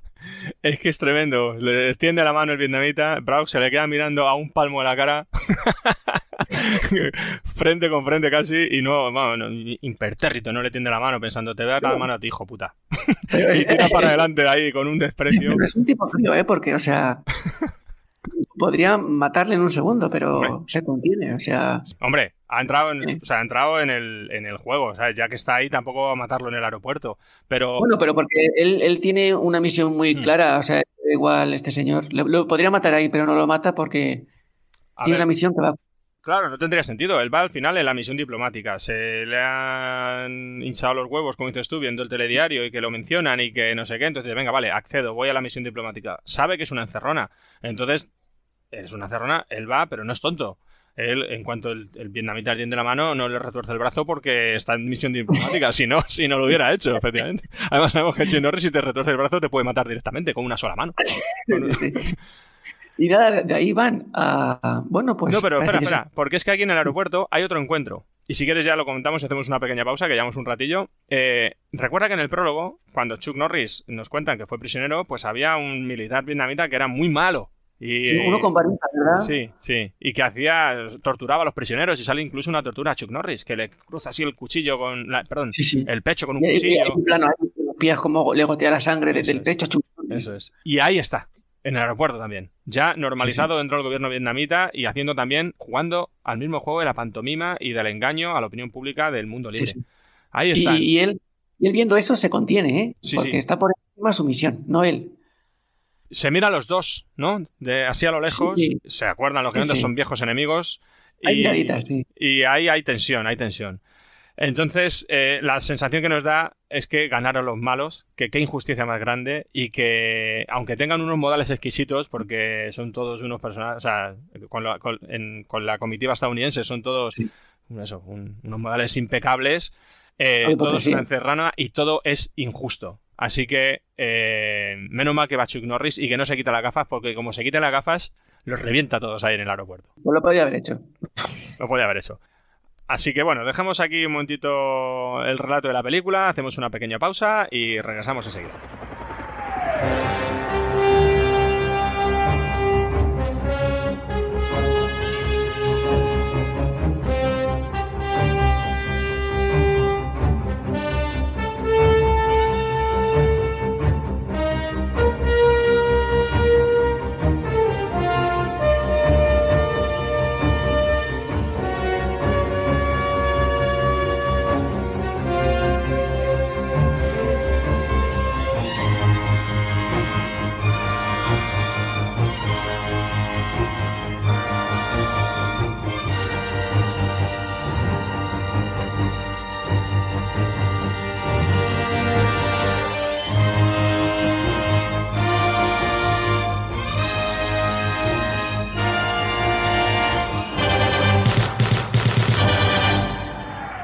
Regresamos después de esta pequeña pausa eh, y eh, habíamos dejado a Braddock llegando al aeropuerto, encontrándose con la cúpula del, mm, del gobierno vietnamita y van a ir ya directamente a lo que iban, a la reunión oficial. Cuéntanos un poco cómo es, nombre. Llegan al edificio oficial, que debe ser, pues eso, eh, la Moncloa vietnamita. La Moncloa de allí. Y allí, bueno, pues tienen preparado el, el salón de bodas. Eh, Están en la mesa de los novios el presidente vietnamita y su secuaz, el Barbas Chungo. Sí, sí, sí, sí. Y luego, en forma de U, enfrente de ellos, pues la mesa presidencial de los novios, pues está, que no sé por porque la delegación van tres personas, pero luego en la reunión hay 30 personas, no solamente lo- los sí, sí, vietnamitas. sí, sí, efectivamente. Y es una trampa, Porque lo que se pensábamos que iba a ser una reunión de, de- de diplomacia se convierte en un juicio público a la labor de Chuck Norris como soldado en, en- en ese infierno que fue las tierras vietnamitas. Y, y- Y, perdona, sí. y Chuck Norris se lo huele, ¿verdad? Porque cuando, bueno, ya lo sabía antes de ir, de hecho él no quería ir por algo, pero mola porque cuando están ahí todos hablando, todo con muy buenas formas y tal igual, Chuck Norris para empezar, sigue con las gafas de sol puestas, ¿eh? No sé Sí, si- incluso la reunión. ¿eh? Incluso la reunión, y entonces está así cabibajo mirando a la mesa, no queriendo escuchar ninguna de las paparruchas que se están soltando ahí, ¿eh? Ah, es, eh, para, para, para, para confundir Sí, no, él, él- él- él se lo espera. Y, y el presidente dice, bueno, es que aquí eh, lo que venimos a decir es que este hombre, que es vuestro testigo, es un asesino. Y que lleva aquí cometiendo crímenes contra la humanidad. Criminal común. Y no llaman. solamente se Que- queda esto en palabras, sino que trae testigos.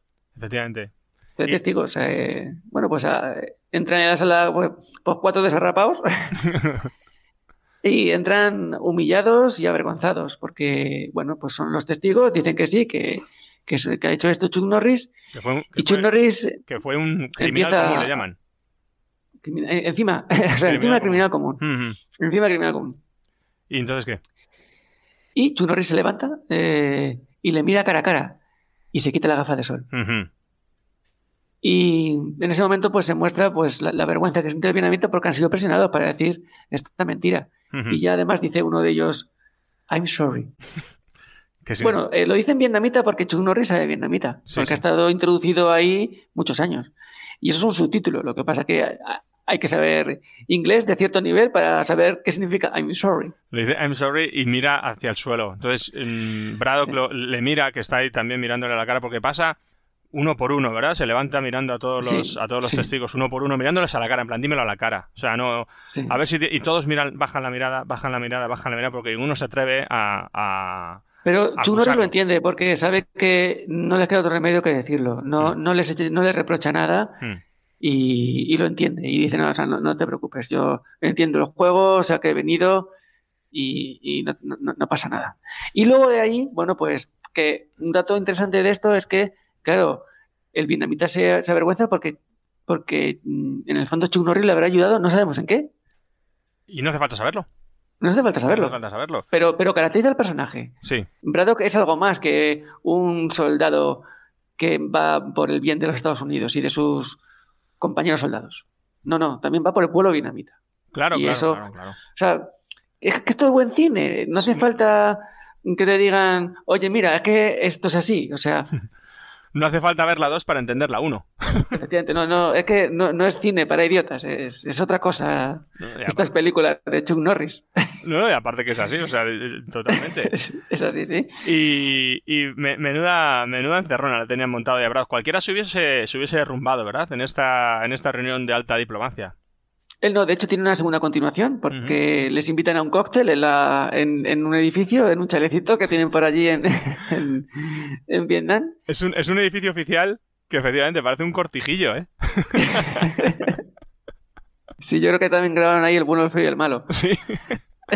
y, y bueno, claro, pues en una fiesta hay, hay buffet y hay barra libre. De Mm. hecho, pues, ¿qué sé- qué- qué- a ver, si tú fueras a una fiesta en Vietnam, ¿qué te tomarías en una barra libre? En una fiesta así de etiqueta. De etiqueta, claro, porque es de etiqueta, efectivamente. Yo, yo lo primero, pues iría con una americana vaquera, ¿no? Para empezar. Y después, por supuesto, me pediría una cerveza. Y nada, nada de tonterías. ¿Y, y qué haces con, con la cerveza? ¿Te la tomas directamente del- de la botella o con Claro. una copa? Claro, claro, no, no. El tercio morro. Claro que sí. Yo tengo una teoría, aparte de- del desprecio a la etiqueta que hace Chuck Norris, yo creo que porque, claro, si tú te tomas una cerveza en el botellín, los gases son mayores. y creo que es, bueno, pues, eh, bueno, otro tipo de guerra, en este caso biológica. No lo sabían los otros, ¿eh? No sabían los vietnamitas lo que les esperaba. No sabían. Invitando No, a a ver, es que un, un soldado profesional tiene recursos para todo. Efectivamente. Es Bueno. así. Y, Y bueno, ahí- pues ahí también hay, hay mucha tensión en esa reunión, porque si recuerdas, ahí hay eh, tensión, ¿verdad? Con este eh, que había sido su torturador, ¿verdad? Sí, sí, sí, sí. Que, que se vuelven a ver ya mm, pues, oh, mm, nuevamente la recepción y entonces, claro, eh, hay tantos, tantos trapos sucios ahí, tanta, tanta historia de fondo entre los dos que los dos se están mirando y se están deseando matar el uno al otro. Pero claro, están en un contexto en el cual la violencia, por supuesto, sobra, con lo cual no pasa nada. De tal modo que, No pasa nada. De tal modo que eh, Braddock y bueno y el resto de la comitiva van a volver al hotel y bueno pues No, pero eh, antes de eso sí que se ve, hay como pequeños momentos donde, bueno, pues se ve que, que Chuck Norris no es diplomático, ahí no, ha ido a, ser un hipócrita. No. Él ha ido ahí a, a rescatar a, a la, la realidad que es soldados estadounidenses atrapados en el infierno vietnamita. efectivamente Y claro, le dice, le dice la señorita Fitzgerald, tú la diplomacia no, no mucho, ¿no? no gastas no gastas de eso No gastas, ¿no? Y, y de ahí, como tú bien dices, van, van al hotel, pero claro, fíjate qué día. Eh, es que ha sido, ha sido no parar. Hmm. Viaje en avión, porque, bueno, aunque él está cerca, digo que también está por ahí por, por países cercanos a Sí. Vietnam, pero claro, vuela hasta, hasta Vietnam, vete hasta la, la, la Moncloa vietnamita, luego vete al cóctel. recibe bueno, pues- recibe una humillación pública es, es- es un día muy Y luego, pues uno llega al hotel cansado, ¿no? Hmm. Sin embargo, los que suben el ascensor son los dos, la señorita Fitzgerald y, y Braddock, que tienen la habitación en la misma planta, y ahí hay gorilas que están esp- espiando y están controlando que... O sea, claro, claro, tienen, tienen, tienen un servicio de vigilancia. O sea, cada uno se va a su habitación y cada uno tiene un gorila, Sí, digamos, pero en la puerta. ¿Qué le ofrece la señorita Fitzgerald a, a Chuck Norris? Una última copa, ¿no? Eso está muy bien, porque cuando salen dicen, bueno, nos damos la última copa y el otro dice, de acuerdo. Y piensas a lo mejor que se lo van a tomar en el bar del hotel, ¿no? Pero no, no. Sí, de de hecho, eh, cada uno se va a su habitación y sale eh, Braddock con, con una mochila y luego lleva dos copas y una botella de champán. Y claro, lo- los, lo- los gorilas, bueno, lo ven tan normal que yo puedo entender que digan, pues sí, se me ha tomado una copa. Pero, ¿y la bolsa? Mm. ¿Qué lleva la bolsa? ¿Juguetes? Puede que sean sus juguetes, claro. Sí, pero efectivamente ser, sí. se va a la habitación de, de su compañera y toca así la puerta con la botella de champán y las dos copas y cuando le abre la otra se ha puesto más cómoda, ¿verdad? O sea, de repente está como Sí, muy se ha puesto. Sí, está, parece que es camisón ya, la Sí, verdad. Parece que es camisón. Y de hecho está todo como, como más al aire, como más libre. Como sin ropa interior, ¿verdad? Como sin ropa interior, efectivamente. Y dices tú, joder, qué confianza, ¿no? Sí, sí, claro, yo. Bueno, se conoce que la diplomacia es así. Y, y, y recuerdas que cuando le abre la chica, le abre su compañera, eh, eh, los, los- los dos vigilantes se quedan ahí sorprendidos mirando, como diciendo, anda, ¿dónde vas? Y Chuck Norris antes de entrar les guiña el ojo, como diciendo, eh, sabéis a lo que vengo, eh, y vosotros, no, eh. Sí, sí. Y bueno, ¿y qué nada, pasa? Efectivamente, pues nada, le dice, bueno, pues la copa y tal y cual, y no sé qué. Pero de repente Chuck Norris eh, eh, empieza a desnudarse. Así. Y claro, dice, oye, vas un poco rápido. Pero Le dice, vas ¿eh? un poco rápido, pero no le dice, para, o... Dice, dice vas un poco rápido, pero efectivamente Chuck Norris, así sin medias palabras, llega a la habitación, deja la botella, deja las copas y empieza a quitarse la ropa. ¿Y qué hace su compañera? Pues nada, eh, yo ahí, porque hay mucho diálogo sin palabras y yo veo ahí una mirada de deseo. Sí, sí. Y claro, pues ve a Chuck Norris ahí de vestirse y ya le he dicho, oye, perdona, pero soy un poco tímido, te puedo dar la vuelta cuando ya se va a quitar la parte de abajo y se queda pues con unos... Yo creo que son slips abandonado. Eh, Yo pensaba que abandonado eh, no era una marca internacional, pero parece ser, ser que sí. Negros, así de... Sí, sí. Que se, se podía, de- se podía haber cambiado en el baño también, pero se cambia en mitad del salón, porque Chuck Norris no necesita, no necesita un baño para porque, cambiarse. pero porque tiene prisa, porque la acción empieza ya. Aquí es donde empieza la acción, que nos va a llevar a, a- sin un, con un suspiro al final. Pero escucha, recuerda en este momento que efectivamente al final, cuando ella está mirando, y antes de que Chuck Norris le diga des, dese la vuelta, cuando ella está mirando, sorprendida, y, y a la vez abrumada, ¿no? Por ese hercúleo cuerpo que tiene ahí de su compañero, Chuck Sí, Norris sí, le sí. mira y le dice, ¿qué le parece? ¿Se puede saber qué está usted haciendo? ¿Qué le parece?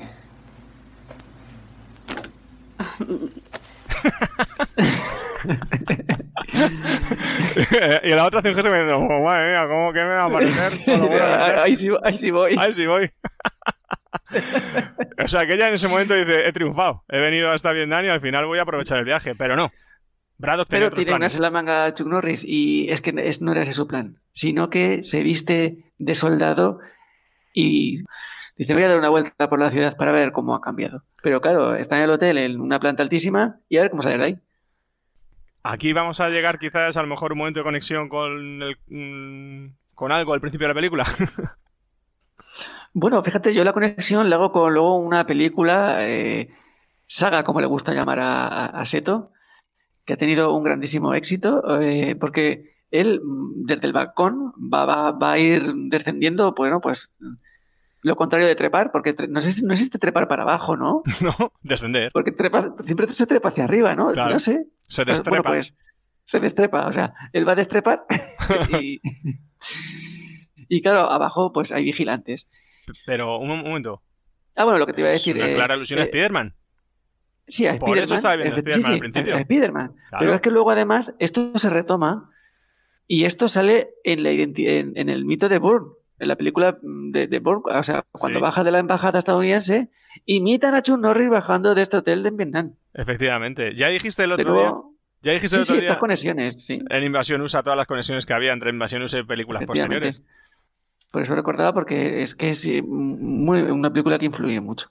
Pues Chuck Norris va a ir eh, ni más ni menos eh, vestido ahí de negro ya en plan espía. Otra vez recuerda un poco G.I. Joe, eh, nuevamente, un nuevo modelito de acción. Y va a ir directamente a la casa del presidente a, a preguntarle directamente dónde están los dónde están los soldados. Ya decimos, y ya has dicho tú antes, que esta es una película donde no hay momento de transición. Aquí hay acción. Y de hecho la película dura un minuto, una hora 37 minutos, que es que es la duración perfecta para una película de este tipo. Así que se va a meter Sí. en la residencia del presidente cuando él está durmiendo y se mete en su habitación con él dormido, sorcea toda la seguridad y ¿qué le pregunta? Bueno, saca un cuchillo que tiene y le dice, ¿dónde están los soldados prisioneros? Ya no hay diplomacia, ya es la realidad. O sea, ¿dónde están? Si es que están. Y además, eh, el otro teme por su vida y al final acaba diciéndoselo. Pero recuerdas que él dice, no abra los ojos. No abra los ojos. Y escuche atentamente. De la respuesta que me dé, depende si ha de seguir usted con vida o no. Y sabré si me miente. Le pone el cuchillo, le pone el cuchillo en, la, en, la, en, el, en el candate. No le tapa la boca para que grite. O sea, podía tapar la boca para que no grite, ¿no?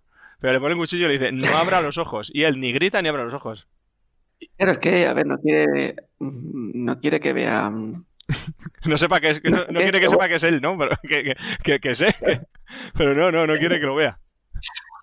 Pero es, es un ser despreciable el presidente. Porque el presidente tenía una pistola debajo de la almohada e intenta acabar con, con él. Y ahí Chuck Norris pues lanza el cuchillo y eh, es infalible, evidentemente, muere. Y ahí inicia una escapada que le va a llevar hasta el hotel. Bueno, pues porque es un, su, su cuartel general. Justo están llegando eh, toda, toda, todo el equipo de seguridad del país, la policía, su, bueno, todo el mundo. Entonces llegan a la habitación de Braddock, no hay nadie, y donde van a buscarle a la habitación de su compañera. ¿Y qué ha hecho entre tanto Braddock? Pues Braddock tiene muy poco tiempo y necesita una coartada. Y, y actúa rápido. Desnuda a la señorita Figuera, que por el, el camisón anterior ya no es, ahora ya es otro, pues, más picante. Sí. Le dura poco porque la, la- la deja desnuda, se ve además, pues, parte de, de su anatomía. Y se mete en la cama. Justo cuando van a entrar los guardias, ¿verdad? Entonces, justo, cuando van a tirar, a Y- tirar la puerta y entran y ahí está Braddock con su compañera, además haciendo gestos como, ¿no? Como de... Sí, como que, bueno, pues lo que venimos haciendo es una película de acción, pues hace gestos de acción. Así que se ríe de todos. Porque Se ríe de todos, no sí. le han pillado.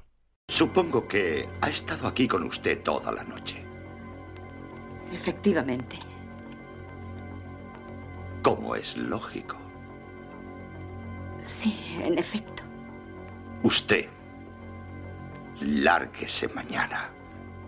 O no saldrá nunca de aquí. Pero es muy curioso porque estando, bueno, para que veas cómo hay que mantener la pantomima internacional, porque, bueno, pues vale. Pero mañana te va de aquí. Mañana te llevamos y te montamos un avión y no te queremos ver más. ¿No te he pillado? Lo siento. Bueno, ah, no te he pillado. To- Todo, el mundo Y claro, sabía pues, quién era, todo el eh, mundo sabía quién era. claro, pero bueno, pues le dejan. Pero bueno, ya que ya se van los, los soldados vietnamitas y se quedan los dos solos en la habitación, ¿no? Y, Y acaba la noche. ¿y qué hacen? Acaba la noche, ¿no? Claro, acaba la noche. Bueno, no, no queda claro, pero está claro, ¿no? Que acaba la noche. Bueno, sí queda claro, porque luego cuando ya va al aeropuerto, porque se va, hay un, hay un beso de despedida que Sí. ya es un beso de amor. Me gustaría que no te fueras. Aquí no hay nada que hacer. Sí, sí. Hay complicidad, hay... Se han enamorado. Sí, sí. Oye, por cierto, que estoy pensando que este que nosotros estamos llamando como el presidente, eh, estoy mirando aquí un poco el reparto mientras hablamos y no es el presidente, es el general Tran. No sé si es el presidente o no.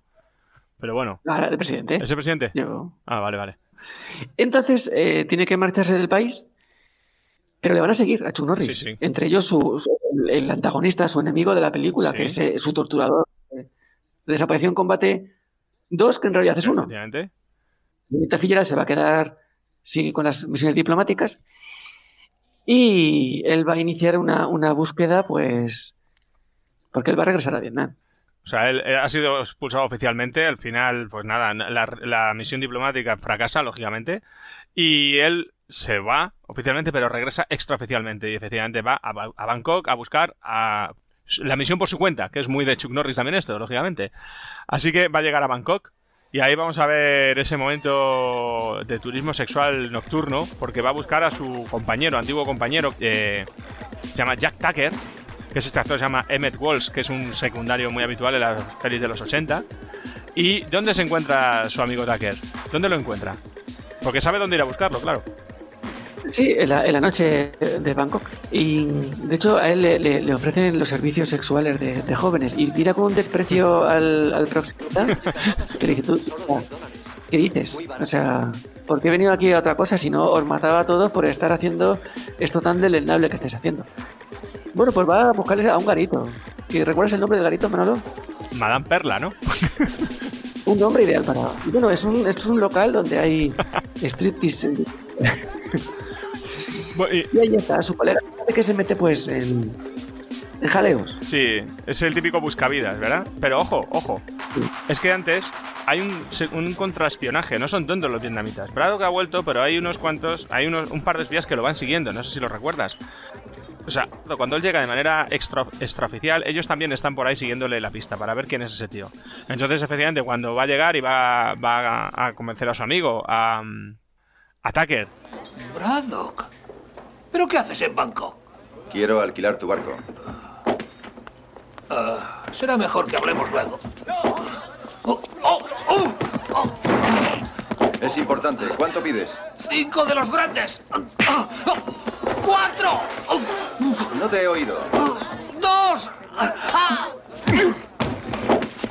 ¿Has dicho mil? No. Sí, he dicho mil.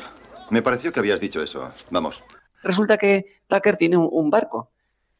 Y el barco además tiene una metralleta, se conoce que se dedica a cosas de contrabando, otra cosa que tampoco se sabe, pero que bueno, pues que tampoco es necesario. Porque la acción está por encima pues de tramas secundarias, porque la película, lo que he dicho tú, es hora 37, que es otra cosa muy ochentera, porque por ejemplo, las cintas de VHS grabables solían ser de 180 y había que meter dos pelis de hora y media. efectivamente. Entonces, había que quitar los anuncios y hacer algún corte en la película para que te cuadrasen las dos a hora y media. O sea que era, bueno, pues el, el inicio de la edición que nos ha llevado ahora al mundo del podcast. Y si te acuerdas. Arranca ahí el. Y si te acuerdas. VHS. Y si te acuerdas, si hacías eh, el corte con la pausa, no se notaba el corte luego. Y si hacías el stop, sí que se notaba el corte en la, en la peli de VHS, ¿te acuerdas? Lo que pasa es que en mi vídeo, un Grundig, eh, le das la pausa, pero si el, el anuncio era muy largo, Mm. Se cortaba. Mm. Y ahí ya se veía el. el- Qué buena marca. Entonces no existe. Qué, qué buena marca Grundig, ¿eh? ¿Qué será de Grundig? Grundig. ¿No, ¿No habrás visto algún móvil Grundig? Bueno, pues nada, entonces va a regresar eh, eso con su amigo eh, Tucker, que es lo que dices, es un contrabandista, es un momento un poco Luke Skywalker Han Solo, pero pero pero, pero sórdido, ¿no? O sea, porque Luke Skywalker era un chaval puro y virtuoso, pero Braddock no. Y este Tucker, o sea, Han Solo al fin y al cabo es un contrabandista, pero es un contrabandista guay. Pero Tucker no, es un tío despreciable que está en el Madame Perla metido en líos y acostándose con varias mujeres a la vez. Sí, bueno, sí, chicas, chicas, eh, cuidado, encima, encima, seguramente sean menores. Bueno, seguramente. Y bueno, esta parte de la película es sobre todo eso, pues eh, conseguir la barca que le lleve hasta allí, conseguir otra persona que tenga el apoyo, necesita también un helicóptero.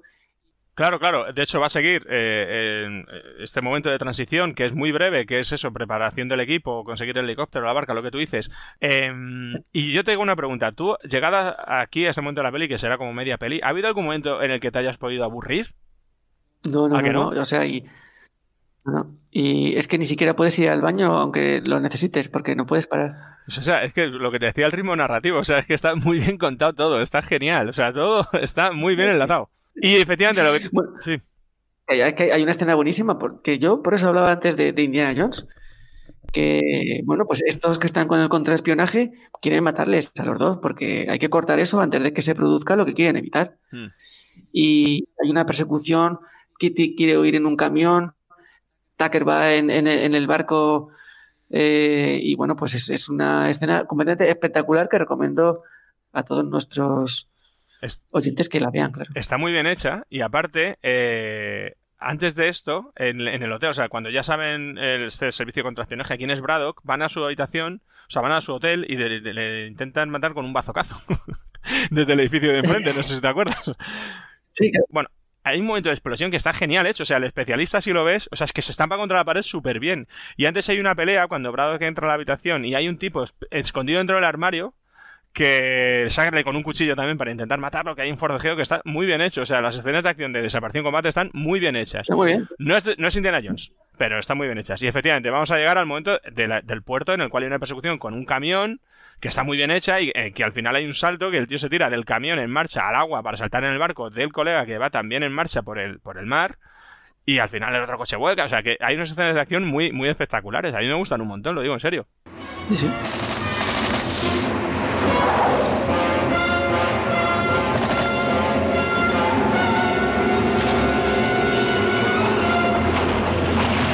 Ya está en el barco. Ya está en el barco. Y. Sin saber por qué, su archienemigo está en el, en el barco. Coge un hacha. Y intenta matarle con un hachazo. Intenta mandar un hachazo. Y en ese forcejeo, Chuck Norris suelta un cate y parte el mango del hacha.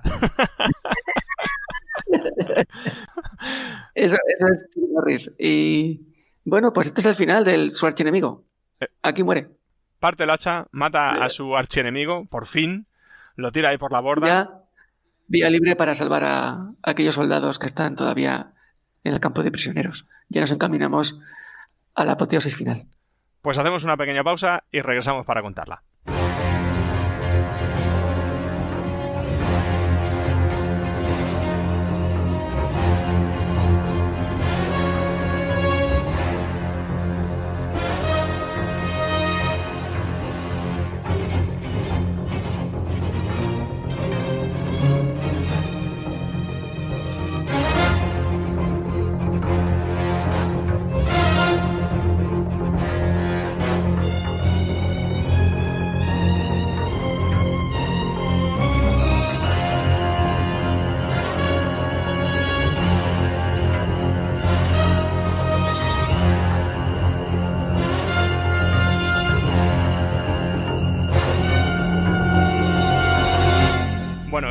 Encaramos ya la recta de meta. Eh, comentar brevemente que la peli tiene su alivio cómico. Este personaje de Tucker que hace secundario, es- la verdad que es un personaje que es gracioso, ¿verdad? Y que es un tío que. O sea, dentro de la película que estamos viendo, pero tiene sus frasecillas que están bien y bueno, pues es un personaje también carismático, dentro de que sea un tío despreciable por, por su- por su- por sus hábitos. Antes lo hemos dicho, eh, los creadores de Desaparición en Combate no solamente tienen de referencia a Galdós, sino también eh, a Cervantes y a su partener, ¿no? Están Don Quijote y Sancho, Braddock y Tucker. Es que- Efectivamente. Pero bueno, llegamos ya al- a, la, a la- a la parte final, ¿no? Y bueno, se adentran en la barca, van en un río, luego hay un momento en el que se dejan donde va a ser eh, el rescate con helicóptero, se adentran un poquito más en la jungla y hay una barca, aparece una barca con soldados enemigos, tienen que ir muy despacio para no oírles. Y luego hay una escena que a mí me hace mucha gracia, ¿no? Porque tiene que intervenir eh, Chuck Norris da una serie de, de- de patadas y puñetazos y, y de recursos de arte marcial que recuerda un poco a la WWF. Sí. Hay un collejón doble, luego- un collejón doble ahí. ahí. Sí, porque luego él está, claro, porque no quiere, no quiere hacer ruido para que los que están en la barca les oiga. Entonces, pues está siendo un asesino silencioso. Pero hay un momento en que Tucker ve que está en peligro Chuck Norris, que, que- que inconsciencia, cómo va a estar en peligro Chuck Norris, Hmm. y coge su, su, su fusil, no sé qué exactamente cómo Sí, es el nombre de, de y lo usa. Y los que van en la barca, esos soldados, les llama la atención. Y ahí usa un recurso que es muy hábil, en el que es muy hábil Chuck Norris, que es el lanzamiento de granada, que a mí me llama muchísimo la atención la capacidad que tiene para lanzar granadas a larga distancia y que la granada siempre llegue a donde él quiere que vaya. Claro. Así que por los aires la lanza pero, pero un momento, un momento, un momento, no, porque nos hemos adelantado. O sea, hemos llegado, han llegado Braddock y Tucker al lugar de donde le había dado las indicaciones el general Tran. Ya están en el campamento de prisioneros. Eh, no, pero lo que yo creo es, es antes de, los prisioneros. antes, antes, antes. Y entonces, pero cuando han llegado más o menos al, al lugar, eh, Tucker le dice a Braddock, yo no me bajo de la barca, no cuentes conmigo. O sea, ya he arriesgado mucho el pellejo trayéndote hasta aquí, pero hasta aquí he llegado, no cuentes más con, mis servicios. Y Braddock dice, no te preocupes, no necesito a nadie. Y es él el que se adentra en la jungla para meterse en el... Eso, para llegar hasta, hasta el campo de prisioneros y ahí es donde va a pasar todo esto, ¿no? Que al final se ve en un apuro, su amigo lo dispara desde la barca y al final pues todo se desencadena. Y bueno, pues llega hasta... Se adentra en la selva porque claro, el el campo de, prisioneros está en, medio de la selva. Y tiene un sistema de seguridad, bueno, pues un alambre de espino. afortunadamente tiene unos alicates, unas tenazas que consigue. Y ya se adentra. Y tiene una serie de bombas que pone en unos sitios estratégicos. Y en un momento hace bum, bum, bum. Pero, y van a todos. Pero, perdona, bum, bum, bum, no. O sea, unas explosiones espectaculares. O sea, unos efectos especiales brutales. En serio. O sea, unas cacho explosiones que flipas, ¿eh? Están súper bien pues, hechas. espectaculares. Sí, sí, sí, espectaculares. Y claro, luego, perdona, cuando ves Rambo, te estás dando cuenta de que es la misma peli. o sea, que Rambo hace lo mismo. Llega por la noche. Lo que pasa es que Rambo, acuérdate, ¿no? Es como más, más romántico. Se encuentra con esa que es una. Al final es una chica, el rebelde que intenta matarlo. Entonces ella se mete con él en, en, la misión y es todo diferente, ¿no? Sin embargo, Chuck Norris va con su amigo Tucker, que es un putero asqueroso. Y llegan aquí y la verdad es que bueno, otra vez estoy comparándola con Rambo, porque lógicamente, que es que es una copia de la otra. Pero mm, vuelvo a decir, me gusta más esta. Luego lo curioso es que eh, no hay nadie en el campamento. Empieza a buscar pues, las jaulas que son todas de bambú, que tampoco... Máxima seguridad. creo que sea muy difícil una jaula de bambú, ¿no? Porque siempre la arquitectura vietnamita, eh, creo que el material básico que se usa es eh, la, hoja de palmera y la caña de bambú. Y la, y la cuerda. Sí, pero hay poco ladrillo la jungla, sí. Y nada, pues no, no están. Y en una jaula pequeñita, pues sale un vietnamita. Efectivamente, o sea que los vietnamitas tienen prisioneros a vietnamitas también. O sea, fíjate si son malos. Sí.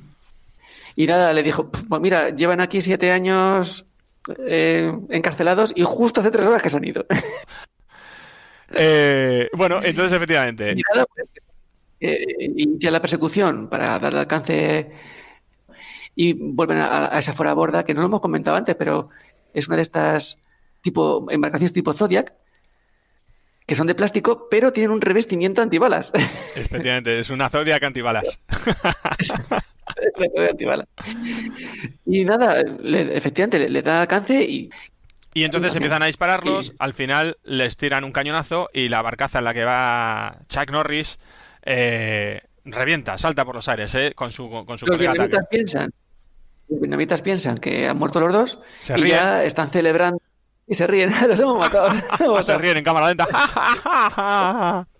¿Pero qué pasa? ¿Quién sale debajo del agua? Entonces sale Braddock de debajo del agua con la ametralladora, disparando también en cámara lenta.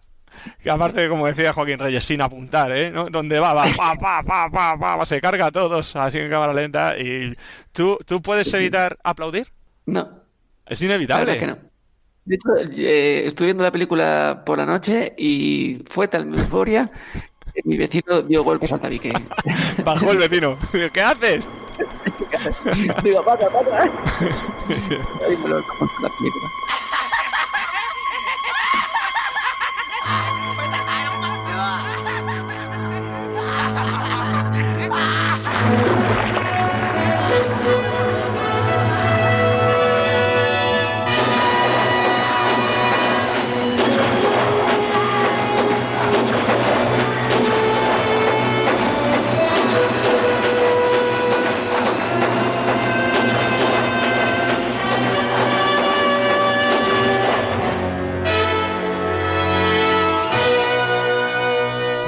Pues efectivamente. Eh, imagen mítica de la ametralladora.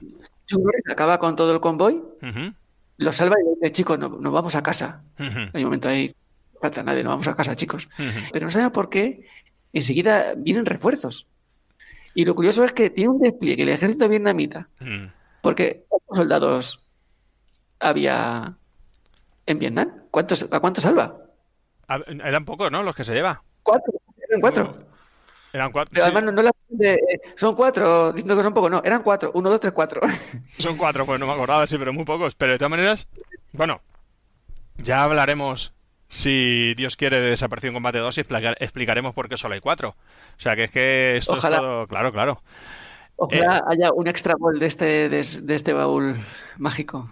Bueno, sí. Es lo que marca en estos momentos. Bueno, luego lo comentamos. Ya estamos llegando al final de la peli.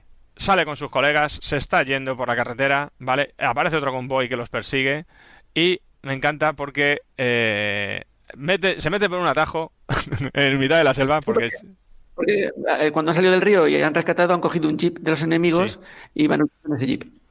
que va el jeep que se va a caer. Que como pilla un bache fuerte salen volando. Pero Chuck Norris es un experto conductor también. Así que va por la selva y no solo conduce bien, sino que encima se conoce el terreno y se mete por un atajo y los despista a todos. y se mete por la izquierda y pasa los caminos de largo y dice, Dios, qué máquina eres, por favor. Pero en el atajo hay un árbol caído. Tiene que bajarse del jeep. Y les pone una trampa. Coge una granada, la pone en la rueda trasera y se van. Entonces, claro, los otros eh, dan la vuelta, cogen el atajo y, claro, no, no frenan a tiempo y se chocan. Apura la frenada y efectivamente Brado que había dejado la granada sin anilla entre el jeep, entre la carrocería y la rueda de repuesta esta típica que llevan en la parte de atrás y el otro jeep de los malos que no sé por qué van como locos y no frenan, ¡pum! se estapa con el coche que está aparcado, que perfectamente podrían haber aparcado a dos metros o incluso al lado, pero justo topa un coche con otro, explota la granada y se carga a todos. Es, que es un- es un- o sea, es una máquina, se sabe todas este tío. Y ahora se cierra el círculo porque esa pesadilla, sueño, mm, recuerdo del principio, cuando van todos corriendo hacia el helicóptero, se vuelve a producir. Hmm. Está la barcaza de Tucker con uno de sus ayudantes y viene un barco. De repente sale de la nada un barco vietnamita, pero además muy bien equipado. Sí, sí. Y empieza a, a disparar a, a troche y moche. Una, pat- una patrullera que viene así de fondo de repente, ¿no? O sea, cuando ya justo están a punto de conseguirlo, les están tirando otra vez morterazos y aparece la patrullera allí al fondo que es una super patrullera. O sea, una super patrullera sí, sí, super sí. equipada. Sí, sí. Porque la, la barcaza de Tucker es, es una, es una basura. una mierda. Es una basura. Una chatarra. Y, y el ayudante de Tucker muere. El ayudante de Tucker Tucker, muere. a- Tucker era aquel que dijo que yo me siento aquí en la barca y... Pero claro, de repente ve a, a cuatro compatriotas que pueden salvar su vida después del infierno que han pasado allí Hmm. y redime todas estas culpas y todo esta... eh, Sordidez. Pues lo que comentábamos, ¿no? De, de él como ser despreciable, intenta pues redimirse, coge la metralleta y se, se, se pone a disparar. Para darle un poco de cobertura Cubriendo a sus compañeros, Ah. efectivamente. a los compañeros. Se sacrifica por ello. Ahí, ahí queda Tucker, eh, héroe, sacrificio final. Entonces, eh, efectivamente, toda su sordidez, toda su vida sórdida y despreciable al final, en un gesto heroico, pues nada, va, va al cielo directamente. Es, es un, es, un, es un mártir y va al cielo. Eh, eh, purga sus pecados. Purga sus pecados. Bueno, y ya tienen el helicóptero. eh, ¿Y qué hacen con el helicóptero? Y nada, aparcan, aparcan no aterrizan en, en la, en la- bueno, en la puerta de la Moncloa vietnamita. Sí. Y ya llegamos al final. Que es, un, que es un finalazo, porque justo se está produciendo una segunda reunión ya para eso, para, para desmentir todos los bulos que se habían inventado los estadounidenses, ¿no? Decían ellos, claro, o sea, todo era mentira, Braddock ha desaparecido, tal, tal, tal.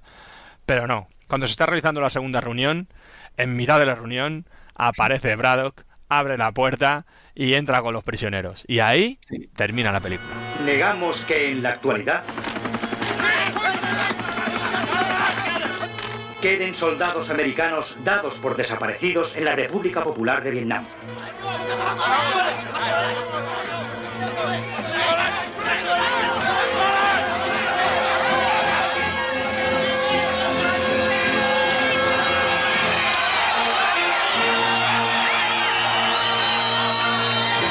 Bueno, tío, pues efectivamente. Eh, desapareció en combate. Ya no, no, no se, no- se puede apuntar pocas cosas más. Eh, una película de, de acción Una pura última cosa, pura una. Sí, sí, sí. Quiero apuntar y, y yo envidio a todas aquellas personas que no hayan visto todavía Desaparecido en combate porque tienen la suerte de ver esta joya por primera vez.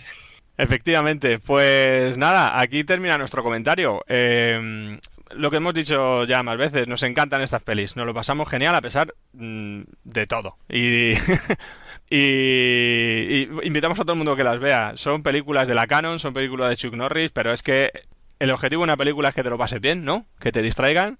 Y con este tipo de pelis nosotros la verdad es que nos lo pasamos increíblemente bien. Esperemos que os haya gustado nuestro comentario. Nosotros nos lo hemos pasado pipa viendo la peli y comentándola. No sé cuándo mejor. Así que, bueno, al que no haya visto la película, que la vea y que juzgue por sí mismo y que nos ponga los comentarios que, que considere oportunos. Muchas gracias por escucharnos. Adiós. Adiós.